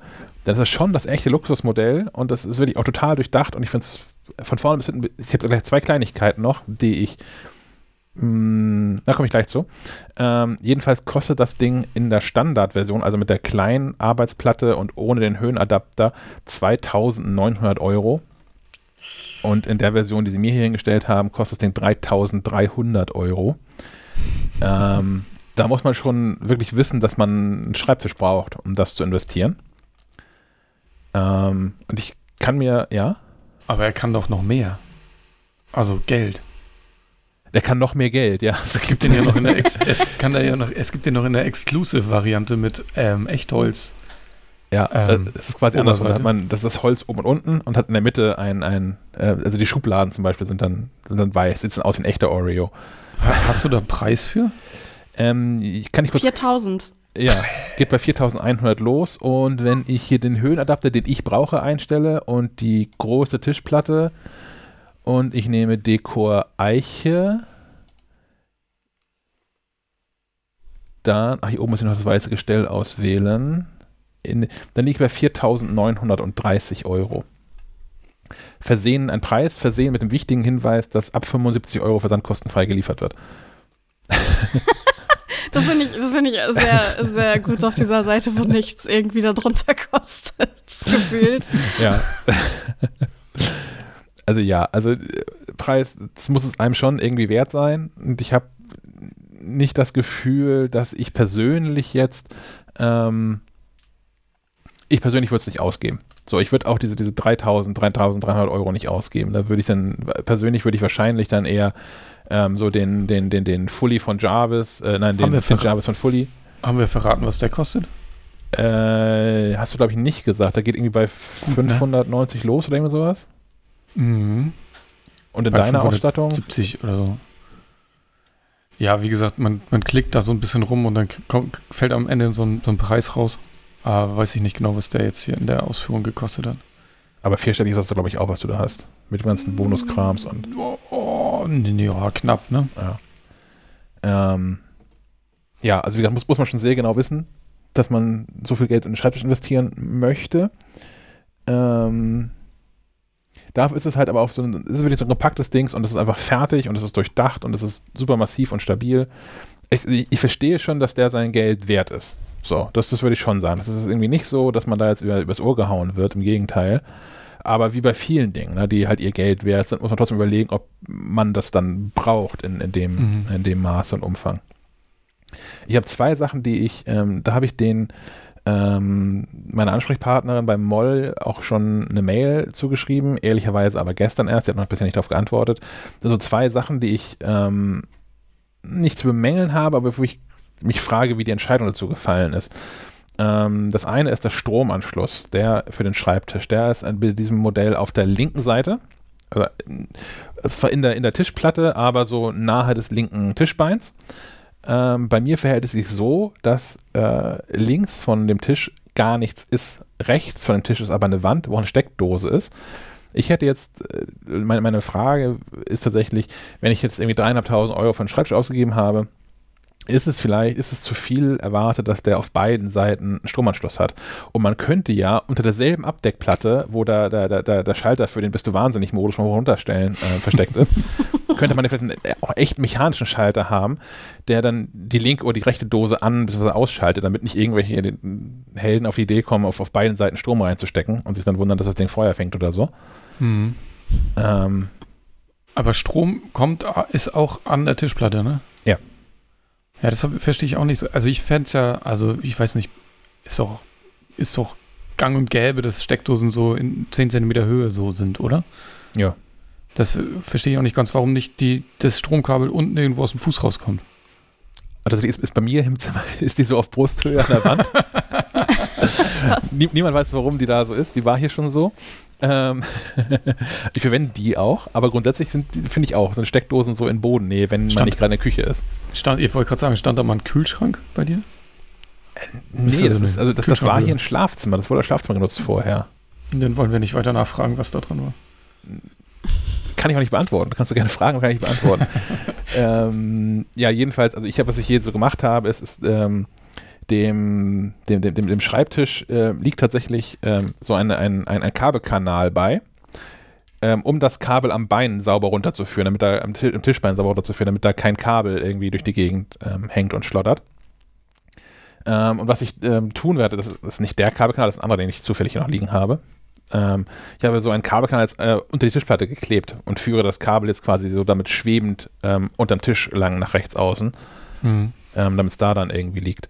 Ähm, ja, das ist so tatsächlich, keine Ahnung, ob das technisch dann vielleicht gar nicht möglich ist, so einen Stromkreis dann mit zwei Zuflüssen zu machen, keine Dann, Ahnung. dann biete ihn doch in zwei Varianten an. Willst, willst du die Steckdose haben, links oder rechts? Kannst du auswählen. Ja. Oder einfach mittig und fertig. Ja. Mittig oben das. drauf.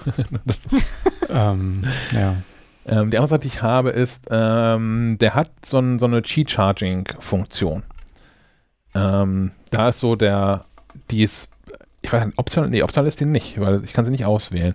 Was ich da schade finde, ist, ähm, die blockiert eine der Steckdosen, die da drin ist, hinten drin. Da habe ich, hätte ich auch überlegt, ah, kann das nicht einfach direkt am Draht mit dranhängen und, und fertig? Hm. Auf der anderen Seite hinten sind halt irgendwie sechs Steckdosen und das ist auch echt nicht wenig. Ähm, Aber habe reicht das bei dir? ich hab die nicht alle belegt. Tatsächlich. Okay.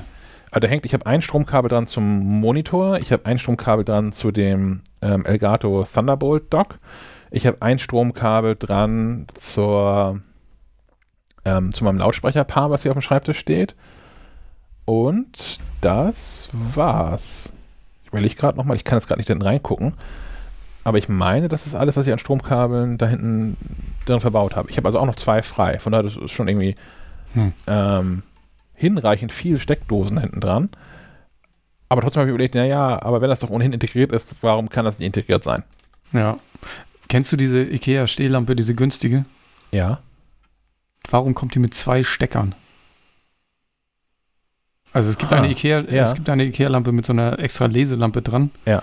Und die haben zwei Stecker. Das macht mich jedes Mal fertig. Stimmt. Ja, ich besitze die nicht, aber äh, ja, ich kenne die. Hm. Irritierend.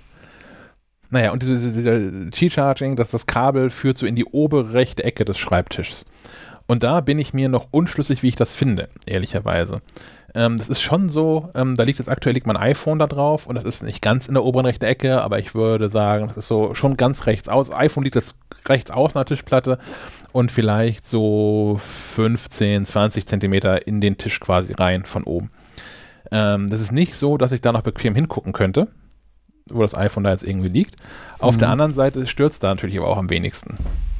Und ähm, ich habe da noch kein, ich habe da kein Urteil zu gefunden, ob das Qi-Charging-Dings jetzt an der richtigen Stelle oder an der falschen Stelle ist. Ähm, es ist mir nur aufgefallen, dass es halt an der Stelle ist. Und ähm, ja, ich weiß nicht, ich bin da, da finde das, find das weder, weder gut noch schlecht irgendwie, dass es da ist. Ja. Also ich, ich könnte mir vorstellen, dass unten rechts quasi, wenn man auf drauf auf dem Schreibtisch auch eine sinnvolle Position ist, wenn man dann da eher mal schnell hingreifen kann und das eher im Blick hat. Dass es nicht mittig ist, verstehe ich total. Ähm, obwohl mein iPhone in der Regel da liegt. Das liegt irgendwie so hier unter, unterhalb meines, meines Monitors irgendwie. Aber ähm, ja, liegt da halt rechts, rechts oben, muss man, muss man wissen. Muss man auch nicht benutzen im Zweifel. Ne? Also wenn es irgendwie einem zu weit weg ist von, von der idealen Stelle, muss man das da ja auch nicht benutzen. Aber ich finde es irgendwie nett, dass das integriert ist, so ein G-Charging-Dings. Ja, ja. Ist es denn up upgradable? Oder, Upgradable ja. im Sinne von? Ja, wer weiß, was wir, wie wir das iPhone in zwei Jahren laden. Ich finde ja, iPhones können per Kabel geladen. so oder so. Ähm, das ist eine total gute Frage. Ich würde ja davon ausgehen, ich habe den Tisch noch nicht auseinandergeschraubt, aber ähm, das wäre natürlich ein Argument, was dafür spräche, dass dieses Qi-Charging-Dings mit dem Stecker verbunden ist, äh, angeschlossen wird. Ähm, ich gehe davon aus, dass es einfach auch nur so ein, so, ein, Ladeteller ist, der jetzt unter der Tischplatte halt klebt oder dass da vielleicht was ausgefräst ist, wo da so drin liegt dann der, der Ladeteller. Ähm, ja. Aber so standardmäßig, das, also es ist auch keine Option, das Ding zu haben oder nicht. Vielleicht denke man, es ist, es ist nicht so gedacht, dass man das irgendwie austauscht, aber es wird technisch wird es möglich sein, wenn man irgendwie den Schraubenzieher in die Hand nimmt und das mal aufschraubt, den ganzen Schreibtisch. Was ich noch ein bisschen lustig finde, ist, wenn man durch deren Produktbilder guckt, gibt es auch ein Bild, wo das in so einem, in einem ähm, loftartigen Wohnzimmer äh, zu sehen ist. Rundrum verglast, man sieht über eine Stadt und da ist dieser Schreibtisch so als, als Couchtisch in Verwendung. Was ich hinreichend irritierend finde. Also in diesem Setting sieht das total gut aus, aber so wohnt halt auch, so wohnen halt echte Menschen auch irgendwie nicht. Behauptet also niemand, der, den ich kenne, wohnt so zumindest. Ich würde Ja. so wohnen wollen, wenn ich mir das leisten könnte. Wenn du aber- 5000 Euro ausgibst. Ja, ja, ist schon richtig. Aber ich finde die Idee ganz charmant, den ähm, so, so einen Schreibtisch als Wohnzimmertisch zu haben. Naja. Ah, ich glaube, damit ist soweit alles auch zu diesem Schreibtisch ähm, erzählt. Ja, ich, ähm, ich finde, nochmal kurz zum Kabelmanagement zurück, mhm. weil das finde ich mit am wichtigsten bei so einem Stehschreibtisch, finde ich, bin ich da Monk genug, aber äh, wenn der mal hochgefahren ist und ich zufällig irgendwie ähm, irgendwo auf der Couch sitzt, dann sieht man halt alles, was da drunter klebt. Ob das jetzt in so einem Netz, Netz versteckt ist, wie beim Ikea oder hier beim, beim Jarvis, so in so einer Klappe, so richtig sauber kriegt man das immer alles nicht verlegt. Ähm, und äh, da ist mir äh, untergekommen jetzt vor kurzem, das nennt sich Kabel Treat. Ich habe euch mal den Link geschickt, packt den auch in die Show Notes. Das ist eine Unterseite, so könnte ich mir das vorstellen, weil da ist die Unterseite ist, besteht aus Kunststoff und da sind so ja, Führungen oh. für die oh. Kabel eingelassen. Das finde ich ganz spannend. In der Tat. Ist bestimmt auch nicht so richtig ideal. Hier und da wird dann das Kabel wahrscheinlich mal zu kurz sein oder so, aber das finde ich ganz cool. Hier ist sogar ein Bild, wo so ein Mini-Mac äh, darunter geklemmt ist. Ja. ja, der hat so verschiedene Plätze, wo man äh, ja. USB-Platten oder Mac Mini oder so drunter kleben kann. Ja. Finde ich ganz interessant. In der Tat. Aber auch der führt das Kabel für den eigentlichen Steh äh, Stehschreibtisch nicht äh, durch den Fuß. Ja. Verstehe ich nicht. Wahrscheinlich verfängt sich das in, in, dem, in dem Bein oder so. Weiß ich nicht. Das muss doch gehen. Das auch, ja, das ist auch draußen festgetüdelt, einfach das, das Band, ne? Äh, die, die, das Kabel. Ja. Huh. Naja, aber nochmal ähm, unabhängig vom, ähm, vom Kabelmanagement, dieses Aufstehen und sich ab und zu mal hinstellen und dabei weiterarbeiten und so, das ist schon, ist schon echt eine gute Sache. Ähm, ich merke das selber, dass ich ähm, wacher bin dadurch auch. Oder wenn ich, also beim, beim Layouten ist schwierig, im Stehen Layouten fällt mir noch ein bisschen schwer, aber wenn ich Dinge lese oder so, dann stehe ich durchaus mal auf und dann merke ich, dass ich einfach ja, man wird halt wacher, wenn man steht. Das ist schon ganz gut. Also man sieht das hier gerade richtig, dass man bei denen eigentlich, also gar keinen Schreibtisch kauft, sondern also auch das tun kann, aber es gibt hier auch ein Open Source 3D-Modell von dieser Platte, die da drunter ist. Mhm, kannst du selbst drucken. Da kannst du selbst irgendwie drucken oder fräsen oder was auch immer. Mhm. Ha. Ja, ja. ja. Das ist, das ist, das ist nett also wenn man zufällig Zugang hat oder ja, bestellen aus den USA ist auch mal sackteuer. Wenn man hier irgendwie dann eine, einen Handwerker hat, der irgendwie so eine vernünftige Holz- oder CNC-Fräse oder irgendwie sowas hat. Finde ich irgendwas nett, dass man sagen kann, hier, hier ist so eine Platte und hier ist dieses 3D-Modell und ich komme eine Stunde wieder. hm. Ha. So viel zu den Schreibtischen? Yes. Wie gesagt, in der kommenden MacLive in der Ausgabe 8 gibt es noch einen ausführlichen Artikel zu und da wird dann auch wahrscheinlich Ende, Ende Juni, Anfang Juli wird es den auch auf maclive.de ähm, geben. Natürlich als Plus-Artikel, den ihr dann als äh, Mitglied von MacLive Plus lesen könnt. Sehe ich das in den Shownotes hier gerade richtig, dass wir ähm, diesmal keine Apps haben? Ich glaube schon, ja. Keine Apps. Ja. Man kommt ja auch zu nix. Nee, ist wirklich so. Und ja. jetzt war die Sonne so gut, ne? Und dann muss ich immer raus mhm. und so. Denn jetzt musste ich eine Matschküche bauen und so. Ja. Tatsächlich. Äh, Furchtbar. Ich, ich kann noch mal, äh, noch mal einen Test nachreichen, also von einer App, die ich schon mal vorgestellt habe. Ich hatte noch mal doppelt die Gelegenheit, ähm, BirdNet ähm, zu testen. Das ist die App, ähm, die Vogelstimmen erkennt. Also man startet die App, die nimmt automatisch sofort Umgebungsgeräusche auf. Man pausiert die Aufnahme, markiert den Bereich, äh, wo man den, wo der, wo der Vogel was gemacht hat, also im Idealfall Geräusche gemacht hat, und drückt dann analysieren und dann sagt die App, welcher Vogel das wohl war. Ähm. Habe ich die Anekdote schon erzählt mit, mit der Freundin, die da irgendwie reingesungen hat? Ich glaube noch nicht. Nein. Ich habe das einer, einer Freundin äh, bei, bei einem Bier bei Lille ähm, gezeigt, diese App. Und ich fand die ganz cool und hat äh, sofort angefangen, einen Kuckuck zu imitieren. Und die App, äh, die Menschen haben mitgedacht, weil die App dann sagte, Mensch. Und das fand ich super. Respekt. Also zum einen, dass das zu erkennen, weil für mich war das, das klang irgendwie, ich hatte auch jetzt schon irgendwie ein Bier mehr, aber für mich klang das recht realistisch. Du bist so ein Kuckuck. aber da- zum einen zu, zu erkennen, dass das ein Mensch ist und dann auch mitgedacht zu haben und sich den Gag zu erlauben, das dann auch reinzuschreiben, das fand ich irgendwie ganz cool. Und ich war am Wochenende in der Lüneburger Heide unterwegs. Ähm, ich würde es nicht wandern nennen, sondern eher spazieren.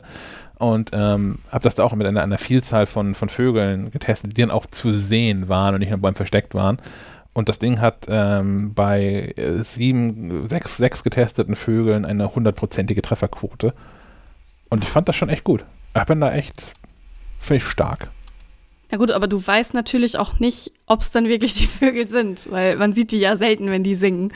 Ja, also klar, das war, in dem Fall war es halt irgendwie dann der, der, der Glücksfall, dass die Vögel da irgendwie so rumsaßen und man die sehen konnte und dann kann man, Mhm. also da, wird der, da steht jetzt irgendwie nicht nur Amsel drin, sondern da wird dann auch auf Wikipedia verlinkt und da hast du ein Bild dazu und hast du, ja, okay, das sieht irgendwie so aus, so grob zumindest.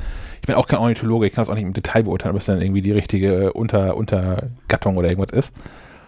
Aber es ist, ist einem schon mal geholfen, wenn man irgendwie grob weiß, aha, auch hier gibt es keine Raben, das ist eine Dole oder irgendwie sowas. Wie die, wie die Fische da so heißen. Ich weiß tatsächlich nicht, wie eine Dole klingt. Das muss ich, Ah, mal, wie ein muss ich mir mal anschauen. ja, Für mich ja. Ich würde jetzt keine nachmachen. schade. Aber ich glaube, das Internet kann dir da weiterhelfen. Ja. Hm. Okay. Ähm, du hast aber fleißig weitergespielt. Ein Spiel, das ich schon kenne und geil finde. Ja, ich habe äh, Life is Strange 2 angefangen. Jetzt vergangene, vor, vorletzte Woche oder so. Irgendwie so. Ähm, für alle, die das nicht kennen, das ist ein äh, 3D-Adventure von Don't Not, einem französischen, Franzö ja, ein französisches Studio. Ähm, die haben auch den, das erste Spiel, also Life is Strange, gemacht. Ähm, das ist ein sehr storylastiges Spiel, in dem man so eigentlich eher, ja, eher Zuschauer ist und ähm, die, die äh, Hauptfigur eben äh, in bestimmten ähm, Sequenzen dann auch selber spielen kann, selber, ähm, äh, ja, weiß ich nicht, Entscheidungen treffen kann vor allem. Also ein sehr entscheidungsbasiertes Spiel, das äh, sich auch äh, hinsichtlich deiner, deiner getroffenen Entscheidung verändert. Figuren verhalten sich dir gegenüber anders, wenn du bestimmte Entscheidungen getroffen hast. Äh, du begegnest bestimmten Figuren gar nicht oder nur begegnest ihnen nur, weil du diese Entscheidung getroffen hast und so weiter. Ähm, Sie, und ja. Siehst du das zwischendurch? Man Also hat ich- immer eine Markierung, wenn irgendwelche Entscheidungen relevant Nee, sind. äh, ich meine so im Nachhinein, weil ich erinnere mich an Detroit Become Human, da hast Hm. du quasi danach dann gesehen, wie der Baum, wie so dein Entscheidungsbaum war und was du hättest vielleicht noch anderes entdecken können und so. Ich, bei bei Ich- Life is Strange ist es nicht so, ne? Ich glaube nicht. Also beim ersten war es, glaube ich, nicht so. Man kann die Episoden dann natürlich immer noch mal spielen. Also es ist auch ein Episodenspiel. Ähm, Mhm. Da das Spiel jetzt aber schon seit einer Weile raus ist, kann man die natürlich alle hintereinander wegspielen. Ähm, aber ja, das fand ich auch bei Detroit Become Human äh, eine ganz nette äh, Ergänzung, weil man solche Spiele ja auch oft dann gerne noch mal spielt, um wirklich alles einmal davon gesehen zu haben oder einen Großteil davon zumindest. Und wenn man so eine Übersicht hat, wo man ja dann auch, glaube ich, immer hinspringen konnte, genau an die Stelle, wenn man es einmal durchgespielt hat, um dann diesen, diesen Zweig dann noch mal ähm, anders zu spielen. Äh, das finde ich immer ganz nett, aber ähm, ich glaube, Life is Strange 2 hat das nicht. Aber ich habe es jetzt auch noch nicht durchgespielt, deswegen kann ich da jetzt keine, keine Aussage zu treffen. Das ist ja was, was man meistens erst noch mal freischaltet, wenn man es einmal durch hat. Aber beim ersten war das, oder? Also beim ersten gab es auch, also ich, vielleicht täusche täusche mich auch, ich meine mich zu erinnern, dass man beim ersten hinterher sehen konnte, ähm, wie viele Menschen sich genauso entschieden Mhm. haben wie man selbst. Mhm. Ja, vielleicht ist es ganz am Ende. Dann. Prozent, Prozentangaben immer, das, das, das haben solche Spiele auch immer äh, oft, also wenn irgendwas entscheidungsabhängig ist, kriegt man am Ende eigentlich auch immer eine Übersicht darüber, wie sich andere entschieden haben, äh, weil einem das meistens so ein Gefühl von, von, von äh, Bestätigung oder, äh, oder so ge gibt. Ähm, deswegen wird das oft gemacht. Äh, aber dass man so an, an bestimmte Stellen zurückspringen kann, gab es, glaube ich, nicht. Ja. Oder dass man diese, diese genauen, verzweigten Pfade nicht nochmal einsehen konnte. Ich habe noch eine ganz grundlegende Frage, obwohl ich, ich habe alle Teile von Life is Strange gespielt. Life is Strange 2, ist das der, der auch noch in der Welt von, von Max und, und Chloe spielt oder ist das der mit mhm. den beiden Brüdern? Also das ist der Beides. mit den beiden Brüdern, aber spielt in der gleichen Welt. also ja, aber also beide, nicht, nicht, nicht ja, dieselbe Storyline. Nee, ist nicht dieselbe Story, genau. Also das geht um zwei Brüder, ähm, einem, ich glaube, der ist 16 oder 17 oder so, äh, und seinem kleinen Bruder, der ist, glaube ich, 11. Und durch einen schrecklichen äh, Unfall, das passiert in den ersten 20 Minuten, deswegen kann ich das, glaube ich, erzählen, ähm, stirbt der Vater der beiden. Die haben keine, keine Mutter in dem Sinn, also die wohnt auf jeden Fall nicht dort und äh, auch sonst keine Verwandten, weil der Vater ein äh, mexikanischer Einwanderer ist. Ähm, und eben, glaube ich, ohne Familie einfach äh, in die USA gekommen ist. Und äh, weil der ältere Bruder, den man auch spielt, ich weiß nicht, ob das später nochmal wechselt, aber in der ersten Episode spielt man auf jeden Fall den älteren Bruder. Ähm, Sean heißt er. Der ist so verstört davon und hat so viel Angst vor den Konsequenzen, die aus dem Tod seines Vaters entstehen, ähm, dass er mit seinem Bruder flieht und so eine Art, ähm, ja, also einfach durchs, durchs Land reist und äh, versucht, den Konsequenzen zu entgehen. Also ich glaube, das, was er am meisten fürchtet, ist, dass die beiden zur Adoption freigegeben werden und dabei getrennt werden. Und das möchte mhm. er nicht. Und ich bin jetzt noch in der ersten Episode, also noch nicht besonders weit, äh, aber wie das äh, in Tradition dieses, dieser, dieser, ähm, dieses Studios und dieser, dieser Spielreihe ähm, ist das, das ist schön emotional aufbereitet. Also man empfindet mit den Figuren mit, finde ich, also tue ich persönlich. Ähm, die Stimmung ist sehr schön, äh, viel, viel Sonnenuntergänge, also einfach, ähm, das sieht alles sieht einfach schön aus. Es ist natürlich jetzt nicht irgendwie in Horizon Zero Dawn, wo jetzt die Grafik besonders großartig wäre. Ähm, muss es aber auch aus meiner Perspektive überhaupt nicht sein, weil wenn sowas stilisiert genug ist und das äh, haben die, glaube ich, ganz gut hingekriegt, kann man sich das auch so sehr gut anschauen. Ist der Soundtrack auch wieder so gut? Ich habe ja. vom, vom ersten fand ich den Soundtrack so fantastisch. Ja, ja, ja der, der Soundtrack äh, bei dem ersten hat auf jeden Fall sehr viel zu der Stimmung beigetragen, ja. die dieses ganze Spiel so ein bisschen vermittelt. Ähm, jetzt bei dem zweiten ist, ist, er mir noch nicht so, so stark aufgefallen. Ähm, der ist nicht so, nicht so im Vordergrund wie im ersten, finde ich. Äh, weil Max da ja aber auch sehr viel, also das war einfach wichtig für sie, ähm, mhm. die, die, die, Musik auch. Und deswegen hat die auch so viel, so eine große Rolle gespielt. Und äh, bei dem Teil ist es jetzt, finde ich, nicht so stark, aber äh, es sind, ich habe noch äh, viereinhalb Episoden vor mir, glaube ich. Da, da kann noch viel passieren. Ich möchte gerne, wenn, wenn du damit durch bist, müssen wir noch darüber reden. Also vielleicht auch nicht im Podcast, sondern einfach nochmal so. Ja, gerne. Wir müssen nochmal irgendwie äh, Entscheidungen vergleichen. Also, ähm, eine, eine Sache, die mich sehr gestört hat bei, bei der letzten Session, das war gestern. Ähm, da haben wir, äh, also man, man kommt dann an so eine Tankstelle und äh, hat, hat wenig Geld, muss aber natürlich den kleinen Bruder versorgen, der die ganze Zeit Hunger hat und der auch noch gar nicht so genau weiß, was eigentlich passiert ist. Der weiß nicht, dass, dass der Vater gestorben ist und so weiter. Ähm, und man muss irgendwie die Entscheidung treffen, wie man das jetzt, wie, wie man das anstellt, dass man Essen äh, bekommt, aber eigentlich auch irgendwie noch so eine Campingausrüstung oder so. Und dann geht man in diese Tankstelle und kann sich entscheiden, ob man Dinge bezahlt, klaut oder einfach nicht, nicht sich nicht nimmt, sage ich mal. Und wir äh, als gute deutsche Bürger sind da natürlich rein und haben nur das gekauft, was wir auch bezahlen konnten. Ähm, sind dann da raus und dann gibt es eine Konfrontation mit dem, wie es sich später rausstellt, dem Besitzer dieser Tankstelle, der dann dazukommt ähm, und ein, äh, an, also angeht, dass man ja nicht, äh, dass man ja vielleicht nicht bezahlt hätte und man geht jetzt mal schön rein und äh, überprüft das. Und wir beide, also mein Freund und ich, waren uns keiner Schuld bewusst und waren so, ja, wir, klar, wir gehen gern rein, aber ähm, die, das Spiel hat das nicht so wiedergegeben. Also wir haben genau wegen so einer Situation äh, vorbeugend haben wir nur das, also haben wir alles bezahlt und dann ähm, wird in dem Spiel aber natürlich, also war, war die Story so angelegt, dass auf jeden Fall diese Konfrontation passieren muss, dass Sean wegläuft oder versucht wegzulaufen und gefangen wird. Also es gab äh, an dieser in, in diesem Punkt hat diese Entscheidung, dass man äh, sich gesetzestreu verhält, irgendwie gar keinerlei Impact gehabt. Und das Spiel zwingt einen dann dazu, trotzdem dieser, dieser Oh, du hast bestimmt geklaut, äh, Storyline zu folgen. Ja, wobei, ähm, mir ging das auch so. Ich glaube, ich habe es vom ersten Mal habe ich das auch so gemacht wie du. Ich habe es schon zweimal durchgespielt, weil ich dann, also auch die, den ersten Teil von Life is Strange und diesen, diesen Zwischenteil, wo es ja auch nochmal direkt in der, um die mhm. Storyline von, von Chloe und Max geht, habe ich auch doppelt gespielt, weil ich beim ersten Mal, ich kann dann auch nicht anders und spiele dann als ich durch und treffe so Entscheidungen, wie ich das halt so treffen ja. würde, aus dem Bauch heraus in der Regel. Ja. Und spiele das dann, habt ihr alle nochmal ein zweites Mal durchgespielt und habt dann dabei versucht, eigentlich immer so das Gegenteil von dem zu tun, was mir so mir so automatisch kommt ja. als, als äh, Gedanke. Ähm, und am ersten habe ich es, meine ich, genauso gemacht wie du.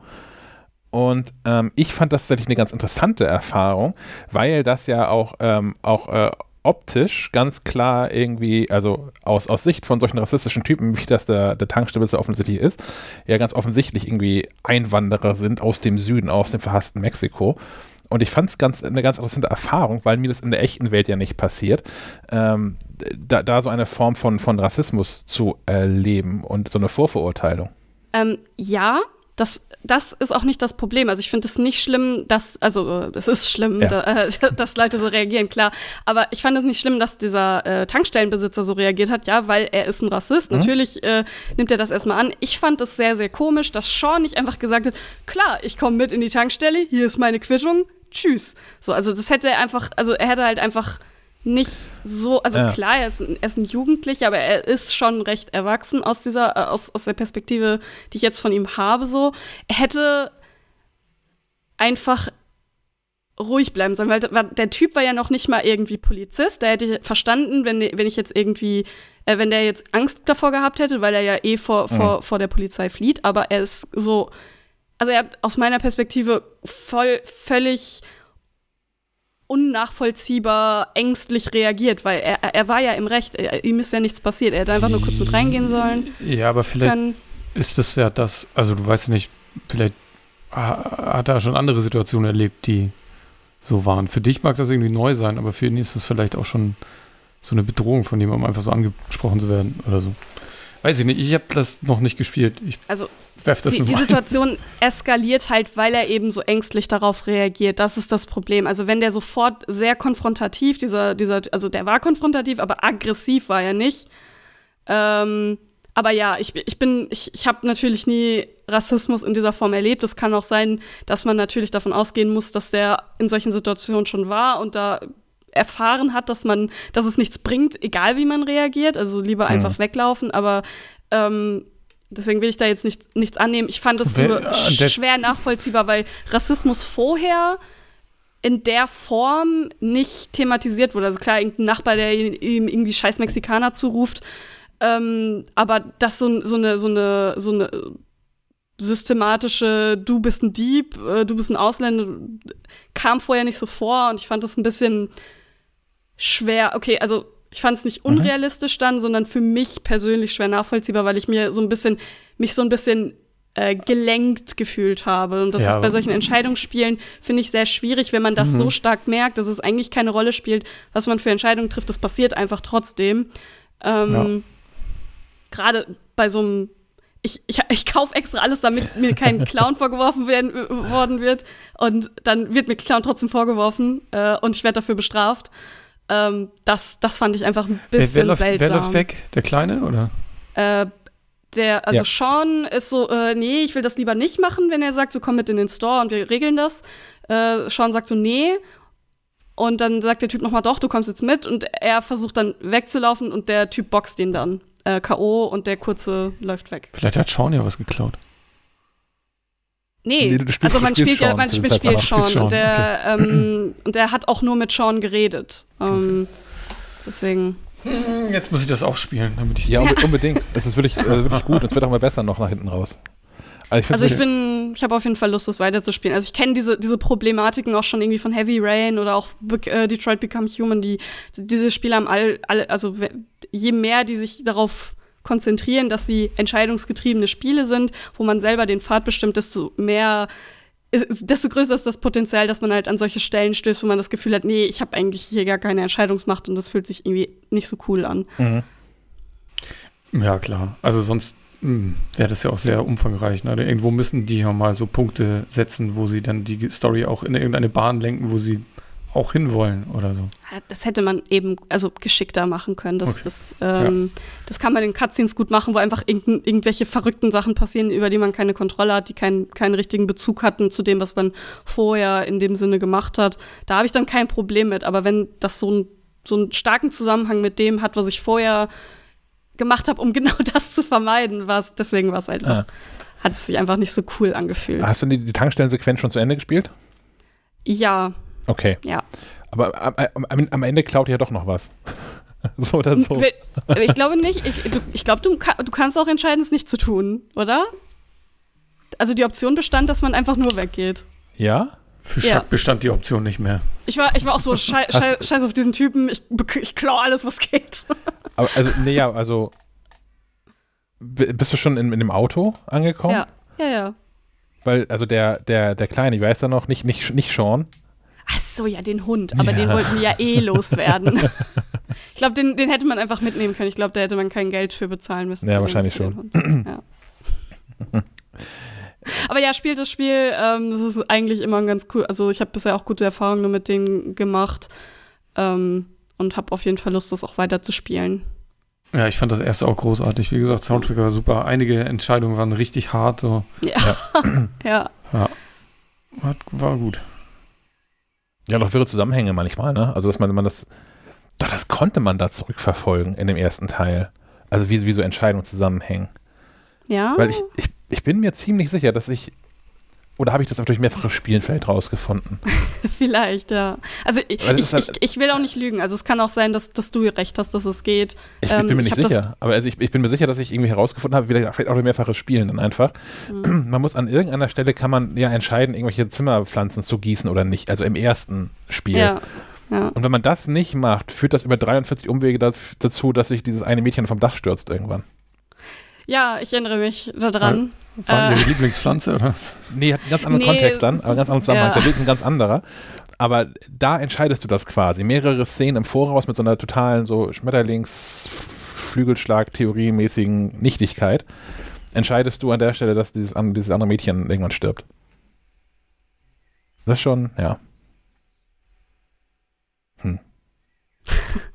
ja, jedenfalls, ich finde das ich bin sehr begeistert von allen drei Teilen gewesen. Ja, den, den äh, Before the Storm muss ich auch noch spielen. Der, ähm, der fehlt mir auch. Der kommt dann danach dran. Ach, deswegen drei Teile. Ja, Before the Storm mhm. habe ich, glaube ich, auch mhm. gespielt. Aber kann mich nicht mehr erinnern. Und den finde ich sogar persönlich, finde ich ihn besser als den ersten Teil. Hm. Also, weil ich das irgendwie so mehr. Ähm, Worum geht's da nochmal kurz? Ähm, das ist die, die andere Seite der Geschichte. Da spielst du doch, äh, wie heißt die? Chloe, die Freundin von, von Max. Ist das nicht ja. so eine Art Prequel dann, also vor, bevor Max dann nach Arcadia Bay kommt? Ja. ja. Ich, ich glaube schon. Also für, also man fängt ja, man versucht ja diesen, diesen, das Verschwinden der Freundin von Chloe irgendwie aufzuklären. Ja. Und dann beschäftigt sich der Teil wahrscheinlich mit genau diesem Verschwinden. Ja. Ja, genau. Das ist auf jeden Fall auch, also, naja, Before the Storm, also der, ja. der erste Teil endet ja mit einem Sturm. Und ja, ja. Jedenfalls äh, tolle, tolle Stories, die da geschrieben haben, finde ich. Ich habe das sehr genossen. Ja. Ich habe die dumpfe Vermutung, dass Shadow and Bone da nicht rankommt. äh, das, das, also, das weiß ich tatsächlich nicht. Also, okay. äh, Shadow and Bone ist dann äh, eine Netflix-Serie, die ich ähm, geschaut habe in, in der Letz-, im letzten Monat, immer mal wieder, wenn ich äh, alleine die Zeit hatte, weil mein Freund hatte da kein Interesse dran. Hm. Es ist so, ähm, ich glaube, man kann es ganz gut als so Dark Fantasy äh, zusammenfassen. Ich bin, nicht, ich bin nicht gut in diesen Genre-Betitlungen, gerade was so Literatur angeht, weil das ist eine ähm, äh, ursprünglich ein Buch gewesen, äh, oder es ist eine Buchreihe. Ich wollte gerade ähm, sagen, in Fantasy gibt es nicht nur ein Buch, es gibt immer eine ganze ja. Serie. Es sind, nur, es, sind immer, es sind immer drei oder sieben oder am besten ein ganzes Universum. Ja, und es, es geht irgendwie darum, dass äh, eine riesige, da, äh, dunkle Schneise ein, ein Land zerteilt hat. Ähm, durch, ein, durch einen dunklen Magier. Diese, die, die, die Magier in dieser Welt heißen Grisha. Und äh, durch einen Unfall vermeintlich ist äh, diese, diese riesige Schneise entstanden, die mehrere hundert Kilometer lang ist und auch hoch und äh, eben ein ganzes Land getrennt hat. Die, äh, um darum herum zu kommen, ist es sch also schwierig. äh, weil die jeweiligen Außengrenzen in anderen Ländern liegen und die alle Krieg miteinander haben und dadurch zu, dadurch zu gehen, ich glaube, also die, die, die, ähm, wie breit die genau ist, wird nicht gesagt, aber breit genug, um sehr gefährlich, also wenn man sich, also je länger man sich darin aufhält, desto gefährlicher wird es und es dauert lange, da durchzukommen. Ähm, bestimmt so zwei Stunden, also wird nie gesagt, zwei Stunden würde ich mal so schätzen, zwei, drei Stunden. Ähm, und äh, in, diesem, in dieser Schneise sind halt Monster und die fressen alles, was irgendwie äh, menschlich ist äh, oder töten alles und äh, alles, was, was Licht, äh, also was Licht ist, wird, äh, zieht sie an und tötet halt Leute, die da durch wollen. Ähm, The Fold nennen sie es. Ähm, und äh, man folgt eben einer äh, der Hauptfigur, ich habe gerade ihren Namen vergessen, Alina, glaube ich, ja. äh, die die äh, ja, einzigartige Fähigkeit besitzt, äh, was sie nicht weiß, was erst im Laufe der Serie äh, herausgefunden wird, ähm, die Sonne zu beschwören. Und was ja quasi genau das Gegenteil dieser, dieser Schneise aus Dunkelheit ist. Ähm, und sie äh, wird dann eben von, von, von, von Leuten, also von diesen Grisha aufge, aufgegriffen, die äh, sie dann trainieren und dann äh, entspinnen sich weitere Intrigen und so weiter. Also ich gehe da jetzt nicht genauer drauf ein ich mochte das Setup einfach sehr gerne. Also ich bin kein, ich bin nicht unbedingt ein großer Fan von so Dark Fantasy. Ich hab, tue mich schwer da reinzukommen. Ich bin aber ein großer Fan von magischen Fähigkeiten, deswegen bin ich auch ein großer Fan von Superhelden. Äh, Mache ich kein Geheimnis draus. Ähm, deswegen hat, hat mir das gereicht, um, um es weiterzuschauen nach der ersten Folge. Uh, und ich mag diese Kriegsthematik sehr gerne. Also es ist so, so uh, kommt so an Erste Weltkrieg ein bisschen dran vom Setting her, von dem, wie, wie, wie die Leute da, dort gegeneinander kämpfen. Also sie haben alle irgendwie Schusswaffen, aber es ist alles noch sehr rudimentär. Es gibt keine Autos oder so. Wobei die gab es, glaube ich, beim Ersten Weltkrieg schon. Also ähm, irgendwie, irgendwie so ein bisschen davor. Also es ist nicht, nicht Mittelalter oder so, weil damit tue ich mich auch sehr schwer. Ähm, und es ist dieses Land ist halt ge gezeichnet vom Krieg. Die Leute, die in dieser, auf dieser einen Seite der, der, der, ähm, die, äh, von dieser Schneise leben, sind halt alle eingezogen in den Krieg gefühlt. Also alle jungen Menschen werden eingezogen ähm, und verpflichtet. Und äh, dementsprechend sind auch diese Figuren alle irgendwie drauf. Und das ist hm. sehr schwer von der Stimmung. Und ich ich mochte, wie sich das entwickelt hat und habe tatsächlich Interesse, mal das Buch zu lesen oder die Reihe zu lesen. Das, das ähm, Grisha-Verse. Ja, genau. Also, weil ich, weil ich das spannend fand und ich auch jetzt mich auf die zweite Staffel dann freue, was wahrscheinlich erst irgendwie in einem Jahr oder so passiert, aber ähm, ich habe auf jeden Fall Lust, das weiterzuschauen. Ich habe die auch geguckt, weil ich äh, lebe hier mit so einer Fantasy-Verrückten zusammen, die auch die diese Buchreihen sammelt und verschlingt. Deswegen mussten wir Shadow and Bone natürlich auch gucken. Ähm, ich fand das Setting auch ganz interessant. Also es ist ja so ein bisschen russisch angehaucht. Ja, so osteuropäisch würde ich sagen. Es ist nicht so, ich glaube nicht. Es ist natürlich mal nicht. Mehr, mal weniger. Es ist halt Fantasy, so, es ist halt nicht, nicht ja. irgendwie auf der, auf, der, auf der Erde verortet, sondern einfach, äh, aber so daran angelehnt, so wie, wie ja. die Optik und so.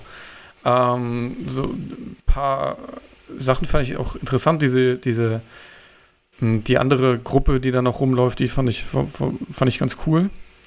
Ähm, die Story entwickelt sich aber so, also die Story ist so langweilig. Also das ist leider ein bisschen schade. Also wie soll ich das erklären? Es ist alles sehr vorhersehbar, was da passiert. Ja. Ähm. Und was ein bisschen ärgert, habe ich mich dann auch übers Ende, weil es Klar, es gibt mehrere Bücher, klar, das ist, wird wahrscheinlich noch mehrere Staffeln haben, aber das ist so offen. Also, das ist so unfertig, diese Serie. Du guckst sie zu Ende und denkst so, ja, hä? Und jetzt? Also, man hat nicht so das Gefühl, dass man irgendwie ja, es hat sich irgendwas wie ein Prolog hat. angefühlt. So ein Prolog ja, genau, einfach jetzt, so. Genau. Das sind die Figuren, ihr habt jetzt alle ja. Figuren kennengelernt und das, das, das Grunddilemma dieser Welt und jetzt wartet auf die nächste Staffel, dann geht's wirklich los. Also genau. das, das finde ich fair. Ähm, so fühlt sich äh, das ich, an. Äh, ich fand die, ja. ich fand die Charaktere und wie, wie gesagt, ich fand eigentlich alle cool, bis auf den Bösen.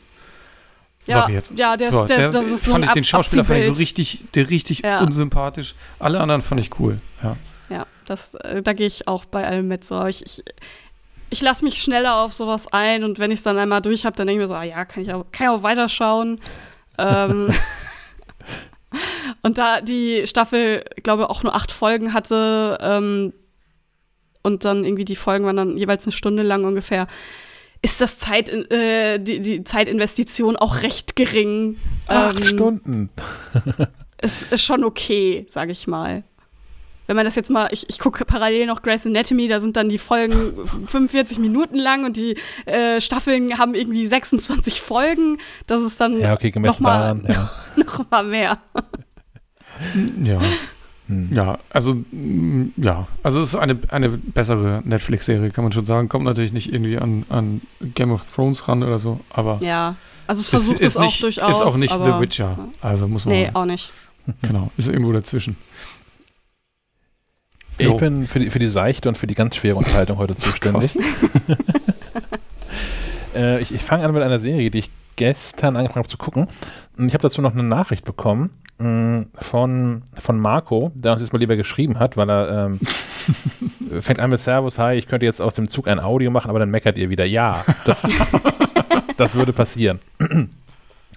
Ähm, das ist der Verweis auf die letzte Episode. Ragnarok ist echt cool, ziemlich düster, aber die erste Staffel war echt super, vor allem weil man das so noch nicht kannte. Die zweite Staffel werde ich mir morgen reinziehen, dann gebe ich nochmal Feedback. Dann kommt aber zu einer Serie, die ich jetzt nicht geguckt habe. Panic habe ich gestern angefangen, hat mich sehr gefesselt. Ähm, könnte mir aber vorstellen, dass ihr dafür äh, zu alt seid und das kitschig findet. Wieso? Es, es ist, also das ist, Was heißt eine berechtigte, berechtigte, Frage. So, das ist schon die erste berechtigte Frage daran. Ähm, denn ich habe angefangen und das ist natürlich so ein Teenager-Ding, so die ganze ja, Geschichte. Young Adult, ne? Ja, genau. Gibt es ja ganz viele. Ja. Coming of Age. Ja, wobei das nicht im Zentrum steht. Ähm, okay. Denn, ähm, glaube ich bisher zumindest nicht. Ich habe die ersten dreieinhalb Episoden geguckt und es geht im Wesentlichen um ein, ein verschlafenes, mehr oder weniger verschlafenes Nest in Texas irgendwo, heißt CARP, C-A-R-P. Ähm, und da findet jährlich ein, ein illegales Spiel statt, bei dem die Teilnehmer und Teilnehmerinnen äh, Absolventen des, des Schuljahrgangs sind ähm, und letztlich Mutproben bestehen müssen und dafür Punkte sammeln. Und am Ende gewinnt jemand und äh, in dem Fall dann auch äh, 50.000 Dollar.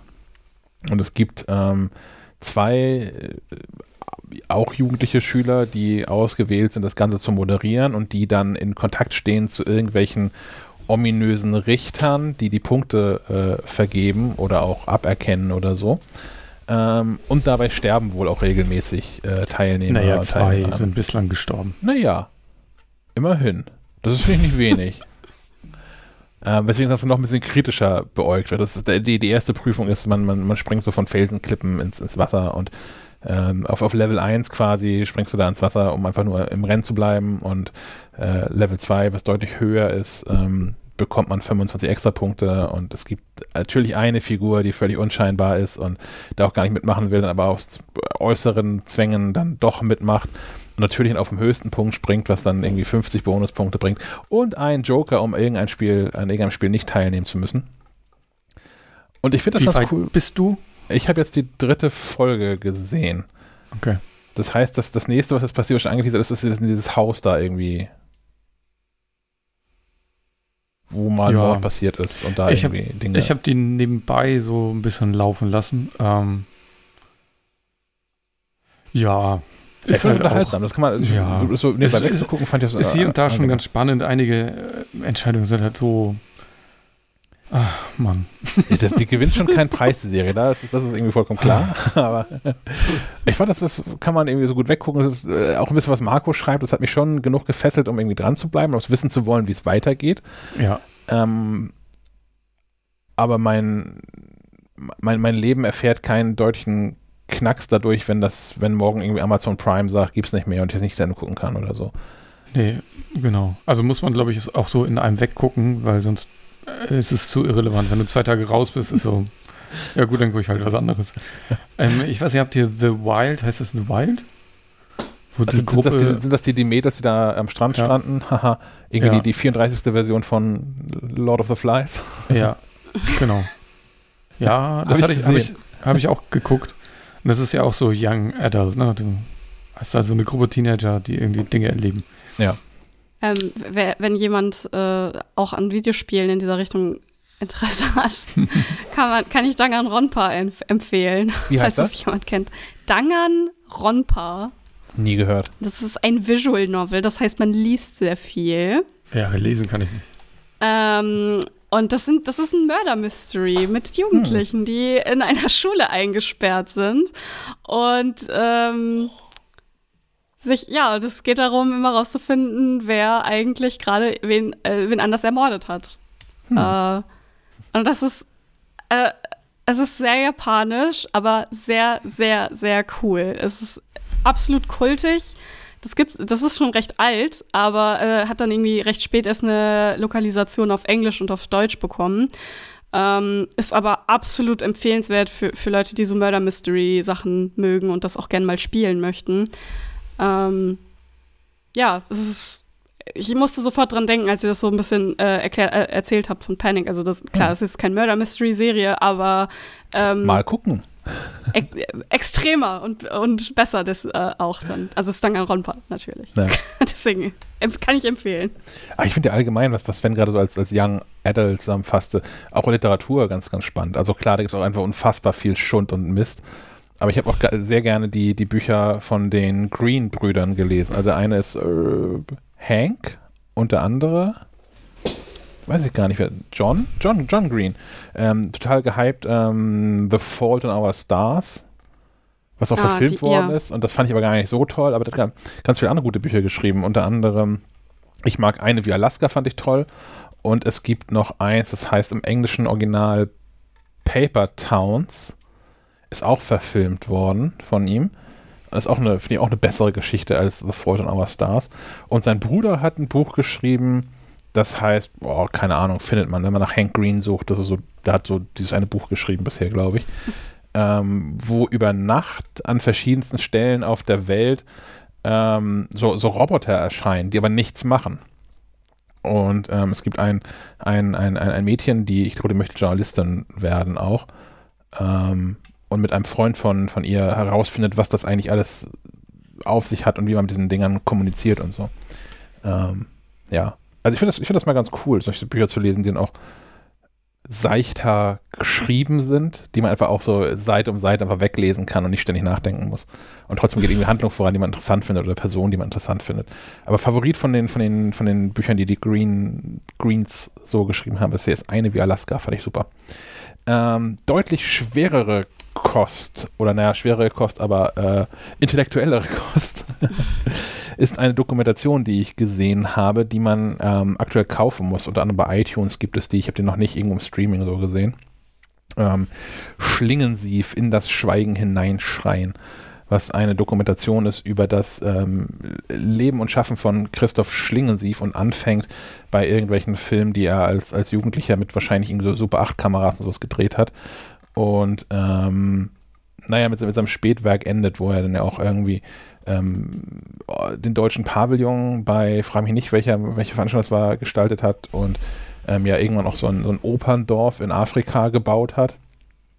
Ja, mitten, mitten in der Wüste. Ja, mitten in der Wüste werden da jetzt Opern irgendwie gespielt, in so einem, in einem, einem Dorf, das extra dafür mehr oder weniger aus dem Boden gestampft worden ist, oder zumindest erweitert worden ist. Ähm, und der hat verdammt viel verrückten Scheiß gemacht. äh, Kunst, die letztlich immer irgendwie provoziert hat. Hat unter anderem solche Klassiker gemacht wie das deutsche Kettensägen-Massaker.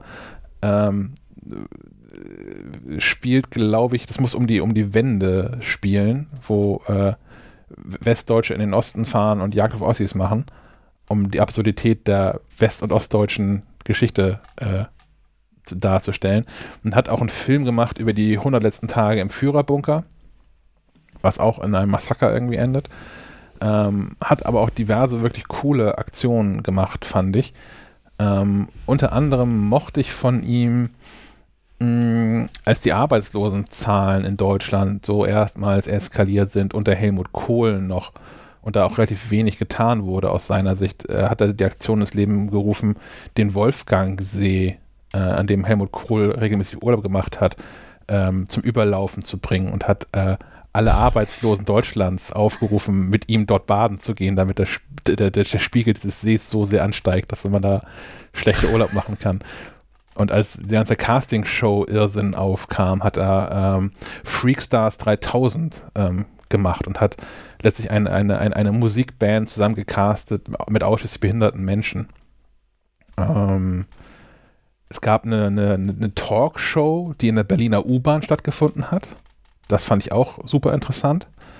Und ähm, auch wenn man seine Kunst vielleicht nicht mag, da hat zu diversen gesellschaftlichen Themen ähm, wirklich wahnsinnig kluge Sachen gesagt. Und es ist viel zu früh vor, keine Ahnung, ich weiß gar nicht welchem Jahr, aber mit, ich glaube, Ende 40 äh, an, an, Krebs gestorben.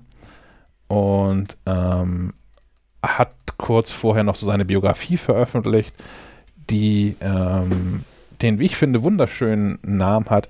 Ähm, so schön wie hier kann es im Himmel gar nicht sein. Ähm. Ziemlich cooler Typ. Ich habe das früher sehr genossen, was er gemacht hat. Ehrlicherweise habe ich das damals, als er vieles gemacht hat, ähm, auch vielleicht nur bedingt verstanden, weil ich zu jung dafür war und das einfach nur krass fand, was, was, so, was so geht, was man so machen kann überhaupt, ohne dafür ähm, jetzt mal in den Knast zu kommen, aber äh, was, was, man halt so machen kann überhaupt, was Kunst auch sein kann. Ähm, ja, es ist eine Dokumentation, die war jetzt gerade preisreduziert, kostet uns, glaube ich, einen Zehner und gab es gerade für eine Zeit lang für 4 Euro oder so. Gibt es sonst auch gerade bei Prime in der Flatrate. Ah, guck an. Hätte ich gar nicht kaufen müssen, verdammt. für die gute Sache. Ja, genau. Äh, Schlingensief, ja, fand ich, fand ich, fand ich cool. Ich fand auch, fand es auch nett, diese Dokumentation zu sehen, die nochmal so eine zusammengeraffte Werkschau quasi war, was der Typ so alles äh, getan und auch ähm, erreicht hat. Der ist, ist jemand, der fehlt. Also mir jetzt gar nicht so persönlich, weil ich ihn ja auch nicht kannte. Ähm, aber so jemand fehlt irgendwie gerade, der mit, mit letztlich Kunst für die gute Sache Krawall macht gerade. Sowas fehlt mir hier gerade. Und auf der anderen Seite, wenn wir schon dabei sind, Menschen, Menschen die fehlen, ähm, Roger Willemsen, so ein, so ein Intellektueller, der einfach von der Seite mal kluge Einwürfe macht und dabei lustig ist. so einen hätte ich auch gerne wieder. Bestellformular fertig. Sehr gut. Damit sind wir fast durch, ne? Ich glaube. Haben wir nur die beiden Neuheiten der Woche. Ja. Äh, bei Apple TV Plus gibt es mal wieder eine Verfilmung von Stephen King. Und zwar ah. Lizzie's Story. Ja, der gibt ja sonst so wenig Verfilmung von ihm. ähm, ist auch so wenig Material verfügbar von ihm. Ja, ganz schlimm. Leider kriegt die, kriegt die Serie jetzt gerade bei, bei den ersten Pressekritiken nicht so gute Wertungen, liegt bei 50 Prozent oder so. Zumindest bei Rotten Tomatoes. Ich werde werd da trotzdem mal reingucken. Ist ein äh, Psychothriller mit Julianne Moore und Clive Owen, wo sie quasi nach dem Tod ihres Mannes der ein berühmter Schriftsteller war. Wie sollte es anders sein bei Stephen King? ähm, ähm, muss sie so ein bisschen in ihren Erinnerungen forschen und gucken, ob sie da nicht irgendwie doch ein bisschen was durcheinander gebracht hat und sich vielleicht falsch erinnert. Klingt ganz interessant. Mm, die andere Sache, die äh, heute startet, ist Sweet Tooth bei Netflix. Habt ihr von dem schon was gehört? Ah, nee. von dem, von der Serie. Es ist auch eine Fantasy-Serie nach einem Comic. Ähm, geht um eine Welt, mal wieder so postapokalyptisch. Irgendwas ist passiert, alles kaputt. Jetzt geht es aber wieder bergauf und es gibt irgendwie so Tier-Mensch-Hybride. Mhm. Und ähm, die Serie erzählt über einen kleinen Jungen, der halb Mensch, halb Hirsch ist. Und der sucht quasi nach seinen Wurzeln, sag ich mal. Klingt auch, finde ich, ganz süß und werde ich mir auch mal angucken. Hm. Endlich mal po Post-Apokalypse ohne Zombies.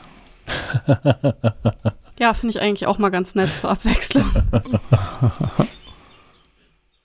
ja, wer Zombies braucht, kann ja sonst hier den, diesen Zack Snyder äh, Army of the Dead bei Netflix gucken. Ja, hast du das Die zwei Stunden kann man sich das? aber auch sparen. Ja, nein, also nee, ist nicht so richtig geil.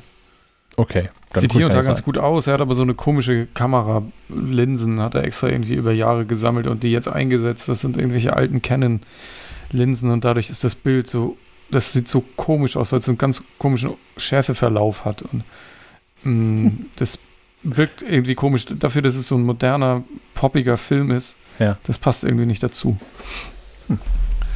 Ja, Gut zu wissen. Aber sonst nicht. sinnlose Action kann man sich angucken. Und ähm, man muss durchaus mal sagen, dass Matthias Schweighöfer in diesem Film ein echtes Highlight ist.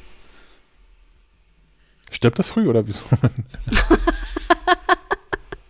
Nein, es ist, er hat Okay. eine lustige Rolle. Okay. Die ist durchaus amüsant. Äh, welcher Film war das jetzt nochmal? Army of the Dead. Ah. Warum, warum ist er da? Finde ich spannend. Ja, Hm. Ja, vielleicht gucke ich dann doch mal rein. Macht das, aber erwarte nicht zu viel. Nee. Okay, verstehe. Super.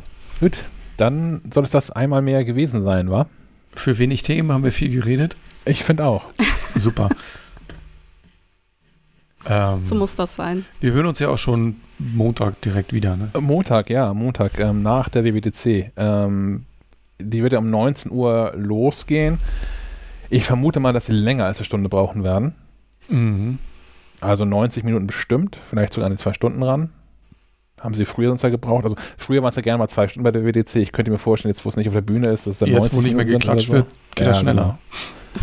genau. ähm, wir müssen so ein bisschen Artikel nebenbei schreiben, brauchen danach also so ein bisschen Verschnaufpause irgendwie. Ich würde mal schätzen, dass wir vielleicht so eine halbe Stunde, ähm, nachdem die Veranstaltung durch ist, ähm, dann mit dem Podcast beginnen. Falls ihr jetzt irgendwie verzögern sollte, schreiben wir das bestimmt in dieses Discord rein. maclive.de slash Discord. Und dort findet auch der Live-Podcast statt. Vielleicht mal wichtig dazu zu sagen, wer uns live hören möchte, ähm, kann das in, im Discord tun. Falls uns rechtzeitig wieder einfällt, wie das nochmal so technisch ging mit dem Live-Podcast da Ah. drin. Das wird schon gehen. Ich bin da zuversichtlich. Der, der, der Trick war, alle über einen Mac, aber auf einem anderen Mac aufzeichnen, ne? Ich glaube schon, ja. Ha. Naja. Wird schon irgendwie Wir werden funktionieren. das hinkriegen. Ja. Bis dahin, äh, ja, schönes Wochenende. Bleibt gesund. Genießt die Sonne. Bis bald. Ciao. Ciao. Tschüss.